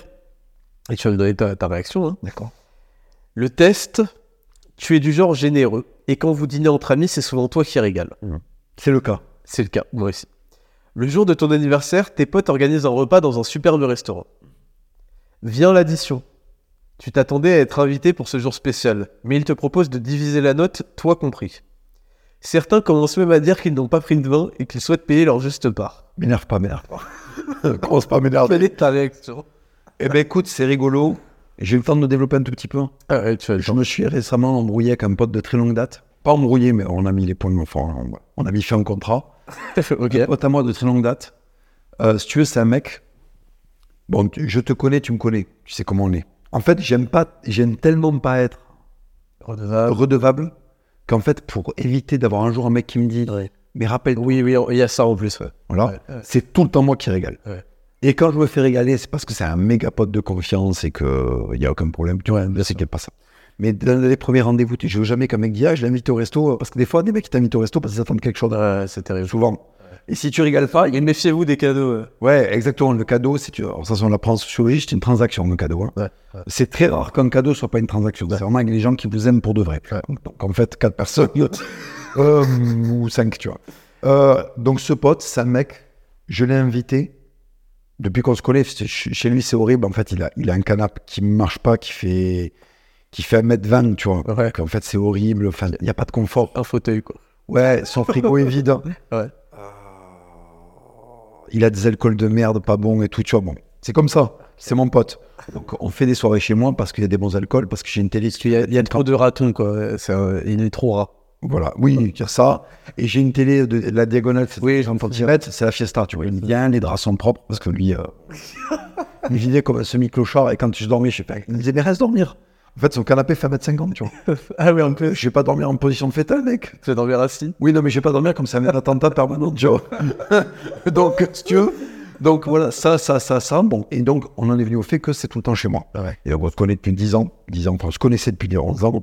Donc, il venait à la maison, truc et tout. Puis moi, quand je reçois, je reçois bien parce qu'on m'a appris comme ça. Mais tu sais, je compte pas. Ouais, Tu ça, commences tu, à tu compter. tu m'as reçu, je, je te connais. ouais. En fait, tu commences à compter quand il y a des comportements de fils de pute. Ouais. Parce qu'en fait, tu Exactement. donnes, tu donnes, tu donnes compter. Et un jour, le mec fait typiquement ça. euh, il t'invite au resto jour de ton anniversaire. Il te dit, euh, c'est, euh, on divise la note et tu Là, tu fais un, un rewind et tu te dis, je attends. Donc, toi, tu es venu euh, déglinguer des bouteilles. Alors, je vais te raconter ce qui a fait. Excuse-moi, mais c'est. Vas-y, vas-y, vas-y. Je vais te raconter ce qui a fait que j'ai pété un câble en fait. Ok. Je lui ai pas parlé pendant deux mois, le temps que je digère. Ok, ouais. Et en fait, à moi, il dit pourquoi tu n'as pas de nouvelles, tu casses tes couilles. hein? Ouais. Je lui ai dit tout. Ouais. C'est un mec, je l'ai invité chez moi. J'ai des armagnacs de bâtard. Ouais. J'ai des armagnacs, ça va. Alors, il faut savoir qu'un bon armagnac, c'est entre 50 et 80 euros. T'as un très, très, très, très bon armagnac. T'as pas besoin de dépenser de trucs. D'accord. Ma, ma, ma copine m'a offert un armagnac à 3500 euros. Ok. Donc, et entre-temps, entre ces bouteilles-là très bonnes à 85 euros, j'ai des bouteilles à 350, 500 balles. D'accord. D'accord? Donc, j'ai des, il y, a des- il y a des stades. hein. Ok. Donc, euh, le mec vient chez moi et il me dit euh, Bon, qu'est-ce que tu as à me proposer? Il y a un manque de considération hein, derrière toujours. Ouais, il sait, il sait que tu vois, il sait que lui, quand je vais chez lui, c'était Cronenbourg-Tiade et que tu vas chez moi, qu'est-ce que tu as à me proposer? Il sait que je lui sortir une dinguerie, tu vois. Donc, je lui sors trois bouteilles. Je lui sors une bouteille à 80 balles, une bouteille à 150 balles et je lui sors une méga bouteille vraiment très très bien, un armagnac très très vieux, tout ça et tout. Mais tu voulais pas qu'il achète ça? Non, c'est justement, j'ai sorti trois bouteilles. Par exemple, sers-toi euh, ce que tu veux, je te conseille ça pour rentrer, tu sais, au niveau du tu. Mais le prix, à ce moment-là, je m'en bats les couilles. Ok. Je sors des bouteilles d'armagnac pour un ami. Ouais, parce que ça te fait ça te rend stylé aussi. Tout à fait, tout à fait. C'est après qu'il y a les considérations de prix parce qu'il y a eu un comportement qui m'a fait Oui, réévaluer. bien sûr, bien sûr, bien sûr. Au moment où je le fais, c'est pas des 150 euros que je pose sur la table, c'est des bouteilles. Tu veux le régaler, tu veux montrer que c'est trop stylé. Je vais régaler mon pote. Je, lui sers, donc pendant la soirée, il sert et tout ça, pas de problème. Bon, sachant que c'est un mec qui est revenu du Laos avec une bouteille en plastique avec de l'alcool de riz. je m'en suis servi dans un bouchon. Et en fait, il avait peur que je me saoule avec. Donc il a dit non, non, euh, c'est bon, stop, on en boit qu'un verre chacun. Ça, ça m'était resté dans la tête. Ah ouais? Je me dis, attends, mais euh, mec, euh, enfin, non, je vais pas me saouler avec ta bouteille, tu me fais goûter. C'était au deuxième verre, tu vois. Ok, Les bouchons qu'on servait pas. ok. Il m'a fait deux bouchons. Non. Ils voulaient économiser quoi. Il voulait économiser le truc, il avait peur qu'on la boive à deux, alors que non, pas du tout, tu vois. Ici, il est... Mais lui, il a fait ça chez moi, quand même, tu vois. Putain, ouais. Alors, s'il a peur de ça, c'est que lui. Ouais, ouais, il connaît, il connaît ça. bien les comportements de. de- Exactement. Donc, en fait, il vient, lui sors les bouteilles, il se sert et tout. Je lui dis, est-ce que tu veux autre chose? Parce que c'était le moment d'aller se coucher, tu vois. Je dis, moi, je vais me coucher, il était 3 h du mat, tu vois. Lui, est dans sa chambre, il dit, non, non, laisse, euh, vas-y, je, on lui dit, un, un troisième pote. Je parle un peu avec lui et tout, euh, tranquille. Donc, je range les bouteilles dans mon bar, vais fermer, tu vois, pas la clé, mais qui est fermée. Je viens me coucher. C'est le temps de me rends compte, j'ai oublié de me brosser les dents. Ah, C'était 3 h du matin. Je me relève pour aller me brosser les dents. Qu'est-ce que je vois? Il est en train de se servir un putain de vase, d'accord? Un verre et un vase avec l'alcool que m'a offert ma gonzesse euh, à 3500 balles. Tu lui avais proposé celui-là ou? Non, pas Cet alcool, c'est la gonzesse Bah oui, bah oui. en me disant celui-là, Quand on sera au garde pour le Noël, pour la famille et tout. Putain, c'est terrible. Donc cette bouteille, c'est ouais. Mais je lui ai sorti tout le reste, y compris des trucs de taré, tu vois, sans compter. Et en fait, c'était pas suffisant. C'est-à-dire qu'il a estimé. Il a Il l'avait lésé. ouais. que je l'avais lésé parce qu'il avait repéré une bouteille. Parce qu'à un moment, à la soirée, il s'est levé, il a regardé dans le bar. vois. Avec elle, ça, je dit, il faut quelque chose Non, non, t'inquiète. Je vais me coucher. Ça se lève, C'est horrible. il va chercher la bouteille, Horrible. il se sert un verre. Je rentre, je vois ça, il a vu que je l'avais vu, tu vois. Mais j'ai rien dit, je me suis brossé les dents. Hop, je suis allé me coucher. Et puis après, j'ai arrêté de lui parler de l'inviter, tu vois, parce qu'en fait, j'étais dégoûté. Ouais, tu. Ouais, je... En fait, j'en peux Ah, plus. c'est horrible. C'est horrible. En fait, je te donne trois trucs Ouais. que n'importe qui t'aurait pas donné. Parce que oui, en fait, c'est une soirée entre potes, c'est pas un dîner d'affaires, tu vois. C'est qu'en fait, s'il y a un mec qui peut me faire gagner euh, 30 000 euros par an, je vais lui donner, c'est toi, je te donne des bouteilles. Bref. Donc, si tu veux, toi, t'es mon pote, donc t'as accès à ces bouteilles-là, c'est comme ça parce que je t'aime, en fait, voilà. Ouais. Euh, j'ai arrêté de lui parler et tu sais, il a senti qu'il y avait un froid et tout, donc il m'a envoyé un message. Et je lui ai dit, écoute, tu me traites comme une merde, euh, tu te comportes mal avec moi, j'ai fait ça, ça, ça, parce qu'après, je lui ai fait toute la compilation de tout ce que j'avais fait pour lui Ouais. et d'à quel point il s'était mal comporté avec moi. Parce que t'imagines que s'il y a eu ça, il y a eu d'autres choses, tu vois. Et le mec a pété un câble et il me dit, euh, ouais, enfin, bref, il, était un peu en PLS parce que. bah, tu peux rien dire en fait. Ne crois pas que c'est parce que t'es impeccable que t'es pas chiant. euh, il m'avoue que je suis impeccable, que t'es pas chiant. Alors, j'ai des côtés, oui, je suis bavard. Ouais. euh, je sais pas, euh, oui, je fais un bail sur des trucs et tout. Bon. Ah oui, il a essayé de, de te clasher en plus. Il a essayé de me clasher sur des trucs, mais vraiment, en me mettant un truc, c'est pas parce que t'es impeccable que. Eh ben là, les bouteilles maintenant, euh, c'est bien parce que la vie, euh, voilà, les bouteilles, je les sortirai selon le mérite. C'est comme Dieu avec euh, les gens, tu vois. Chacun sera récompensé sur son mérite. Selon son dû, ouais, exactement. Ouais, c'est ça. Ben lui, lui, il n'a plus rien. Ok, maintenant, je vais me concentrer sur les gens qui en valent la peine. Et c'est indépendamment de la- l'argent, de Ouais. ce que m'amène. C'est le respect qu'il me donne. Et. Exactement. Donc, c'est un mec qui est sorti de ma vie. c'est vrai que moi, je trouve que c'est un sujet particulièrement délicat parce que les relations amicales où l'argent, c'est un, c'est un problème truc, Horrible. je trouve que ça ruine, euh, ça ruine les relations de ouf, en fait. En tout cas, peut-être parce que nous, on est grave GDRE, tu vois. Et moi, en effet, très souvent, je vais inviter toute la table parce que, bon, parce que j'ai les moyens de le faire. Euh, je dis pas avant, tu vois, normal, tu vois, on était tous étudiants, euh, chacun euh, paye son truc. J'ai jamais fait le ouais, j'ai pas pris le dessert. Alors ça, je trouve que c'est summum de la piste de puterie. J'en ai vu plein, hein, des parisiens, des trucs, et pas que. Ouais, moi, j'ai pas pris de vin. Ouais, je sais pas quoi. Les mecs commencent à faire des, des soustractions pour faire refaire des divisions, tu sais. Genre, ils enlèvent le vin à, je sais pas, 14 euros du truc. euh, ouais, donc euh, moi, après ça. Horrible. Oh, je trouve que ça ne met pas, soi-même, on n'est pas dans une position euh, stylée. Ouais, On est dans une, dans une position qui nous jette un petit peu la honte, tu vois. tout à fait. Je trouve ça humiliant d'en être à dire ça. Alors bon, il peut y avoir des gens qui, en général, même les gens qui, qui sont bien, même quand ils ont des problèmes d'argent, ils vont un peu le cacher ou quoi, tu vois. Et ils vont être, ils vont pas, euh, j'ai pas très faim aujourd'hui, tu vois. Tout à fait. Ils vont pas se servir comme des bourrins ou je sais pas quoi et faire ah ouais alors on parle à notre, tu vois. Et, genre, donc j'ai déjà eu des cas, euh, moi souvent pour éviter un malaise ou quoi, à la fin je fais, euh, tu vois même des fois je me lève, je, je paye solo et tout. Et euh, après, tu vois, j'ai déjà eu quasiment ce cas-là, bon c'était pas le jour de mon anniversaire, et, mais c'était autour, tu vois. Ce cas-là à plusieurs, donc je trouve qu'à plusieurs c'est encore plus impardonnable en quelque sorte parce que tu aurais pu le diviser, ça revient à 5 euros de plus par personne, même à pas. Surtout quand t'es à 10. Mais, euh, tu vois, je sais pas si je cope ou si j'invente, mais je me suis dit, bah, peut-être que euh, dans leur tête, euh, je suis dans une bonne situation, donc tu te fais pas inviter quand tu es dans une bonne situation. Peut-être que ils y ont pas pensé aussi, tu vois, on est tous en train de trucs, ils ont l'habitude, nanana. Peut-être que c'est cela. Mais c'est vrai que c'est un comportement que je trouve un petit peu, euh, surtout quand le mec a l'habitude de te froncer. Il y a un moment où ne pas se dire que c'est le moment pour toi de lui rendre l'appareil, tu vois.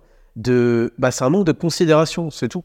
Tu vois, tu, ne penses pas, en fait. Le mec te fait des trucs et toi, tu ne l'as même pas pensé. Tu n'as même pas intégré qu'il te faisait des dons, qu'il enfin, qu'il était généreux, qu'il était très sympa. Tu as pris ça vraiment en mode, euh, C'est très content. Tu t'en es pas rendu compte et ça, c'est un manque de considération, tu vois.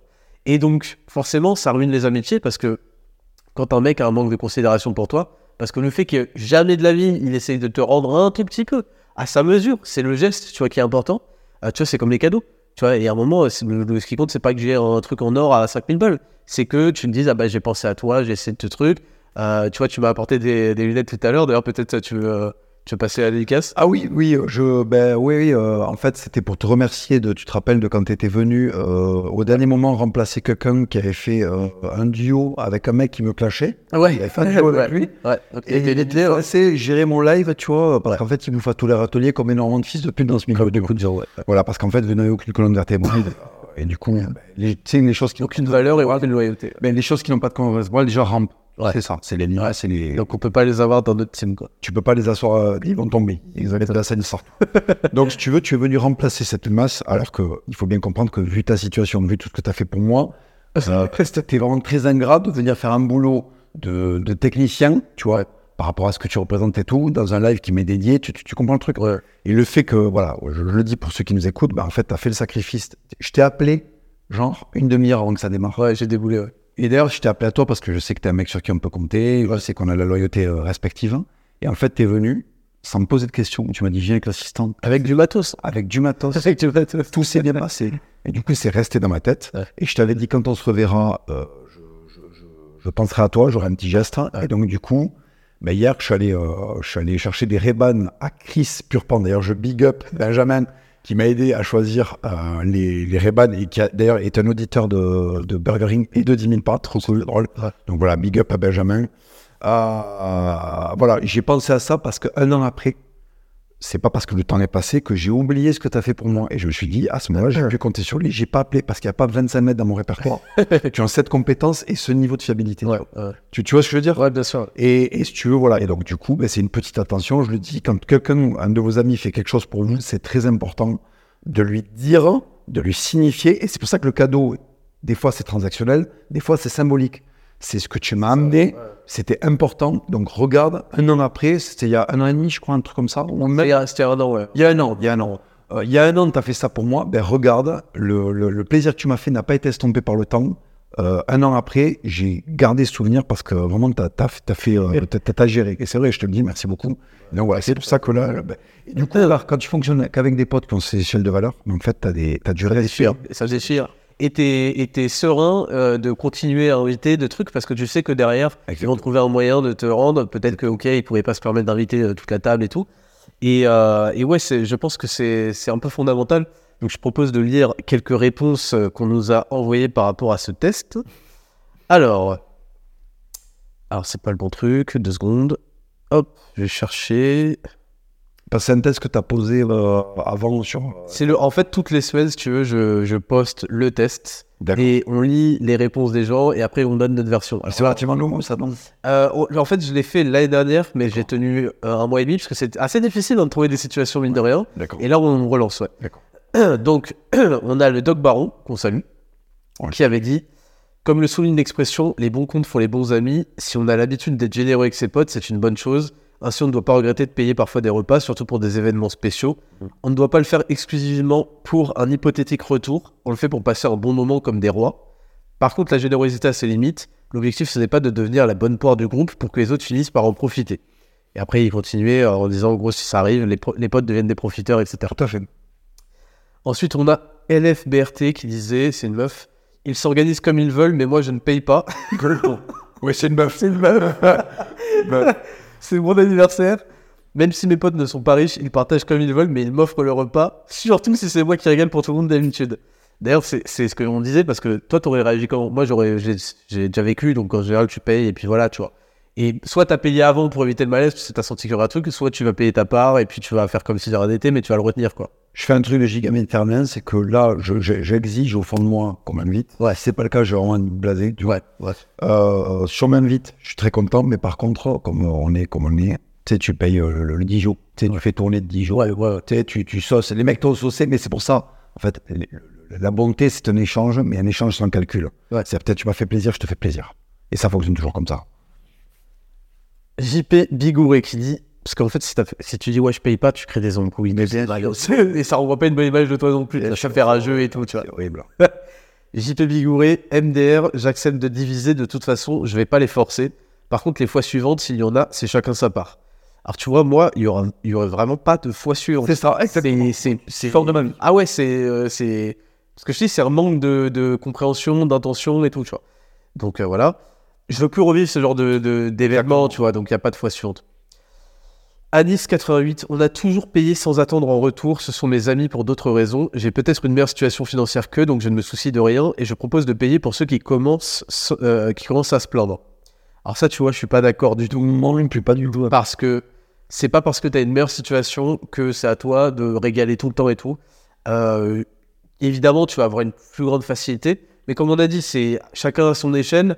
Et tu vois, je veux dire, euh, c'est pas parce que t'as pas les moyens que tu peux pas faire un cadeau émouvant ou gentil à quelqu'un, tu vois.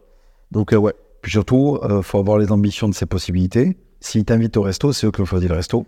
Tout à fait. Il fallait t'inviter au kebab et comme ça, ils peuvent assurer. Enfin, exactement. Si Exactement. t'invites dans un truc qui est trop haut pour eux, c'est que. C'est ça, c'est un peu violent de se dire, euh, bon, on va faire un bête de trucs. Par contre, euh, on est d'accord, personne n'a les moyens de payer sauf lui, hein, c'est ça? Voilà. Ok. C'est ça, c'est un guet-apens. Exactement. Louis Roche. Euh, ma réaction serait simple, chacun paye sa consommation. Si tu as pris entrée plat dessert, tu payes entrée plat dessert, pas plus pas moins. Si vous êtes quatre à avoir pris du vin partagé en quatre, j'avoue c'est chiant pour le gars qui encaisse. Ça, je trouve ça horrible. je trouve ça vraiment horrible. Genre tu fais. Par contre moi, parce que les mecs dans les desserts, tu sais des fois ils ont pas le même prix les desserts. Oui. Et ils vont prendre le moins cher et ils sont dégoûtés parce qu'à la fin on va diviser. Ouais. Euh, moi j'ai pris la, la, la mousse au chocolat, c'était 7 euros, je me suis retenu. Toi t'as pris la tarte aux pommes comme un bâtard, elle coûtait 12. Non, mais. Je fais putain, mais gros, arrête, c'est respecte-toi. T'as une queue qui pousse, c'est pas pareil. Le ballon Mickey Mouse. Mais c'est horrible. Oh putain. Et on a pris un parce qu'il était rigolo. Jérémy Fauchère. Je hurle au milieu du restaurant pour créer le malaise. je gifle chacun de mes potes en les insultant d'énormes merdes. Individualiste. Je paye toute l'addition avec un 0 to hero en prime pour tous. C'est qui le boss? Ouais, écoute. Ce- Faut qu'on prenne. Alors, chaque semaine, je crois, on, on prendra les vraies réponses et on prendra le plus gros. Donc, Faites-vous plaisir. On veut voir du commentaire. C'est tout pour le test. On passe à rubrique 7 et Raptor et Papacito. Et on va répondre à toutes vos questions juste après le jingle. C'est parti.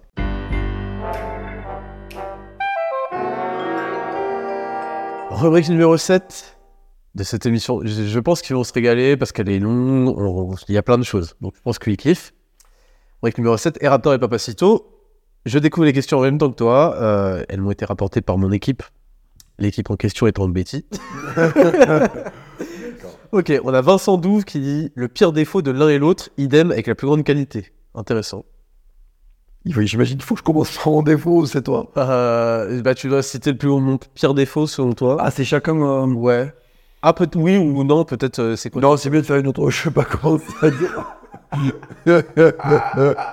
tu vois ce que je veux dire? On peut passer à la question suivante. Ne me mets pas mal à l'aise. Ne me mets pas mal à l'aise. Ok, merci Betty pour. Merci, Betty. On n'est pas en entretien d'embauche, c'est quoi ces conneries là? Olive Lop 34. Pouvez-vous retracer l'historique de votre rencontre? Alors, pourquoi pas? Oui. Euh, 2010... 2017 2016 ou 2017 Alors, l'heure des dissidents, c'est début 2018, donc notre rencontre, c'est euh, sûrement l'hiver 2017. Ouais. Euh, on s'est rencontrés, moi, je, bon, évidemment, grand fan de euh, FDP de la mode. Et oui, à l'époque. Euh, voilà, je vais pas expliquer pourquoi c'était génial et ça sera jamais égalé, ni imité, ni rien. Enfin, imité, J'imagine à fond. j'imagine, mais jamais, jamais égalé. Merci.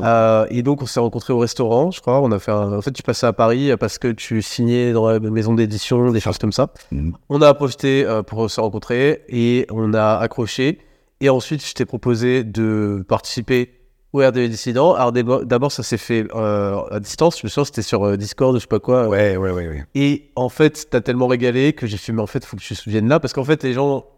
En fait, on pourrait faire des duos euh, à distance, mais il, y a, il manque des trucs, tu vois. L'émulation. Il manque beaucoup de choses. Alors, peut-être qu'on essaiera euh, dans le futur, on verra, tu vois.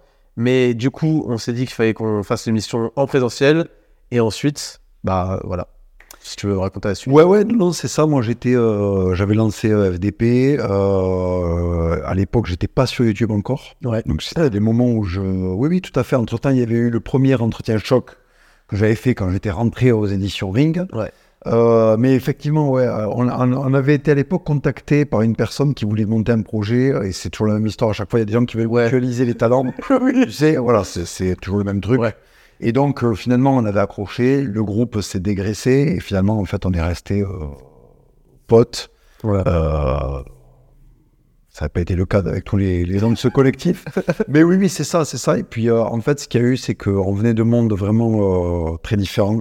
Mais les parallèles et l'humour, en fait. Ouais. Tu, tu me, tu me faisais, tu m'explosais, quoi, tu vois. Donc, ça a accroché, bah, c'est l'alchimie de la vie, quoi. Il y a Ouais. des trucs, on était tellement, tellement différents avec nos particularités qu'on s'est régalé mutuellement. Voilà, ça a été parti pour de longues euh, collaborations. Donc ça, c'est le début pour la rencontre. Et ensuite, en fait, ça, il faut, faut mettre, euh, faut, faut le pointer du doigt.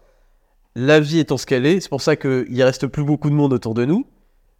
Il y a euh, plein de choses qui arrivent et ensuite, bah, on voit qui est loyal, qui tient bon, qui truc, qui résiste bien au stress, qui fait les bons trucs, qui et en fait, c'est comme ça qu'on est resté, on est resté, on est resté parce que jamais l'un a fait défaut à l'autre et euh, on est resté toujours en contact depuis et on a continué à, à, à, à discuter, à se rendre compte du niveau de fils de puterie euh, de ce Ouais. milieu. Et à la fin, c'est pour ça qu'il reste plus grand monde, c'est que euh, Et on a traversé plein d'épreuves ensemble aussi. Puis on, fait, on s'est on s'est beaucoup euh, rapprochés. Donc, on a fait nos armes en part. Mais ce que, ce que je veux dire, c'est que j'aurais pu traverser les épreuves avec plein d'autres mecs qui Ouais. sont barrés. Oui, c'est vrai. c'est pour ça. Ou qui, ont- qui sont la cause de l'épreuve Oui, oui, exactement. qui, qui nous ont lâchés. euh, ouais. Donc voilà, donc voilà. Encore une fois, euh, comment vous réagissez par rapport au stress et par rapport à la pression? Et le temps. Le, le facteur temps. Le C'est temps, le temps qui fait les bonnes choses. Toujours. Et puis euh, voilà, tu, tu m'invites, tu je t'ai invité, etc. Fait. Donc ça retrace tout ce qu'on, tout ce qu'on décrit en fait. À chaque fois qu'on vous parle, c'est pas des trucs inventés, c'est vraiment l'expérience. C'est ce que nous, c'est à quoi nous on attribue de la valeur dans la vie. quoi. Ensuite, on a Adri BRMD qui dit Comment gérez-vous la célébrité? Appréciez-vous des anecdotes? Tu veux Commencez. Vas-y, commence. ben Moi, gérais très mal au départ, comme tu le sais, parce qu'en fait, je prenais trop à cœur. Je viens d'une génération où il n'y avait pas les réseaux sociaux, tu sais, à la base. Donc, j'ai grandi sans que des gens, euh, tu vois, de 110 kilos, de, même pas de, de 50 kilos, euh, 15 ans, Lèche des trucs. euh, oui, 1m60, tu vois, me disent, euh, hey, papacito, je sais pas quoi. Donc, en fait, j'ai eu beaucoup, beaucoup de mal à le gérer, mais pendant très, très longtemps. ouais, voilà. Là, j'ai 8 ans de présence maintenant euh, sur YouTube. Ça fait vraiment un an que je suis calmé avec ça. Alors que tu me le dis depuis 5, tu vois. je, je le précise, hein. c'est que tu as les bonnes idées. euh, disent, Ah ouais, ça fait ça comme tu le dis, mais mec, pourquoi tu réponds à un tel? Pourquoi tu. Et en fait, c'est ma nature, c'est qu'en fait, je suis très euh, sensible, en fait, à le dire, tu vois, je suis très sensible à ça, à la critique, euh, ce qui me fait m'améliorer. Donc en même temps, ces gens-là me servent, Ouais. ils m'ont toujours perfectionné. Ouais. Et là, ça fait euh, quelques temps, ça fait quelques temps, même pas un an, ça fait quelques temps que j'ai vraiment, mais là, c'est d'un point de vue, euh, grâce à la religion, en fait, j'ai compris que tout ça, c'est généré, en fait, pour me. C'est presque la nature qui génère ça, pour me faire rentrer dans des paramètres toujours plus puissants et Oui, c'est la sélection qui, qui mène à l'amélioration. euh, Exactement. pour, ouais. Donc maintenant, je ne le vois plus, je ne le subis plus. Enfin, vraiment, c'est. Enfin, je le vois, mais ça ne m'atteint plus, tu vois, pour de vrai, tu vois. Ouais. Et j'ai vraiment trouvé une paix. Il faut que ça se ressent dans mes podcasts et tout. Et je le vis beaucoup, beaucoup mieux. Donc ça, c'est génial. Et la célébrité euh, dans la rue, comment tu la ressens Alors, je déteste qu'on me gratifie. J'ai vraiment beaucoup de mal avec ça. Je te parle qu'on me gratifie comme putain. Euh... Ah bah, si toi, t'es gens, je suis désolé, mais. le mec, c'est la mec qui me dit ça, tu vois, hier. Euh, on a fait une signature, il y avait la queue, c'était 4 heures pour arriver jusqu'à nous. Tu vois, du début de la queue jusqu'à nous. Donc c'était vraiment. Il y a vraiment des gens qui voulaient nous gratifier, nous serrer la main, nous remercier et tout. Je suis, très- je suis mal à l'aise avec ça. Dans le- Alors, c'est- agréable parce que tu te dis, je suis aimé, tu le sens. Ouais. Je suis aimé. Ouais, je suis ouais. Je représente. Moi, ce qui me gratifie, c'est quand il y a un mec qui arrive, il a fait le boulot physiquement, il s'est mis à la boxe. Ouais. En fait, voilà. Ce qui me régale avec la célébrité, c'est quand j'ai eu un impact sur des mecs et que c'est pas juste, je me régale. Exact. C'est que je vois qu'il y a des beaux habits, il y a une belle tenue, il y a un physique, il y a des questionnements sur la religion, même s'ils ne sont pas encore retournés dedans. Et il y a, euh, le, le, le- le- par exemple, des, des détails comme le permis de chasser ou des trucs, pour ceux qui sont dans les zones rurales. Et je trouve ça vraiment, ça me régale parce me dis, putain, ouais, lui, il a compris, j'ai eu de l'impact. Ouais, ça, pareil. ça me refait mes journées. Pareil. Alors c'est vrai que quand on est reconnaissable dans la rue, c'est toujours un peu chiant parce qu'on se dit que on va pas, ça se trouve, on va être arrêté quand on va aller là-bas. Euh, on essaie de pas sortir quand il y a trop de monde parce que des fois quand un mec t'arrête et qu'il y a beaucoup de monde, un autre mec et euh, c'est bizarre, tu vois. Et euh, parce que ton attention en fait est captivée par eux et tu peux te dire, euh, t'es- t'es- Tout à fait. enfin tu te dis, euh, tu peux être une cible parce que justement t'es plus euh, dans- à, à 360 degrés, tu vois ce que je veux dire ça. donc c'est bon voilà, mais c'est vrai que c'est très gratifiant, c'est très émouvant de voir des gens et c'est vrai que les meilleurs retours c'est j'écoute, j'ai fait ça. Moi hier j'ai croisé un mec hier soir, ben, on en parlait tout à l'heure. Il m'a dit euh, j'ai commencé en mai, je faisais 105 kilos, il faisait à peu près 1m75 tu vois. Il a dit là j'en j'en ai perdu 25, euh, je sais pas quoi. Et je me suis dit putain mais c'est trop bien. Il a dit j'ai testé ta whey d'ailleurs, je vous invente pas, hein. je ne dis pas. Il a dit j'ai testé tous tes produits, ils sont trop bien, faut tous les acheter, il y a un code promo. il a pas dit ça. Il a dit j'ai testé ta whey, elle déchire, etc. Il y a plein de mecs qui font zero to hero à Paris et je les croise et ils me disent ah voilà euh, truc, les perfs laisse tomber, ça augmente et tout, ils sont trop contents. Il y a des mecs qui disent ah, j'ai écouté le podcast, euh, truc, truc, truc. Et ça, ça fait plaisir de fou parce que ils écoutent et ils donnent de l'intérêt à ce qu'on dit et parce qu'ils donnent de l'intérêt, ils l'appliquent. Qui ne voudrait pas euh, déchirer? Tu vois, on va dire qu'on donne des conseils entre guillemets pour déchirer. Donc quand ils les appliquent pour déchirer, ça nous fait plaisir. Bien sûr. Et, euh, et voilà. Après, évidemment, la célébrité, ça, enfin, t'as mis entre guillemets, ça, ça amène son lot aussi de d'autres facteurs de stress euh, quand tu, quand t'es en public, etc.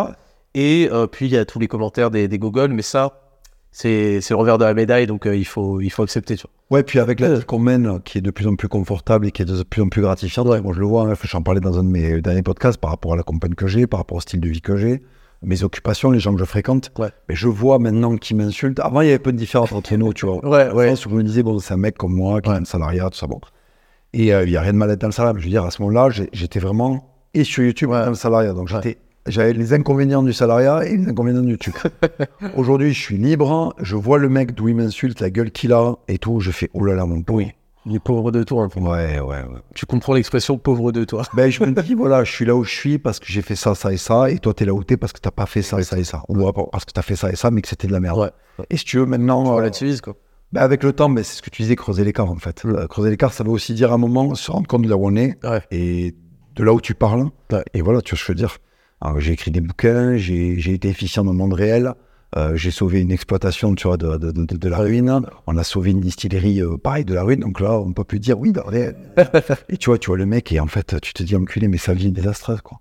Et tu sens, tu vois les photos, euh, tu, tu- tu vois qu'il n'y a pas de meuf, il n'y a pas de. Et maintenant, les mecs qui m'insultent me rappellent que il y a des seigneurs et des. C'est c'est vrai que tu fais bien de soulever ça parce que les mecs comme ça, ils font genre ouais, l'artisanat, truc, truc. Toi, tu le, tu le vis, tu le fais. Moi, je suis désolé, mais je fais vivre l'industrie française. En consommant, bien sûr. Je fais, je fais, quand je fais du Made in France, ça, donne des emplois français, ça fait de l'industrie française. Tout à fait. Combien Aujourd'hui, il n'y a pas de paracétamol, il n'y a pas de truc, à ton avis, pourquoi? Parce que l'industrie française, elle, elle s'est fait exploser, en fait. Exactement. Donc, combien d'industries françaises, euh, pas parce qu'elles sont pas soutenues, mais pour d'autres raisons, hein, mais sont euh, cassés la gueule, il faut, enfin, quand tu peux les soutenir et tout, et c'est ce qu'on fait. Donc ces mecs-là, ils sont, c'est vraiment les- des ploucs qui essayent de se prendre des titres. euh, encore une fois, c'est de la valeur morale où ils essayent de faire, de se croire plus déter, euh, plus extrémiste que toi, plus truc que toi. Bien sûr. Mais bon, bon bref. Donc euh, voilà pour te répondre. Ensuite, on a Julien Lachaise, que je salue. C'est euh, celui qui m'a dessiné mon tableau et qui, Ah, euh, et qui- excellent. ouais, qui est excellent. Et en fait, sa spécialité, c'est surtout les grandes peintures murales et tout. D'accord. Salut Ismaël, salut Hugo. Connaissant tous les deux votre sensibilité aux arts graphiques et à l'artisanat d'art, je vous pose les questions suivantes. Comment le statut social d'artiste est-il passé du prestige de l'époque classique au rang de chômeur professionnel? Comment voyez-vous le sort des, arti- des artistes dans les futures décennies? Je vous laisse volontiers glisser sur le sujet de l'art contemporain, il y a de quoi faire. Tu veux que je démarre? Vas-y, vas-y. En fait, euh, il y a la photo qui est arrivée et elle a rendu obsolète tous les gens qui avaient acquis une maîtrise dans la reproduction parfaite D'accord. de, de la, de la réalité. Parce que tu sais que la peinture avant, c'était le plus réaliste possible. Ouais. Et quand on a eu la photo, bah, tous les mecs qui avaient ces skills-là, bah, après il y a Picasso. Quoi, tu vois, c'est tout. D'un coup, c'est la couleur. Dans l'autre. euh, Ouais, tout d'un coup, c'est la déformation qui devient. Voilà. Et en fait, euh, euh, on est rentré dans une société de consommation de masse où les classes, elles se, elles se fondent dans ce qu'elles font. Avant, tu avais la peinture, c'était pour certaines personnes qui pouvaient se la payer. La photo, c'est pour tout le monde.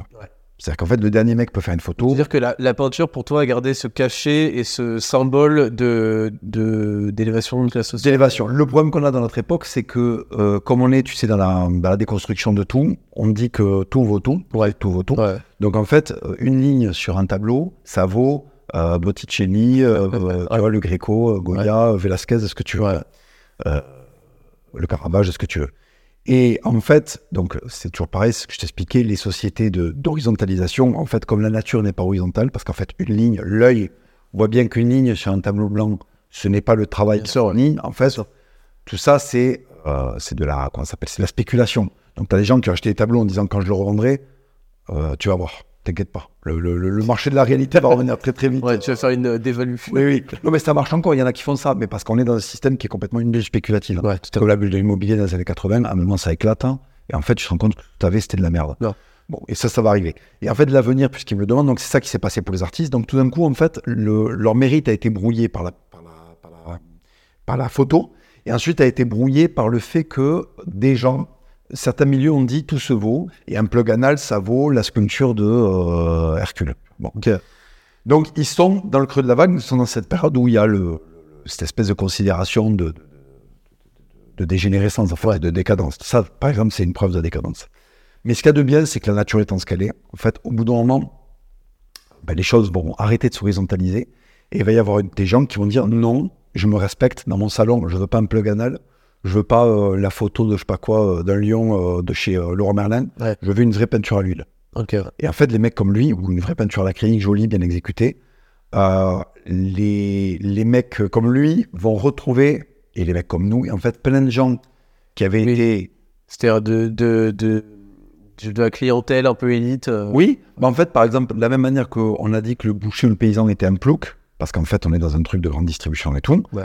Quand il va y avoir des problèmes d'approvisionnement et tout, ces mecs-là vont retrouver l'importance qu'ils avaient. Et donc, on va leur reparler plus poliment. Donc là, ils se font pas parler poliment, mais en fait, il va y avoir un moment où il va y avoir une élite qui va se rééduquer. Parce que là, les, les écarts sont en train de se, se creuser. Tout à fait. Et en fait, qu'est-ce qui se passe? Regarde, moi, et je sais que c'est toi aussi euh, le cas, on s'est mis à acheter des, des, Ouais. parce qu'en fait, on, on a progressé socialement et on a envie de, de, de- de beaux objets. Pour Oui, il y a un côté royal un peu à avoir des Ça. peintures euh, faites Ouais. main chez toi et tout. C'est ça, puis tu as envie de, de te reconnecter, mais de la même manière qu'on a envie de se reconnecter au corps, tu as envie de te reconnecter à ce qu'il y a de naturel et de beau. Et en fait, l'art, le vrai, c'est la capacité euh, naturelle, hein, sans, sans les biais photographiques, à reproduire des choses avec de la maestria et tout, à élever les esprits. Ça. D'ailleurs, euh, on va être un peu long là-dessus, mais tu vois, le beau est enlevé de l'art et est enlevé aussi de l'architecture. Oui, complètement. Et de Bah, et quand, quand t'as plus rien de beau dans ta ville, bah, elle te fait ni chaud ni froid, et ton pays, pareil, tu vois, donc t'as pas envie de le défendre, tu vois, tu perds cette émotion, cette connexion émotionnelle que t'as, Ça.